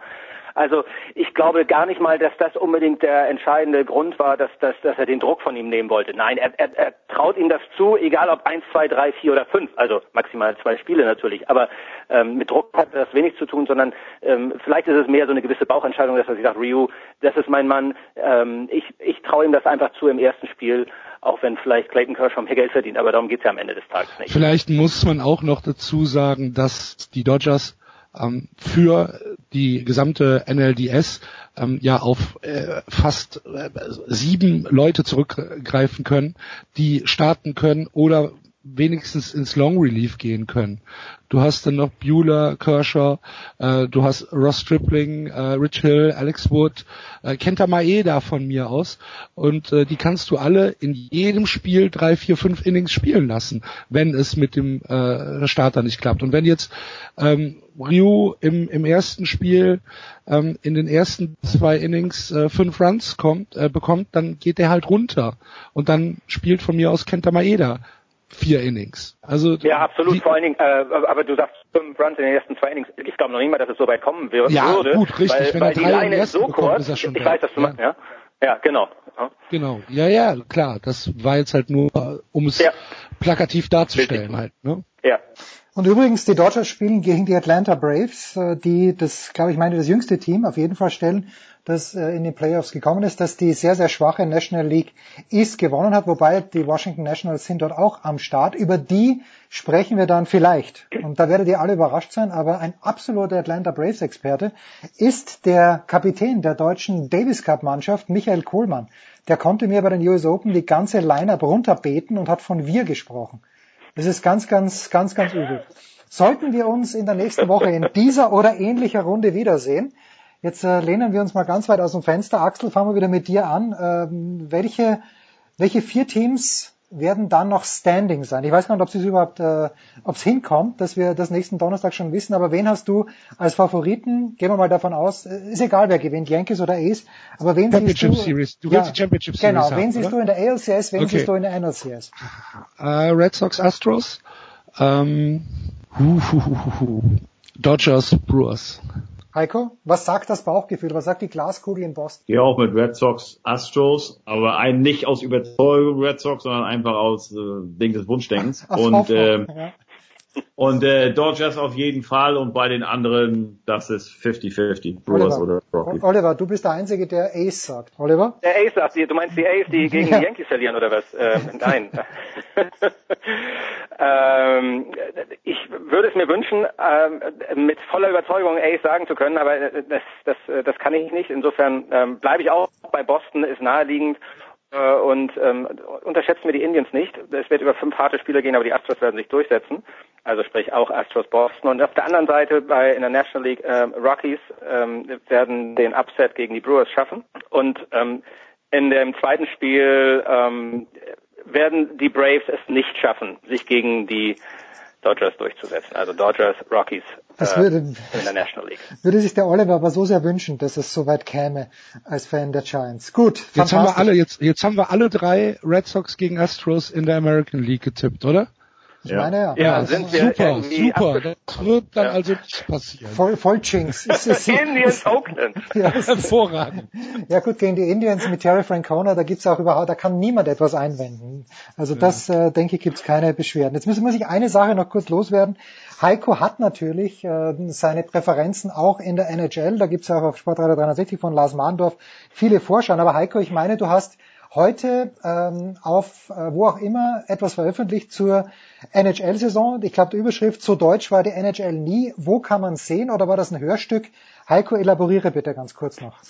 Nö, das war nur ein Radiostück. Also, also Wo, ja, wo, gibt, wo, äh, wo hätte man es hören können? nee, einfach bei mir auf Twitter. Ah, Ich hab's reingestellt. ach, ich dachte, du hast Dieses, es das ist dieses neumodische soziale Medien. Das Ach, hat was. keine Zukunft, aber derzeit ist es noch ganz okay. Hör mal rein. Wird sich nicht durchsetzen. Ja, ich, ich dachte tatsächlich, du hast es für Deutschlandfunk gemacht. Fantastisch. Das war's. Heiko Older aus Boston. Nee, für, für, für, für den Mitteldeutschen Rundfunk. Aber äh, wo wir gerade beim Eishockey sind, Axel, ich nehme an, du warst heute in Köln bei Leon Dreiseitel. Selbstverständlich nicht.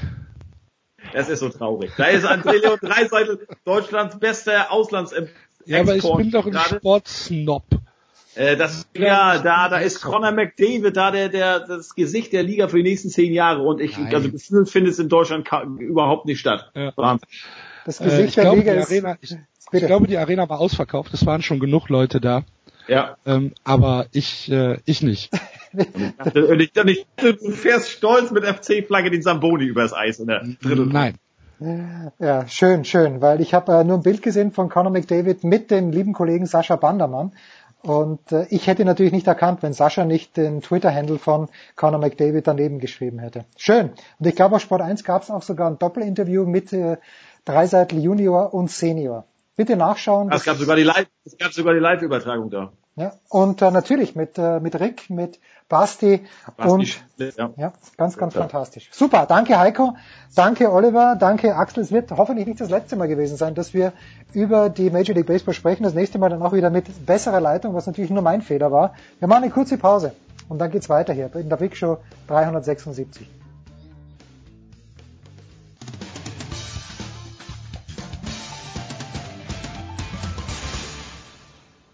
Hallo, hier ist Jutta Kleinschmidt und ihr hört Sportradio 360.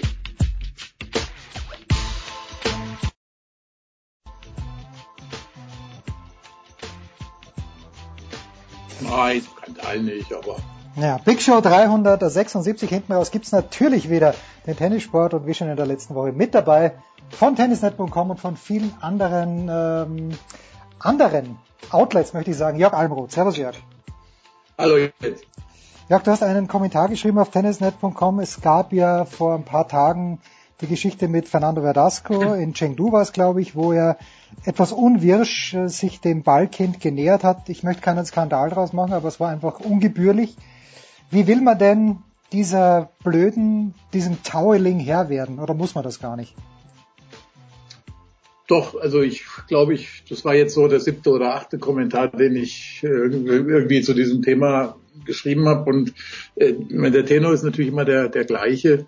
Äh, was haben eigentlich Ballkinder mit äh, dem Verschwitzen und, und vielleicht sogar dreckigen oder manchmal mit Blut irgendwie noch versehenen Handtuch eines, eines Tennisballs zu tun. Also sollen die sich darum kümmern. Äh, irgendwann kam, kam ja ein Spieler mal auf die Idee, dass sie eben ohne das Handtuch nicht auskommen können und äh, wie gesagt, es ist, es ist unhygienisch, es ist, es ist, es ist einfach ein völlig, völlig unhaltbarer Zustand nach meiner Meinung nach. Und äh, man hat ja auch gesehen, wie viele doch jetzt auch darauf reagiert haben und wie viele das äh, eigentlich nervt. Also das ist, das ist schon etwas, wo man einfach wirklich ganz, sag ich mal, konfrontativ die ATP, die WTA und natürlich auch die ITF, weil es spielt sich ja auch bei Grand Slam Turnieren oder auch bei Davis Cup, Fed Cup ab, äh, damit, damit ein eben, ja, behelligen muss. Also ich denke, das, das ist wirklich so ein, das, das hat wirklich nur vordergründig natürlich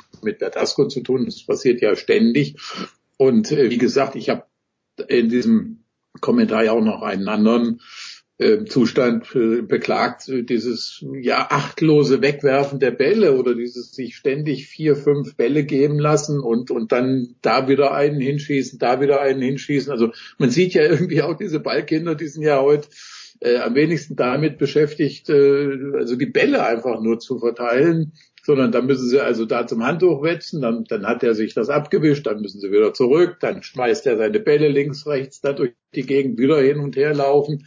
Also das ist, das ist einfach, wie gesagt, das hat ja auch noch einen arroganten Unterton irgendwie das Ganze, wenn man da sieht, wie, wie, wie, wie das gehandhabt wird. Und äh, das ist, Verdasco ist nur einer unter vielen, aber natürlich hat seine unwirsche Reaktion, die er da gezeigt hat, hat natürlich so einen Aufschrei ausgelöst und vielleicht war der ganz gut. Äh, ich, ich bezweifle es eigentlich, aber ja, das sollten sich äh, eigentlich mal die Institutionen im Tennis vornehmen. Das ist ja eine ganz unterschiedliche Herangehensweisen. Wenn mir Alexander Zverev hier einfällt, den möchte ich ausdrücklich loben an dieser Stelle, weil Zverev wirklich das Handtuch nur holt, wenn er es braucht. Und ja. ähm, dann gibt's jemand wie Borna Coric, den ich be nicht begleitet, sondern beobachtet habe in seinem Erstrundenmatch bei den French Open gegen Philipp Kohlschreiber. Und selbst wenn Kohle einen Doppelfehler gemacht hat, ist eine, eine unfassbare Unsitte. Kevin ja. Anderson ist auch so jemand, lässt sich das ja. Handtuch bringen. Jetzt ist der Vorschlag, dass man dort Handtuchhalter hin, hin tut und dann müssen die Spieler heute in den 25 Sekunden, ja. ich glaube beim Next Gen Masters wird das ausprobiert, das scheint mir eine ordentliche Idee zu sein, Jörg. Absolut. Also wie gesagt, ich, ich, wir reden ja wirklich über einen Gesamtkomplex, der dummerweise oder wirklich, ja, eigentlich mit dem, mit dem Tennis nichts zu tun hat, aber gleichzeitig auch ganz viel mit dem Tennis zu tun hat, weil er eben das Spiel ständig unterbricht. Und mich, äh, du hast es eben angesprochen, Kevin Anderson. Ich meine, es, es fällt ja heute sowieso schon vielen Leuten, ich gebe es zu, mir auch schwer, ein Tennismatch kontinuierlich zu verfolgen, aber Es fällt mir noch viel schwerer, wenn ich sehe, dass Kevin Anderson ein Ass haut und dann zu seinem Handtuch greift. Äh, sorry. Äh, das, oder, oder, oder manchmal äh, nach dem ersten, äh, nach dem ersten Aufschlag manchmal, so habe ich, habe ich sogar schon gesehen, obwohl es ja eigentlich, äh, also das, das ist, das ist ein Aspekt. Und äh, du hast es in der Tat ja angesprochen, dass äh, man jetzt so, so, so eine Art Kleiderbügel oder wie soll ich das? Ich, ich weiß ehrlich gesagt nicht, wie das Ding aussehen soll wo das äh, installiert wird, wahrscheinlich seitlich irgendwo der Linienrichter da, ja, völlig, völlig richtig im Kern, dass es eben dazu führt, dass die Spieler äh, sich da bedienen sollen und äh, die, die Ballkinder nichts damit zu tun haben sollen. Punkt eins, es wäre das und Punkt zwei wäre natürlich, dass man trotzdem die 25 Sekunden Regel einhalten sollte. Und dann bin ich gespannt. Da bin ich wirklich gespannt, wie man also ständig, äh, wie, wie, wie häufig, also wie, wie, welche Frequenz dann eben der Handgebrauch noch hat bei einigen Spielern. Äh, natürlich, es gibt, das, das darf man, darf man nicht ganz außer Acht Es gibt Spieler, die, die schwitzen einfach stark. Das ist einfach eine physische ähm, äh, Gegebenheit. Also natürlich, wir kennen Rafael Nadal, wir kennen auch andere. Aber trotzdem, äh, es ist auch, sag ich mal, im, im Sinne des Zuschauers, des, der, der Medien äh, heute, dass, dass, dass die Spieler in, also ohne dass man jetzt also irgendwie aufs Tempo drückt, also irgendwie in einem wahnsinnigen Tempo äh, Verschärfungsmodus, aber die Spiele müssen einfach, die müssen, die müssen einfach, die Dramaturgie muss dichter werden und dieses ständige Handtuch äh, gebrauchen und, und, und sich geben lassen, das, das, das nervt mich also seit Jahren maßlos. Und ich glaube, wenn ich die Reaktionen sehe, die es auch teilweise ja gegeben hat, auch auf diesen Kommentar und auf andere, die sich da äh, zu geäußert haben, zeigen mir, dass es ganz, ganz vielen Tennisfans auch so geht. Ja, gut, und da gibt's ja noch ein paar andere Dinge, wenn man überlegt, dass die Spieler um 13 Uhr den Platz betreten und das aber, ja. obwohl dann die Uhr runterläuft, also diese fünf Minuten, aber es ist ja auch ein Schmarrn, weil die fünf Minuten, die gelten ja gar nicht. Äh, du, du beginnst dann um 13.12 Uhr das Match. Äh, mein Gott, niemand hat's eilig. Wer sich eine Karte für die US Open kauft, der kann auch dann halt drei, vier Minuten länger warten, aber es ist halt in gewisser Weise dann doch ärgerlich. Wir sind jetzt gerade in einer Woche, Jörg, wo in Peking und in Tokio 500er Turniere stattfinden. Nadal hat herausgezogen, kommt wahrscheinlich in Paris wieder. Ähm, jetzt äh, Alexander Zverev hat am Dienstag seine erste Runde gewonnen gegen Batista Agu, war der klar bessere Spieler, hat es dann am Ende unnötig spannend gemacht, ein kleines bisschen gehumpelt. Wer nicht dabei war, war erwartungsgemäß oder nicht, Jörg? Ivan Lendl. Puh, ja, ähm, sag ich mal, die, die Einzelheiten dieses Deals sind uns allen ja nicht bekannt und äh, ich, ich, ich, schätze einfach oder gehe davon aus, dass, ähm, dass es eben ähnlich wie bei Andy Murray damals abläuft, dass, dass Ivan Lendl im Wes doch im Wesentlichen also im Kern um die Grand Slams herum arbeitet, sprich im Wesentlichen vorher. Ähm, und, und ähm, das würde ja dann, sage ich mal, Australien würde, würde wahrscheinlich einen Monat bedeuten. Bei, bei den French Open würde man auch sehen, dass das dann vielleicht in Rom oder so beginnt, die, die, die Betreuungsphase oder dann eben durch die Gras, die kurze Grassaison ab Halle oder äh, bis, bis, bis Wimbledon plus dann eben nochmal vor den US Open und vielleicht eben dann äh, vor dem ATP-Finale. Also ich denke ja nicht, und das ist so, denke ich, war mir eigentlich klar von Anfang an, dass das natürlich kein, ähm, auch nicht ein 35-Wochen-Job oder so 33, 35 Wochen, die der ständige sozusagen Reisecoach äh, verbringt mit dem Spieler, dass es das in dem Fall nicht sein wird. Und ja, ich denke, Zverev hat auch abseits dieser Trainingszeiten dann oder Betreuungszeiten natürlich immer noch bekanntermaßen ein, ein, ein starkes Team mit seinem Vater, der ja sowieso in Charge bleibt. Also ja, das Lendl hat wie so viele im Tenniszirkus wahrscheinlich auch keine Lust auf den Asia Swing. Und ja, äh, ich denke, er wird, wenn es wäre, äh, glaube ich, ja jetzt Basel und Paris unter anderem in Europa vorgesehen hat, dann irgendwie dazustoßen wird. Ja. ja, also Shanghai, Basel, Paris, das ist auch das Programm von Roger Federer zumindest geplant, zu dem kommen wir gleich. Aber schön, wenn du Betreuungszeiten sagst. Das klingt so ein bisschen nach Kita für Alexander ja. Zverev. Da hat eigentlich, ist Mischa Zverev schon Papa geworden? Müsste sein, oder? Ich habe das irgendwie überlesen. Ich habe es auch noch nicht gesehen. Ah ja, okay, also es müsste nicht, oh, nicht, dass wir vergessen haben, bei dem wirklich sehr sympathischen Mischa Zverev, das möchte ich mal sagen, zu gratulieren. Ja, der große Meister, er ist in dieser Woche nicht am Start, hat aber Shanghai genannt, hat Basel genannt, hat Paris genannt, dann noch das ATP-Finale. Bei Paris bin ich mir nicht ganz sicher, Jörg, aber nee. aufgrund der Gemengelage, dass Rafael Nadal vielleicht sogar, und da habe ich tatsächlich aus sehr zuverlässiger Quelle gehört, dass äh, es nicht sicher ist, ob Nadal überhaupt wieder zurückkommt in diesem Jahr. Denkst du denn, dass Federer ein bisschen drauf spitzt, mit drei starken Turnieren doch noch Nummer eins am Ende des Jahres zu werden, weil sonst wird es nämlich der Djokovic.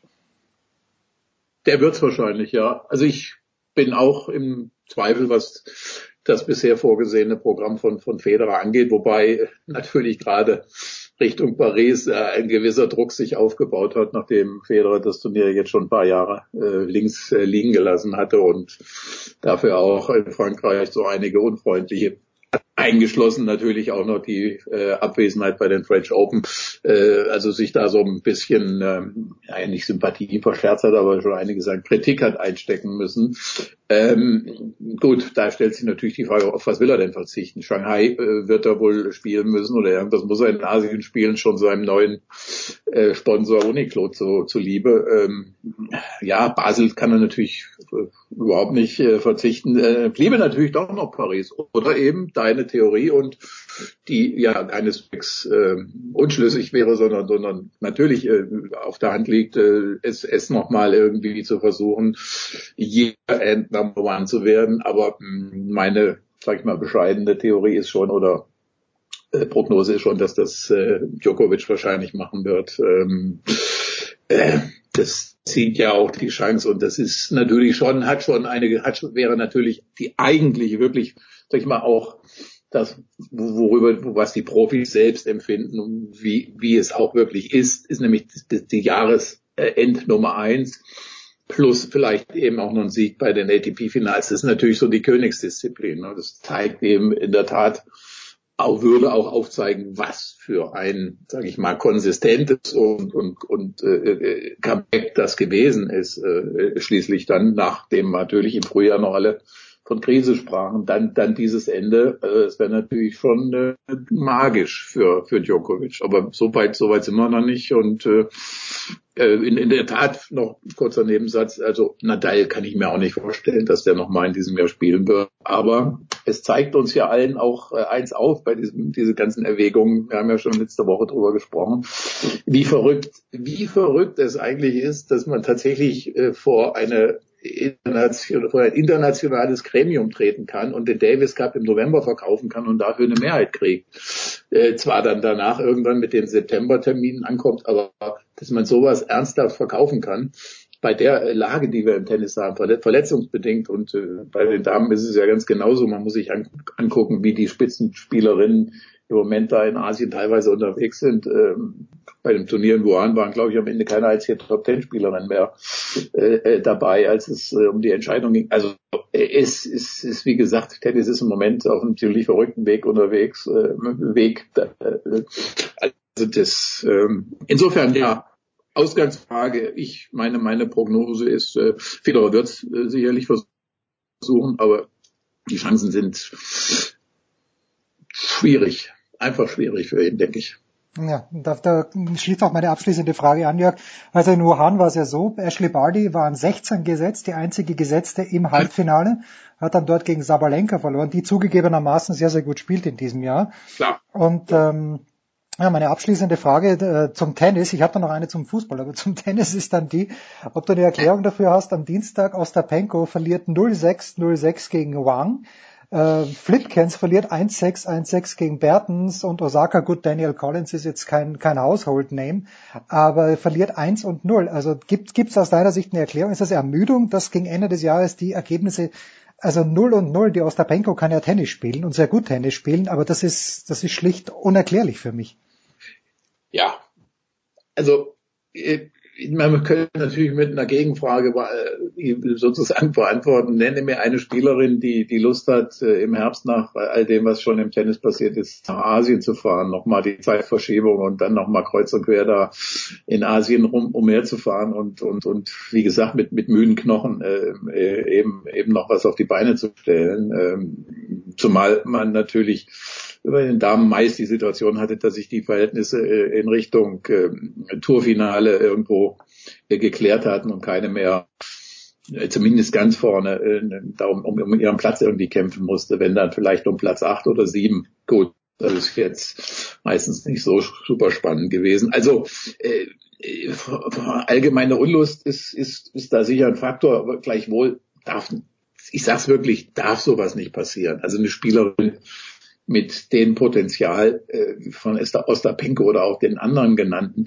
äh, dass solche Ergebnisse dürfen einfach nicht passieren. Das, das geht nicht. Also ich, da, da will ich jetzt wieder nicht kein Fass aufmachen, aber äh, gibt's gibt's gibt's gibt's äh, auf der Herrentour vergleichbares? Ich, ich weiß es nicht. Also das ist, also 06 06 ist einfach ein Ergebnis, das ist das ist unschön. Das das das das, das spiegelt ja wirklich nicht den äh, selbst bei bei totaler Formschwäche oder sowas äh, spiegelt das ja nicht den, den, den, die eigentlichen Kräfteverhältnisse wieder. Also da sind andere Faktoren im Spiel und äh, ja, also ich weiß nicht, was, was, was meinst du? Also was, ist, was, was würdest du jetzt sagen? Würde mich, ich, ich habe da selber, ich bin da selber ein bisschen ratlos immer, weil man natürlich da in sensible Bereiche äh, reinstößt, äh, äh, ne, von, ja. von da ist ja, da ist, da ist man ja schon bei einem Regelverstoß im Grunde genommen, Effort Rule und so weiter.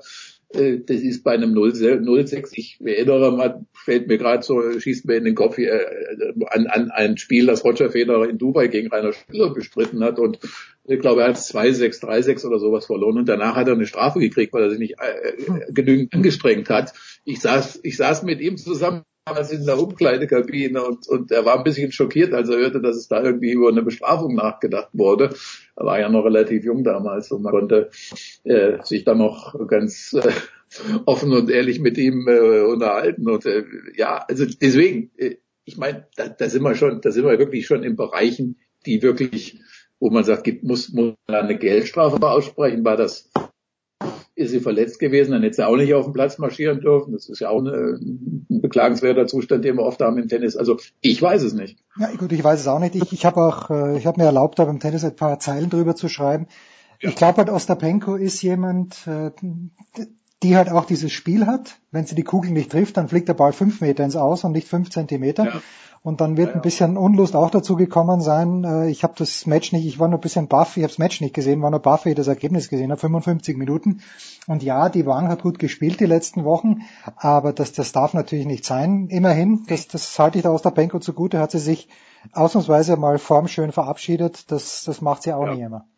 Ja, ich, ich meine, man muss, nur ganz, ganz kurz, man muss es wirklich, wir, wir gucken ja so ein bisschen da drüber und was da so in Asien passiert, naja, es ist nicht so in einem absoluten Superfokus äh, bei vielen äh, wahrscheinlich, aber man muss es trotzdem aus der Warte des, des Zuschauers auch betrachten. Ich meine, er hat ein Ticket gekauft, äh, er hat mit Ostapenko verbindet er natürlich äh, etwas anderes als das, was dann auf dem Platz passiert. Also 06, 06 ist einfach etwas, eine, eine Dienstle also Dienstleistung, aber äh, da ist sozusagen etwas nicht erbracht worden, was man sich einfach vorgestellt hat. Und äh, insofern, ich hoffe, hoffe ich vielleicht dann doch bei allen Aspekten, die eingeflossen sind, dass jemand von der WTA mal zu der Eng gegangen ist und gesagt hat, also ein bisschen besser geht's schon vielleicht, auch trotz allem, was damit reingespielt hat.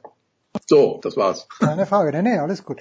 So, abschließende Frage, Jörg, zum Fußball. Und zwar nach dem 2 zu 2 von Borussia Mönchengladbach in, in Wolfsburg. Pass mal auf, das ist, glaube ich, in der Süddeutschen Zeitung ein, ein, was ein Kommentar oder was ein Artikel gestanden, wo die, ja, These, wo die These vertreten wurde, das ist genau das, wofür Dieter Hecking halt steht. Ja, Keine allzu hohen Ansprüche, man ist mit dem 2 zu 2 in Wolfsburg zufrieden. Teilst du diese Ansicht? Da fehlt dem, dem Hacking dieser letzte Pep, dieser letzte Wunsch, tatsächlich ganz oben mitzurittern? Naja, also vielleicht, äh, ich meine, ich habe ich hab das auch gelesen. Es war für mich ehrlich gesagt ein bisschen backmesserisch jetzt äh, äh an dem 2 zu 2 jetzt festzumachen, dass das also dieser Hacking, also, also daraus jetzt ein grundsätzliches Problem zu machen. Ich habe das Spiel gesehen, das 2-2 ging äh, schlussendlich in Ordnung. Vieles muss man ja einfach im Kontext der letzten Saison betrachten und die, die war äußerst schwierig. Die Saison ist bisher gut verlaufen. Also äh, soll der Hacking natürlich jetzt sich äh, da hinstellen und und und und und ja, sich Unruhe stiften oder sagen, meine Güte, was, warum haben wir hier dieses Spiel nicht? Also, das weiß ich nicht. Das, das, das, wie gesagt, das ist, das kann man aus so vielen Aspekten betrachten. Das ist eine Meinung, die man zu diesem Spiel haben kann und auch zu Hacking haben kann. Ich teile sie, ich teile sie nicht und äh, es gibt, gäbe, wie gesagt, ganz, ganz andere äh, weiß ich nicht, Ansatzpunkte jetzt vielleicht, äh, aber meine Güte, das, das, das, das, das teile ich nicht. Ich, äh, also, was ich, ich habe eine ganz andere Befürchtung. Ich finde, ich finde es ganz schlimm, dass Bayern